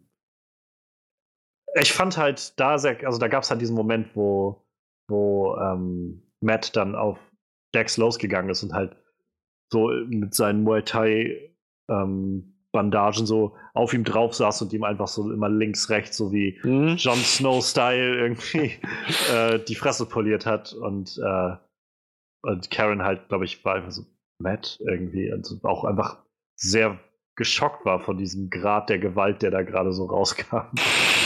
Ähm, aber sehr cool fand ich halt dieses Zusammenspiel ge- gewissermaßen, so was sie hatten, einfach, dass die beiden kämpfen und sie einfach so, so quasi in sich flüstert, einfach nur so. Ja, ja. Wenn du ihn wegbringst, dann kann ich die alle Sie, rausschaffen. So sie ungefähr. wusste, dass er das hören wird. Ganz aber genau, ganz Dex genau. Halt nicht. Und halt Lampton ja letztendlich auch so ein bisschen, der halt auch einfach nur geflüstert hat, auch im Wissen, dass Matt das hören wird, wenn er sagt, irgendwie, gib uns. Also, Ja. So. Ja, äh, dieser Kampf, also der zieht sich auch, fand ich, also was zieht sich lange, aber der dauert lange an, hatte ich das Gefühl. So dass ich echt immer wieder dachte, scheiße, jetzt könnt ihr jetzt nochmal die Wendung nehmen oder die Wendung nehmen. Gott, ja. kämpfen sie sich irgendwie auf die Empore da oben hoch und immer dann hat der, der eine mal irgendwie die Hand oben, dann hat der nächste die Hand oben und so. Ähm, und ja, letztendlich ist es ja dann ähm, Karen, die, die Dex dann von da oben runterstößt von der Empore. Und damit den Kampf dann erstmal beendet. Weil, glaube ich, auch das FBI dann kurz vor da ist oder die Polizei. Aber damit, das war's ja, damit war es ja nicht vorbei. Die haben ja dann, ich meine, der Großteil der nächsten Folge war doch einfach Ja. nur, wie sie versuchen mussten, überhaupt aus der Kirche rauszukommen. Aber der, der, der Kernkampf war erstmal, sag ich mal, vorbei. Und es, Ja, ja. es war halt auch ein starker Shot, fand ich, so für den Abschluss, wie, wie sie halt, also der Folge, wie sie irgendwie den völlig wieder mal vermöbelten und verkrüppelten Matt irgendwie in den Arm gehalten hat. So. Und also Cut. Toll, jetzt ja, dann muss ich jetzt die nächste Folge gucken. Und ja, dann, dann geht es halt, glaube ich, die komplette nächste Folge ist ja dann einfach nur noch, wie sie in der Kirche sind und irgendwie von A nach B kommen und das auch immer so ein bisschen nutzen, um sich gegenseitig auch nochmal auszusprechen in so gewissen Sachen. Also ähm, auch, äh, auch interessant, wie sie da halt Spannung erzeugen, so fand ich. Also jedes Mal, wie ich so gedacht habe, jetzt sind sie, jetzt, keine Ahnung, jetzt haben sie es geschafft, erstmal in den Keller zu kommen oder so. Oh, sie bringen Hunde. Scheiße. So. ja. Und dann irgendwie, keine Ahnung, Maggie, die dann eine andere Nonne dazu anstiftet, jetzt zu sagen, nee, den, den habe ich da hinten reinrennen sehen oder so, den Typen. Und dann laufen die erstmal ins Nachbarhaus oder so. Und puh. Und dann irgendwie, nee, dann kommen sie doch in den Keller rein und sie sind nicht mehr da. Okay, sie liegen in diesem, diesem steinernen Sarg. Puh, meine Güte. So. Und das war, äh, das war, das war so, so auf so einer anderen Ebene irgendwie echt, echt ermüdend, so, sag ich mal. Also ermüdend wieder in so einem so anspruchsvoll irgendwie. Ja, ja. Vor allem, ähm, als sie da ganz am Anfang der Folge mit Nadim und Dex stand, Ja, ähm, und dann halt so gesagt hat, was sie gesehen hat, dass Daredevil aus der Kirche rausgerannt ist. Und dann halt Dex noch eingeworfen Ja, hat, nein, ja. nein, ich habe ihn wieder zurücklaufen sehen, wo, wo ihr klar geworden ist, wer das, was das für ein Typ ist, so, Ja. was, das, was der für ein Spiel spielt. ja, aber ich, das mein, ich meine, das, das richtig Interessante kam ja erst gegen Ende, als noch das NYPD anrückte Ja. und äh, Foggy seinen Plan Foggy, ja. umsetzen konnte. War auch, also das fand ich auch sehr schön, wie, die, wie er dann irgendwie drinne war und sich unterhalten hat und auch so weiter. So, ich, äh, ich bin hier, um äh, äh, Zeit zu schinden. Ja. und immer so, was gucken sie denn immer zu der Dame da hinten rüber? Sie immer, ja, ja, ja, und damit ist die Katze jetzt im Sack. Also, da sind meine Mandanten und sie müssen an das NYPD übergeben werden. Und halt auch da zu sehen, also es war tatsächlich wieder so ein krasser Schritt für, für Dex, fand ich, wo, wo so klar wurde, also dass er diese, dieses Pflichtbewusstsein einfach mal für Fisk hat und einfach immer so, also ich meine, wäre eine Diem nicht da gewesen, hätte er wahrscheinlich einfach die ganze Kirche umgebracht. Ja. So, damit keiner das mitbekommt. Und das, also das fand ich krass. Und somit, wie gesagt, nachdem wir ihn so labil gesehen haben, nicht nur, dass er jetzt in dieser Rolle irgendwie sich so wohlfühlt auf einmal, er fühlt diese enorme Verpflichtung gegenüber Fisk und halt kennt auch so, ne, wie er schon so, so schon keine Grenzen irgendwie kennt, aber an dieser Stelle so auch dieses, warum, wer hält uns jetzt auf von irgendwas? So, du kannst nicht einfach jetzt hier anfangen, Leute vor Augen der Nonnen umzubringen und dann am besten die Nonnen noch alle umzubringen oder so. Ja. Es ist, ja, also es war ganz schön krass. Und äh, in derselben Folge haben wir gesehen, nämlich die Ankunft von Vanessa stand kurz bevor. Äh, Fisk, der jetzt sich auf die Suche gemacht hat nach dem, äh, dem Hasen im Schneesturm. Und das Bild zurückhaben wollte von der, von der Dame, die, also die, die ursprünglich, deren Familie das Bild ursprünglich gehört hat. Ähm, eine, eine Holocaust-Überlebende. Und ich war echt nicht sicher, wo diese Szene hingehen wird, um echt zu sein. Das war so Ja, Fisk, der da mit ja. ihr zusammensitzt und sie auch irgendwie. Ich habe halt echt gedacht, als sie anfängt, so von wegen, ich kenne Männer wie sie und so. Und äh, das war ja irgendwie so, scheiße, Mann. Der, ich traue dem das zu, dass der jetzt so eine, so eine alte Frau irgendwie umbringt oder so. Mhm. Aber nee, er war ja dann auch, nee, nee, also Vanessa würde nicht wollen, dass dafür irgendwie, ähm, dass das irgendwie aus ihren Händen genommen wird oder irgend sowas meinte er dann. Und, ähm, das ist ja auch so, okay, in, interessant, gut, das, das, das hat ein, ein, ein, ein schöneres Ende, sag ich mal, genommen, als ich mir das gedacht habe. Vorerst, wie sich dann später herausgestellt hat. Ja.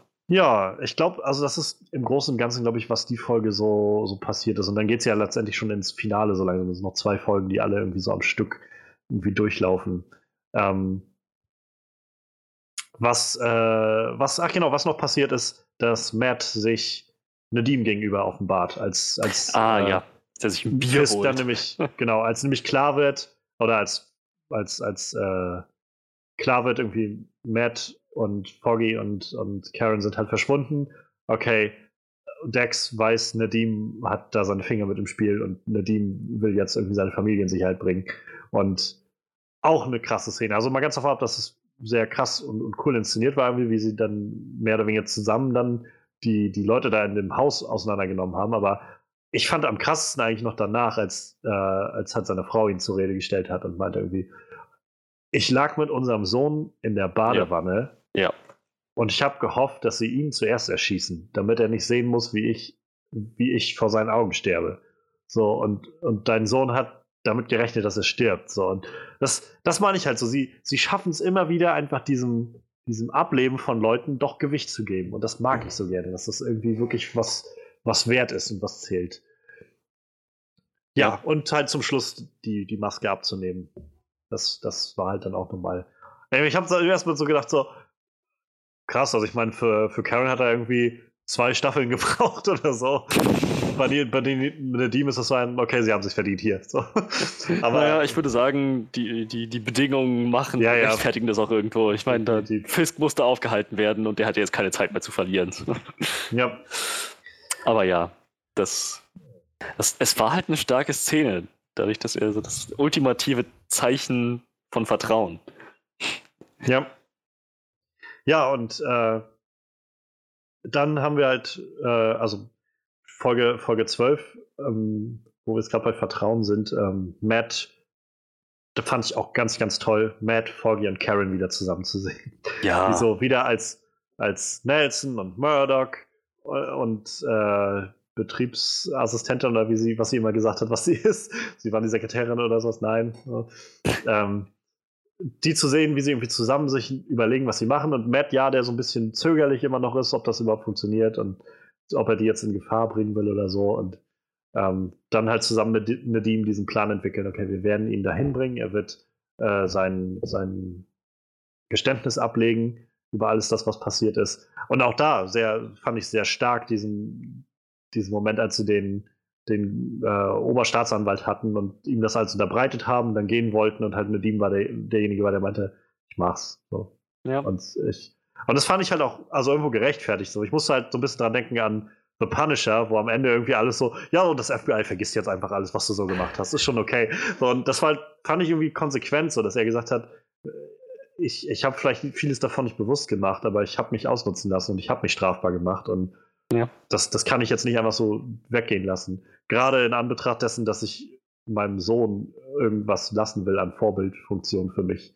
Und äh, naja, und dass das halt alles aufgeht und auch noch äh, diese sehr, sehr coole Szene, als sie dann sich durch die Autobahn da irgendwie, durch die volle Bahn da irgendwie kämpfen müssen mit den Leuten, also Nadim und, äh, und Matt, auch so, so Comicbuchmäßig irgendwie, wie sie dann in dem Auto sitzen und der blinde Mann dem anderen irgendwie sagt, wo er hinschießen soll.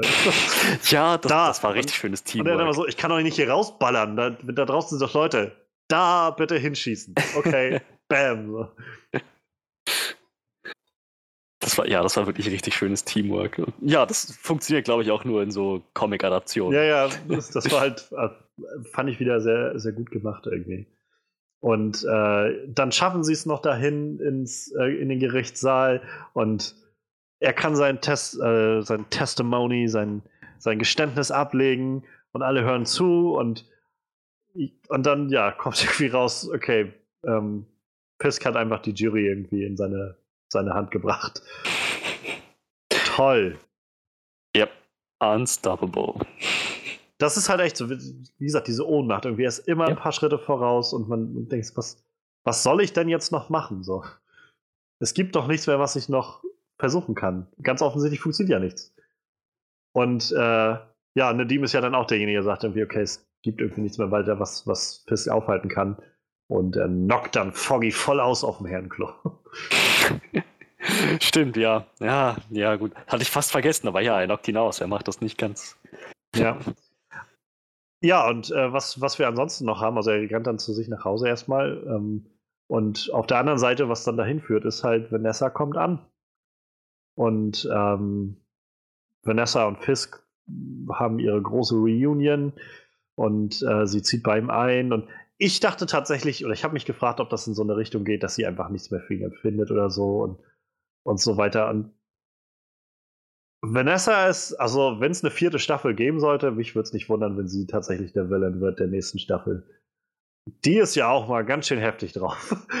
Die hat sich, ja, die hat sich jetzt so ein bisschen entlarvt irgendwie, so ent, ent, entpuppt, ja.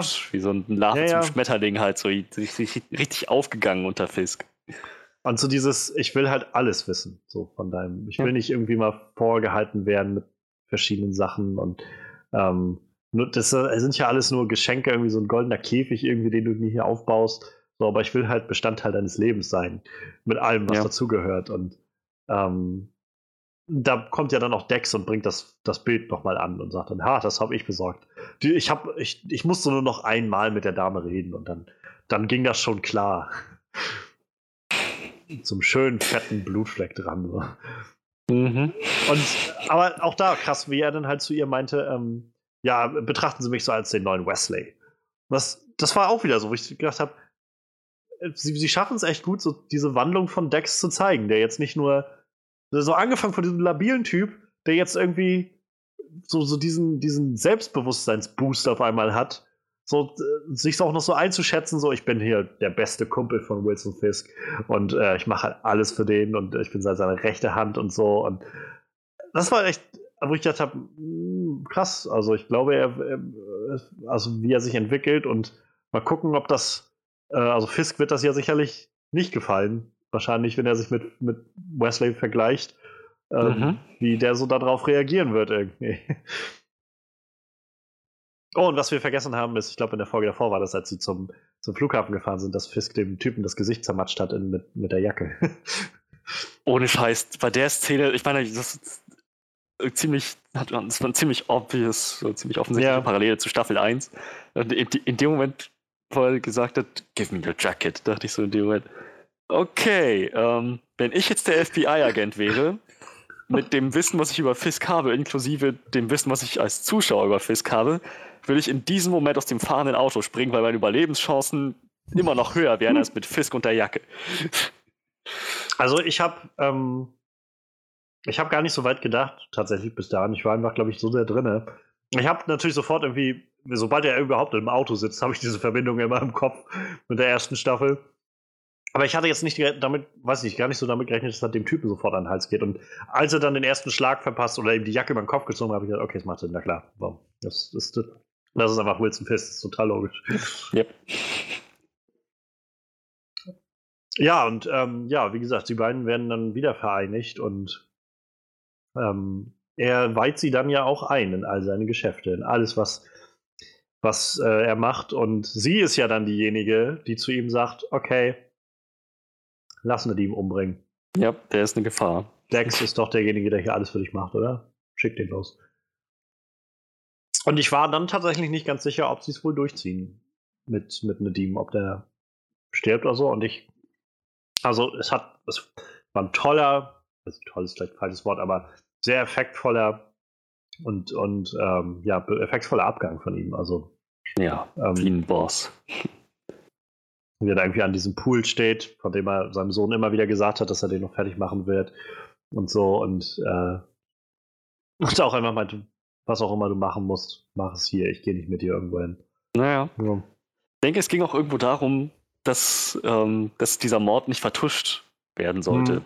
So, dass seine Leiche gefunden wird, dass nicht einfach ja. so die Spuren irgendwo verwischt werden können, sondern, naja, er hat, er hat ihn ja gezwungen zu schießen im Prinzip. Er hat seine Waffe gezogen, ja. im vollen Bewusstsein, dass Dex höchstwahrscheinlich schneller ist als er. Und hat ihn, hat ihn, ja, hat ihn gezwungen, ihn an der Autostelle abzuknallen. Und alles Teil seines Plans, was der opfern musste.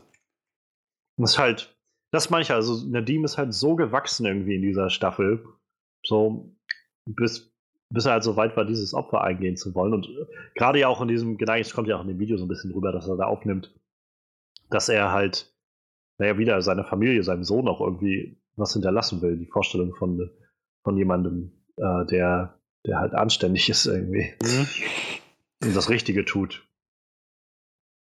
Und deshalb hat mich das tatsächlich so ein bisschen aufgeregt, äh, als, als dann die Frau von ihm bei, bei dem FBI saß und wo ich halt erst noch dachte, so, oh nein, jetzt. Und sie auch, ja, das ist alles so grausam und wie konnte ich das übersehen mit meinem Mann, er ist ein Monster und so. Ich dachte so, ihr könnt doch jetzt nicht, nicht noch den, den Namen von dem armen Mann irgendwie in den Dreck ziehen. Ich Schweine. Ja, dachte ich auch. Aber, Aber das nein, war ja, das war ja nur eine Finte. Es war eine, ja, da war, da war ich sehr froh. Ich dachte, meine mhm. Fresse, mhm. ey. So, weißt du, die, die, diese Art von, von Respektlosigkeit gegenüber den Toten kenne ich sonst aus Game of Thrones, aber nicht aus der Level. ja, genau. Und ja, wir haben halt vor allem, nachdem das alles passiert ist, Matt, der jetzt sich entschlossen hat, auf seine Art und Weise das Ganze zu Ende zu bringen. Nachdem ja, der, der legale Weg sozusagen nicht funktioniert hat. Jedenfalls soweit sie das äh, überschaut haben, denn ja, was Nadim nämlich irgendwie cleverer, also eigentlich ja derjenige ist, der den Fall gelöst hat, so ein bisschen. Oder das Problem gelöst hat. Ähm, der auf die schlaue Idee kam, ganz zum Schluss einfach ein, äh, sein, sein Video als, ich weiß nicht, wie man das im Deutschen nennt, also im Englischen sagen wir Dying Declaration hieß das. Ja, ja, ich weiß nicht, ob es überhaupt ein deutsches Pendant dazu gibt. Ähm, es scheint ja einfach so ein Rechtsding zu sein aus Amerika. Ähm, weiß nicht, Todeserklärung oder sowas, ich weiß es nicht. Aber Todesgeständnis? Ich weiß irgendwie sowas, ja.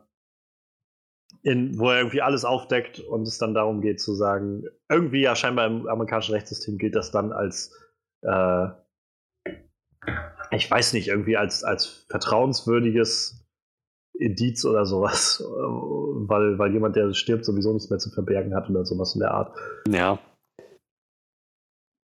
Fand, also irgendwie, irgendwie macht das schon Sinn. Ich habe mich halt im ersten Mal so gefragt, irgendwie, hm, irgendwie, also seltsam, dass sie sowas damit reinbauen. Und dann dachte ich so, na gut, es geht aber irgendwie auch um zwei Anwälte. Also irgendwie schon, schon klar, dass sie auch mal so eine Elemente irgendwie damit reinbringen. Macht schon Sinn. Also. Ja, klar. Es hat halt das, der Story irgendwie gut getan und ich hatte jetzt auch gerade nochmal hier bei Wikipedia drauf geklickt. Das, es scheint das auch wirklich zu geben. Das haben sie sich jetzt nicht ausgedacht für, für die Serie. Oh, Mensch. Ja, ja aber das war, das war ein cooles Element. Genau, und damit irgendwie alles, alles aufdeckt, was so da passiert ist. Ähm, und, und das Ganze dann jetzt als, als festen Beweis sozusagen da hat, den man vorlegen kann, immer wieder auch einer Jury vorlegen kann und das äh, und FIS damit ganz gezielt erstmal ähm, belasten und dann halt vor allem untersuchen kann.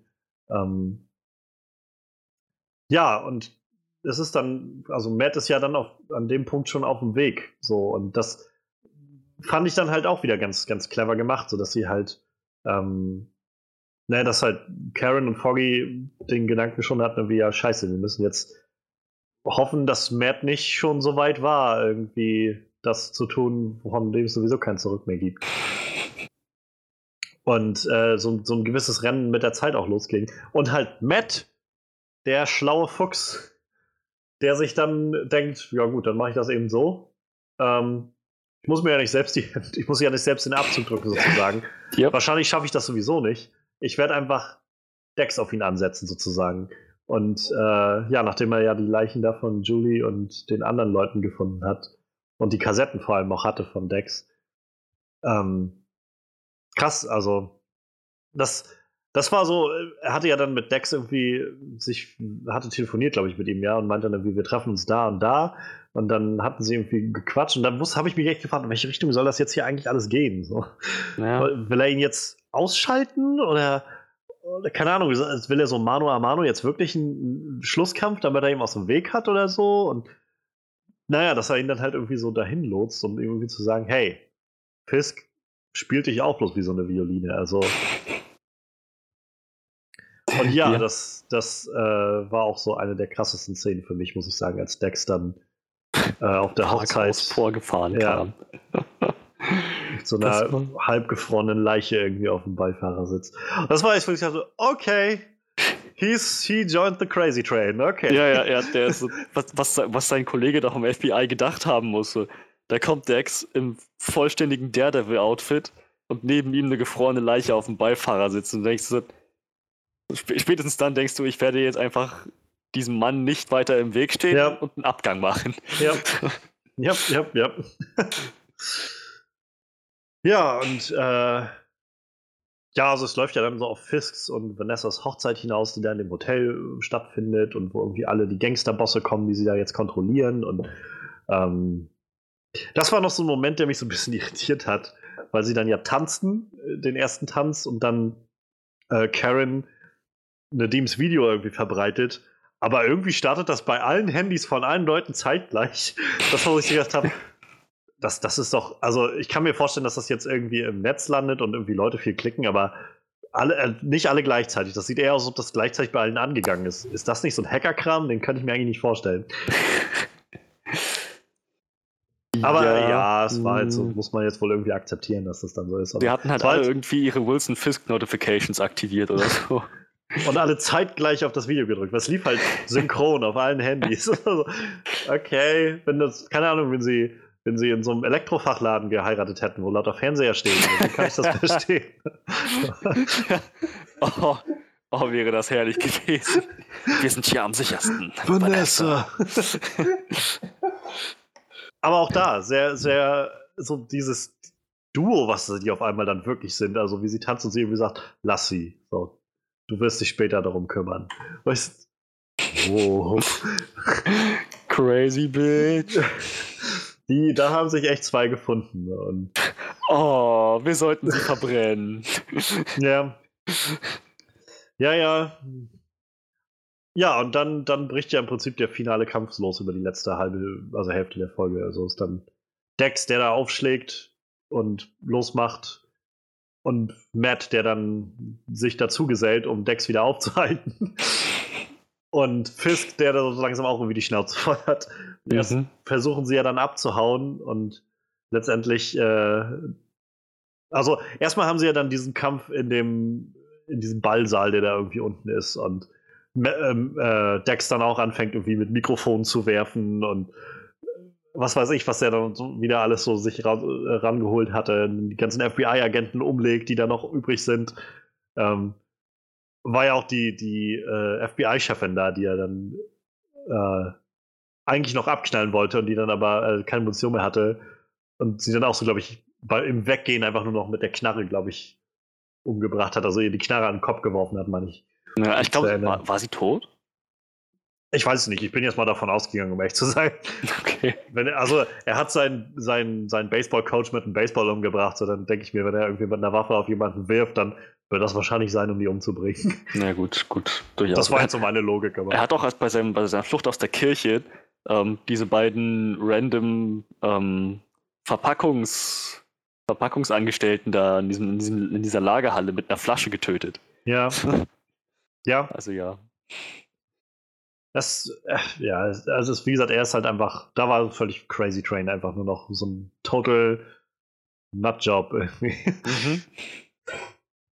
Und ja, also ich, es macht halt, also ich finde es halt schön, wie gesagt, dieser Kampf entspinnt sich ja dann und Matt und er kämpfen sich dann so ein bisschen dadurch erst durch den Ballsaal und dann fliegen Messer durch die Gegend und äh, dann, dann verschanzt man sich hinter Tischen, solche Sachen irgendwie.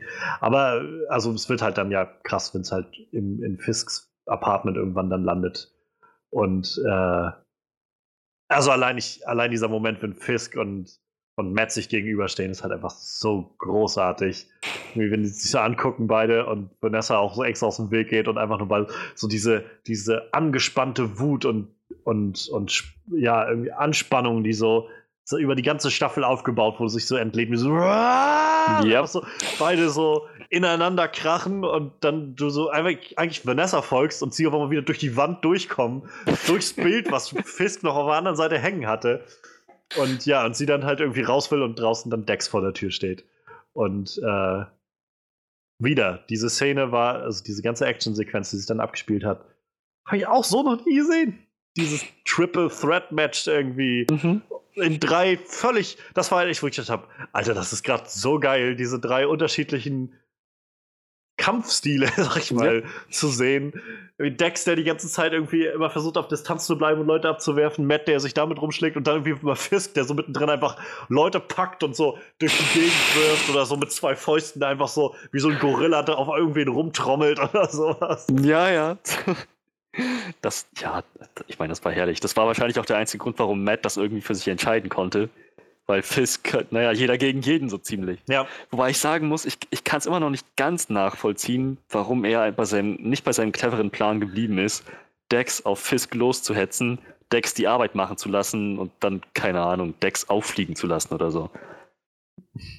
Ich glaube, es ging tatsächlich, also ich glaube, es ist derselbe Grund, warum er ähm, halt Fisk nicht umgebracht hat, also am Schluss.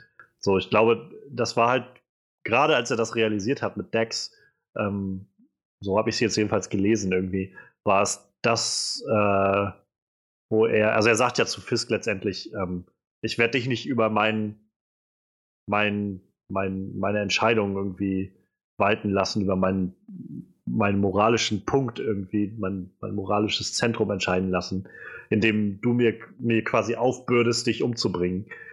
Ähm, und ich glaube, also das war diese Realisierung, die er, die er hatte, nachdem wir irgendwie so viel gesehen haben, also wir als Zuschauer sowieso so viel gesehen haben, was Dex irgendwie durch Fisk für eine für, eine, für einen Abstieg ins, ins Böse irgendwie mitgemacht hat und äh, gleichzeitig halt so orchestriert wurde von, von Fisk und naja, letztendlich Matt das ja dann auch mitbekommen hat in dem Punkt, als er, äh, als er ihn dann damit konfrontiert hat, also Dex. Und äh, ich glaube halt, ob er, ob jetzt Dex Fisk umbringt oder halt äh, Matt ihn mit seinen eigenen Händen umbringt. Ich glaube, das Problem ist halt, dass Matt für sich selbst sagt, das ist dann trotzdem meine Schuld. Und das, äh, also das geht auf meine Kappe sozusagen, wenn er, wenn er tot ja, ist. Okay. Und ich glaube, Also, das war ja, glaube ich, die Entscheidung, die er getroffen hat. Und ich fand sie gut. Also, ich fand halt, ich habe halt mich halt schon gefragt, so, ich bin ja, ich bin ja nicht so der Freund davon, dass man immer alle umbringen soll. Und gerade wenn du halt also mal von dem, von dem moralischen Ding dahinter so, gerade auch einfach vom Storytelling, wenn du so einen krassen Willen hast, du mal, so den, den Kingpin, muss man den jetzt extra umbringen? So, und ich habe mich aber trotzdem gefragt, so, wie willst du das jetzt auflösen? So, du, also irgendwie, wir haben die ganze letzte Staffel diesen Konflikt gehabt zwischen, sollte man, sollte man Leute umbringen oder nicht? Und ähm, äh, so ein bisschen wurde es jetzt nochmal aufgegriffen, aber eigentlich war ja recht schnell klar, dass Matt in diese Richtung will und so. Und dann habe ich halt echt gedacht, wie wollen sie das jetzt zum Schluss Punkt bringen, ohne dass es für mich zu aufgedrückt irgendwie wirkt, zu sehr nach. Ähm, ja, aber wir haben ihn ja nicht umbringen lassen oder so. Und, äh, ich, kann, ich kann dich jetzt doch nicht umbringen oder sowas. Und ich fand, sie haben es für mich halt gut gespannt über diese ganze Dex-Geschichte, dass Matt einfach realisiert hat für sich, ähm, ich kann nicht mein, gerade mein, mein, sag ich mal, auch mein Seelenheil, was da irgendwo mit dran hängt, dadurch äh, steuern lassen, dass ich dass ich mich äh, von, von so jemandem dazu drängen lasse. Und, äh, und er mir ja selbst sagt, so von wegen, na komm, kill mich so ungefähr. Ich werde werd Foggy Nelson und Karen Page und alle werde ich halt zerschmettern, so ungefähr. Und ähm, ja, fand ich halt einfach dann überzeugend, dass er gesagt hat, hm, nee, also ich, ich werde dich diese Entscheidung nicht für mich treffen lassen. Und äh, dafür hat die Serie auch, glaube ich, wie gesagt, oft genug den, den Wert, den Leben dann doch hat, äh, immer wieder betont und diese, diese, was für eine große Hürde es ist, sag ich mal, Leute umzubringen, ähm, immer wieder betont. Ähm, es gab auch, glaube ich, einen Moment, wo, wo Foggy zu Karen, also als sie sich unterhalten hatten und darüber, was Matt jetzt vorhat, und er meinte irgendwie, ähm, ich weiß, er denkt jetzt vielleicht gerade, das ist das Einzige, was er machen muss oder sowas und er wird damit leben können oder so, aber oder ich weiß, Karen hat es, glaube ich, zu Foggy gesagt. Ja, doch, ja. Karen hat es gesagt gehabt, genau, weil sie, genau, und dann halt dieses so, aber es, es gibt davon halt kein Zurück mehr, so, das, das, das verändert dich einfach.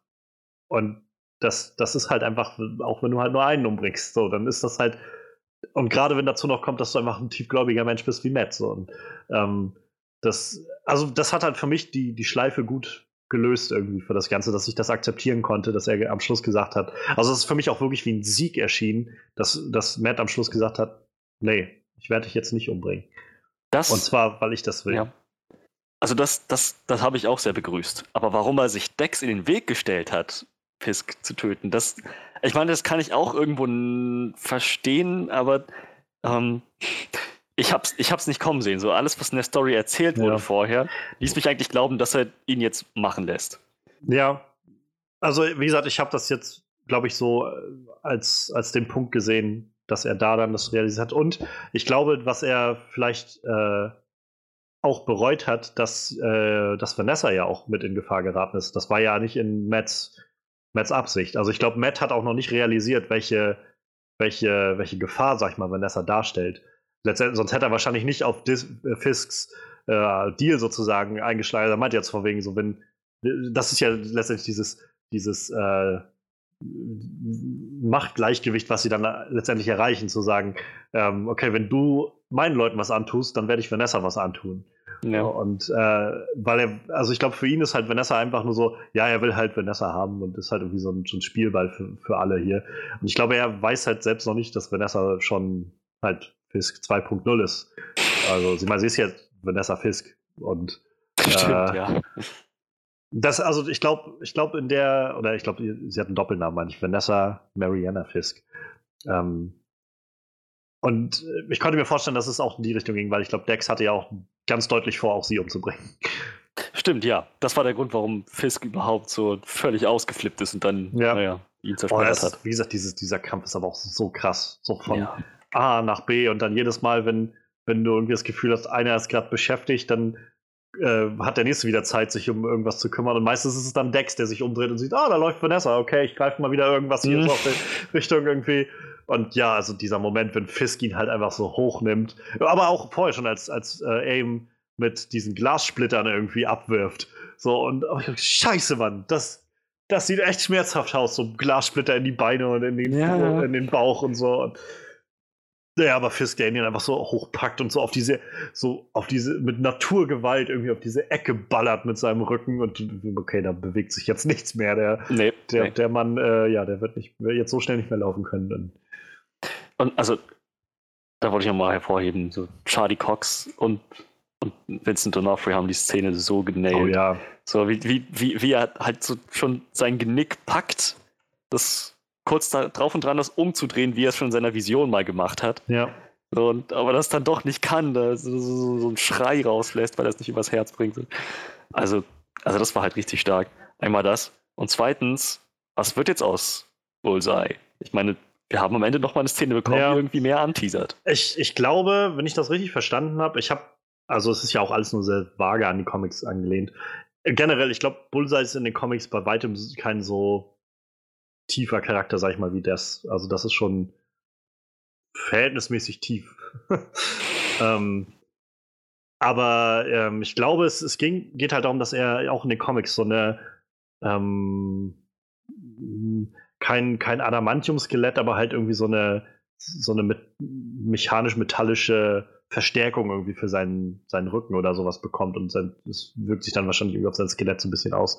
Und ich glaube, der Gedanke, und das hatten sie halt in den Interviews, glaube ich, auch immer wieder gesagt, war halt, dass, ähm, dass man halt Dex halt schon als Dex sehen soll, dass er halt noch nicht Bullseye ist an diesen Punkten, also in dieser Staffel.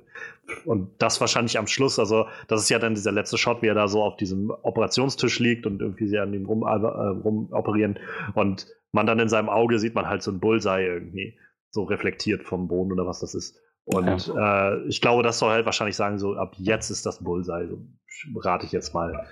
Und ich denke mal, der wird halt auch auf jeden Fall wiederkommen, also. Und wahrscheinlich dann wirklich durchgeknallt. Also ohne, dass es irgendwas gibt, was den auch nur irgendwie auf, auf gerade rückt. Also. Fände ich interessant. Ich meine, das würde heißen, es kommt noch eine Staffel. Ja, also ich meine, sie, sie haben sich halt, glaube ich, was hingelegt, womit sie das machen können. Nach allem, was ich gehört habe, hatte Iron Fist Staffel 2 einen richtig, also so einen richtigen Cliffhanger. So. Und äh, ja, das hat jetzt irgendwie der Serie auch nicht viel gebracht. Mhm. Mit dem Unterschied, dass der dafür gut ist. Das stimmt, ja. Aber ich glaube halt so generell, manche gelesen zu haben, dass halt die, die äh, Zuschauerzahlen halt eher so ein bisschen rückläufig sind für die Marvel-Netflix-Serien. Oh. Was aber, glaube ich, meiner Meinung nach auch so ein bisschen, also mal daran liegt, dass die, die Qualität halt in den letzten Staffeln vielleicht nicht die beste war, von den egal welchen Serien. Aber ich glaube auch einfach, es liegt, glaube ich, auch einfach mit am Angebot, was Netflix so generell hat. In der Masse musst du erstmal dazu kommen, irgendwie das alles zu gucken. Ich meine, Ma Manuel ist immer noch nicht dazu gekommen, sich das anzugucken. Ja. So, und ich, und ich habe auch gedacht, irgendwie nehme ich mir jetzt die Zeit noch irgendwie. Wie gesagt, Luke Cage habe ich jetzt nicht zu Ende geguckt, weil ich mir gedacht habe, ich weiß nicht, die Zeit kann ich auch in andere Sachen investieren, so in andere Serien. Es gibt so viele Serien und so viele Filme und irgendwie Tja. ist nicht für alles Zeit. So. Und, und, irgendwann hört dann auch so dieser Vorschuss von, ja gut, das ist Marvel, das muss ich jetzt alles gucken. Irgendwie für die Serie jedenfalls bei mir auf. Und dann denke ich so, na gut, dann gucke ich jetzt nur noch gezielt und gucke dann auch nach ein paar Folgen, ob mich das noch weiter interessiert oder nicht. Gerade wenn es halt immer so um dann 13 Stunden oder sowas geht. Ja, ja, genau. Aber gut, das, das würde ja heißen, je größer Netflix sein Angebot macht, umso mehr würden dann so über alle Filme und Serien hinweg so die Zus Zuschauerzahlen sinken, weil einfach immer mehr angeboten wird. Wahrscheinlich, ja. Dass ein immer dünneres Publikum sehen kann. Ja. Ich meine, äh, letztendlich, ich habe keine Ahnung, vielleicht, ähm, man weiß auch immer noch nicht, wie das jetzt mit Marvel ist, mit diesem, mit ihrem Streaming-Dienst, ob die vielleicht nicht mehr wollen, dass andere noch Marvel-Charaktere haben, ob da irgendwie der Deal, also es gibt ja viele Dinge, die wir da jetzt nicht wissen, aber ähm, keine Ahnung. Ich bin erstmal ganz froh tatsächlich, wie die Staffel geendet ist. Also, wie gesagt, wir haben nur dieses, diesen finalen Fight gehabt. Ich fand auch sehr fast schon poetisch, dass halt, ähm, dass Matt äh, Fisk die Fresse poliert hat und dabei sein ganzes Blut auf dieses Hasen im Schneefeld irgendwie verteilt hat. So es ist so dieses Gemälde, was Fisk irgendwie ewig immer einfach anstarrt, weil es einfach nur weiß ist und ja. so schön ruhig und so und jetzt einfach so sein äh, Fisk halt irgendwie da drauf landet, mehr oder weniger. Das fand ich ganz nett. Aber danach halt so die Auflösung, die wir gesehen haben, fand ich eigentlich sehr schön. Das hat mir halt insofern gefallen, weil das fühlte sich so ein bisschen an wie das Staffelfinale der letzten, also der vierten Staffel Sherlock, weil das auch so, so ein bisschen also es, es, es, es, findet so einen kleinen Endpunkt, aber es gibt auch gewissermaßen so einen kleinen Reset-Button und sagt so, okay, ab jetzt könnten wir theoretisch noch mal ein bisschen frisch neu durchstarten, aber Müssen wir auch nicht. Wenn wir jetzt nicht wollen, dann, dann ist hier auch erstmal Schluss. Und ja. Das fand ich halt eigentlich echt schön. Also wir hören ja nun dann auf, äh, damit das Fist auf den Deal irgendwie mehr oder weniger eingeht. Der geht zurück in den Knast. Ähm, ja, Vanessa bleibt, glaube ich, erstmal ähm, außerhalb, beziehungsweise also Matt, naja, Matt hat ja, wie gesagt, er wird nichts über ihren, äh, ihre Verstrickung irgendwie mit, mit Fisk dazu sagen. Also wird sie wahrscheinlich dann draußen bleiben, schätze ich mal. Ja. Und ja, sie, sie können so ein bisschen um Nadine trauern und äh, Foggy, Matt und Karen sitzen dann letztendlich zusammen und äh, also ich mag diese Kombination von den dreien einfach so gerne und es war schön, die zusammen zu sehen und dann auch dieses, weißt du was, äh, Nelson, Murdoch und Page. So, das, das, das, das ist das nächste. Und das war wirklich ein schönes Ende. Ja. Wie gesagt, man könnte da jetzt gut nochmal anschließen und wieder neue Sachen aufziehen, aber muss man auch nicht. So, wenn es jetzt nichts mehr weitergibt, bin ich jetzt nicht zwingend todtraurig. So. Weil, weil ich wenigstens das Gefühl habe, dass diese Story bis zu einem gewissen Punkt einfach abgeschlossen wurde. Ja, ja, genau. Ja. Tja. Dann haben wir einmal so alles auseinandergenommen. Jetzt bleibt die große Frage: Was meinst du denn? Ist das die beste Daredevil-Staffel bisher? Für mich ist das die beste. Ich meine, die erste hat natürlich den, den, den erste Staffel-Charme, wie so oft, aber die haben halt so viel rausgeholt aus dieser Staffel. Das, das ist die beste, finde ich. Ich bin halt immer noch so ein bisschen am überlegen. Also ich, ich das Ding ist halt, ich habe die erste auch echt schon lange nicht mehr gesehen. Ich müsste sie vielleicht noch mal gucken, um mich noch mal so drauf einzustellen. Aber ähm, so, tendenziell gehe ich, glaube ich, auch in die Richtung. Ich muss halt nur immer noch so ein bisschen überlegen, weil, weil ich halt echt merke, so dass die ersten vier Folgen mir einfach ein bisschen zu lang sind, glaube ich, so ein bisschen zu langatmig. Und, und ich halt merke, ich kam dann erst so ab Folge 4 so wirklich rein, so wo ich das wieder so dieses Klick und jetzt musste irgendwie alles geguckt werden, so drin war. Die waren nicht schlecht, aber es war halt so, dass ich das Gefühl habe, da ab da an war halt die Qualität irgendwie noch mal gute 20% mehr, so. ähm, aber es mag, vielleicht lag es auch einfach nur an meiner, meiner, weiß ich nicht, äh, Seheinstellung zu der Zeit oder meiner, meiner Tagesform oder so, ich weiß es nicht. Aber davon ab, was halt trotzdem, was mir halt einfach so gefällt, ist, dass diese Staffel so schön fokussiert ist irgendwie auf diese, auf die wichtigen Charaktere. Auf, äh, also sie schaffen es irgendwie den Charakteren, die wir kennen, interessante Sachen zu tun zu geben. Sei es halt Foggy, sei es Karen und vor allem halt auch Matt. Sie machen aus Wilson Fist nicht nur, nicht nur irgendwie den besten Villain aus dem äh, Marvel Netflix-Universum, sondern aus dem MCU generell und wahrscheinlich fast allem, was ich bisher so gesehen habe in den letzten Jahren an, an irgendwelchen Comicbuch-Villains, würde ich fast sagen. Ähm, äh, sie nutzen die Zeit halt einfach, die sie haben, in diese 13 Stunden, für so viele Charaktersachen. Und gleichzeitig führen sie einen richtig krassen Villain mit, mit äh, Poindexter ein, der irgendwie so dramatisch irgendwie aufgebaut ist, dass es einen immer wieder so fragt, ist er jetzt eigentlich der Böse? Ja, eigentlich schon, aber irgendwie ist er auch einfach selbst am Arsch, so der Mann. Und naja, Nadim irgendwie hat eine tolle Storyline bekommen für das ganze Ding. Also, es ist halt die Sachen, die eigentlich alles, was so drin ist, funktioniert halt ziemlich, ziemlich gut. Also ich, ich glaube, ich würde, ja, ich glaube, ich spreche mich tatsächlich auch dafür aus, dass es mit die beste ist. Ähm, jedenfalls fühle ich, ich glaube, auch der Schluss, das, ich glaube, es schon, ist wahrscheinlich schon die, schon die beste.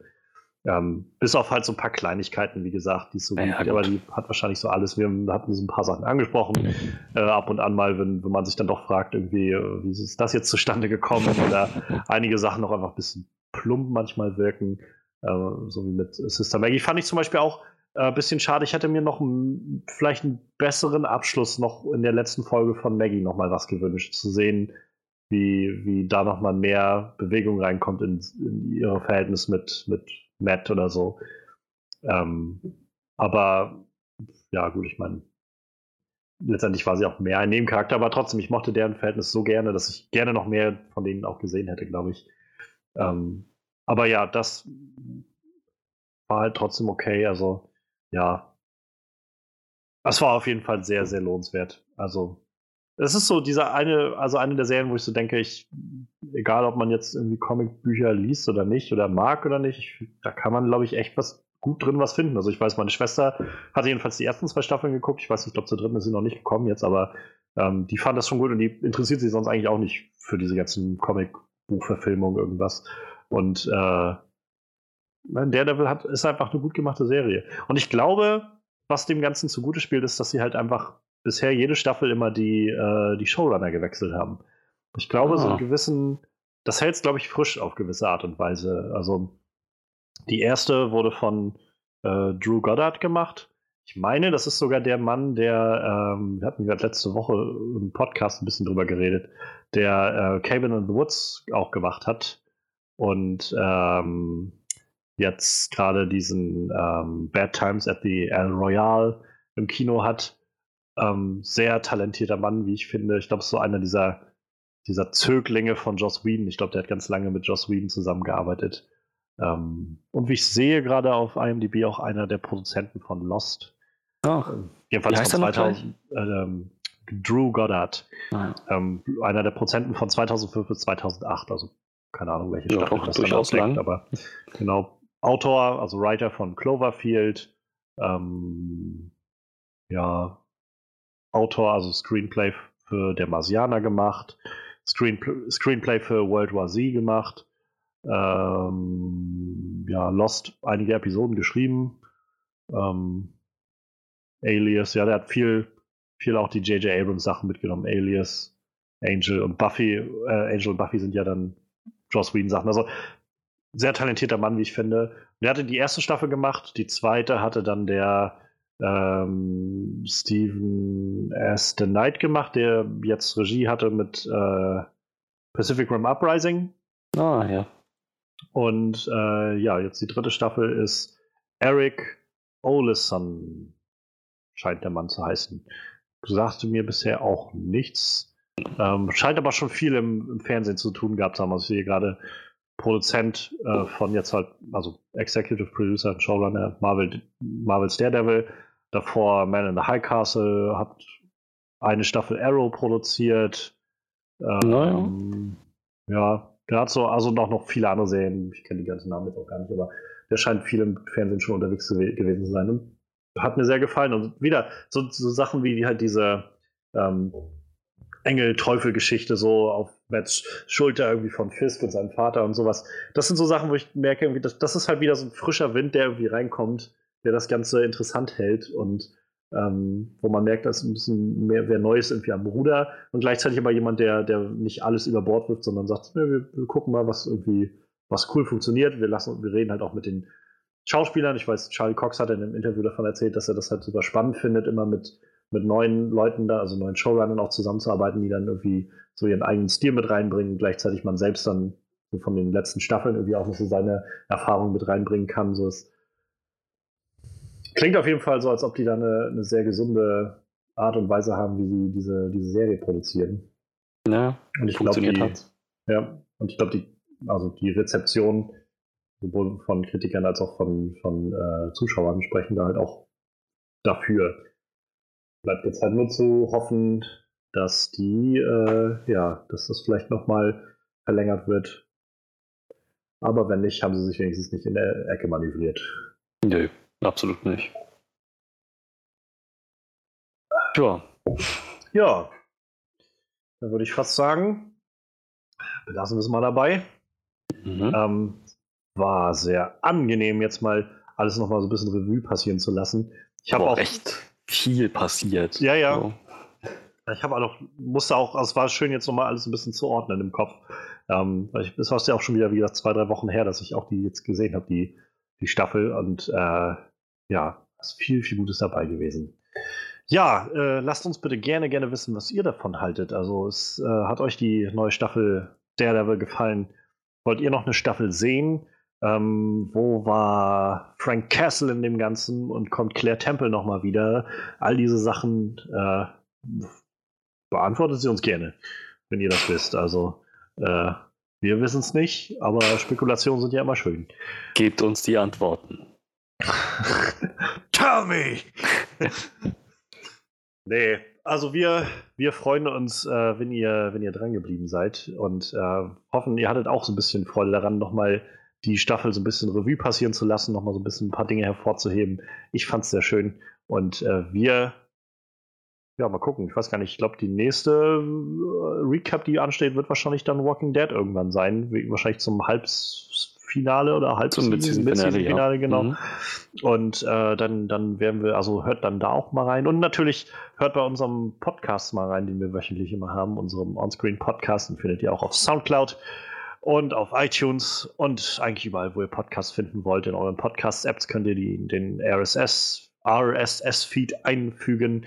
Den äh, findet ihr auf, in, dem, in der Track-Beschreibung und auf unserer Homepage und auf unserer Soundcloud-Page und bei Facebook Onscreen Review und äh, ja, also ihr findet eigentlich alles, was man verlinken kann, irgendwo in der Track-Beschreibung. Und ich glaube, ähm, damit lasse ich euch jetzt einfach mal alleine. Also viel Spaß damit. Klickt an, was ihr noch so anklicken wollt und dann hören wir uns hoffentlich bald wieder, würde ich sagen. Macht's gut und bis dann.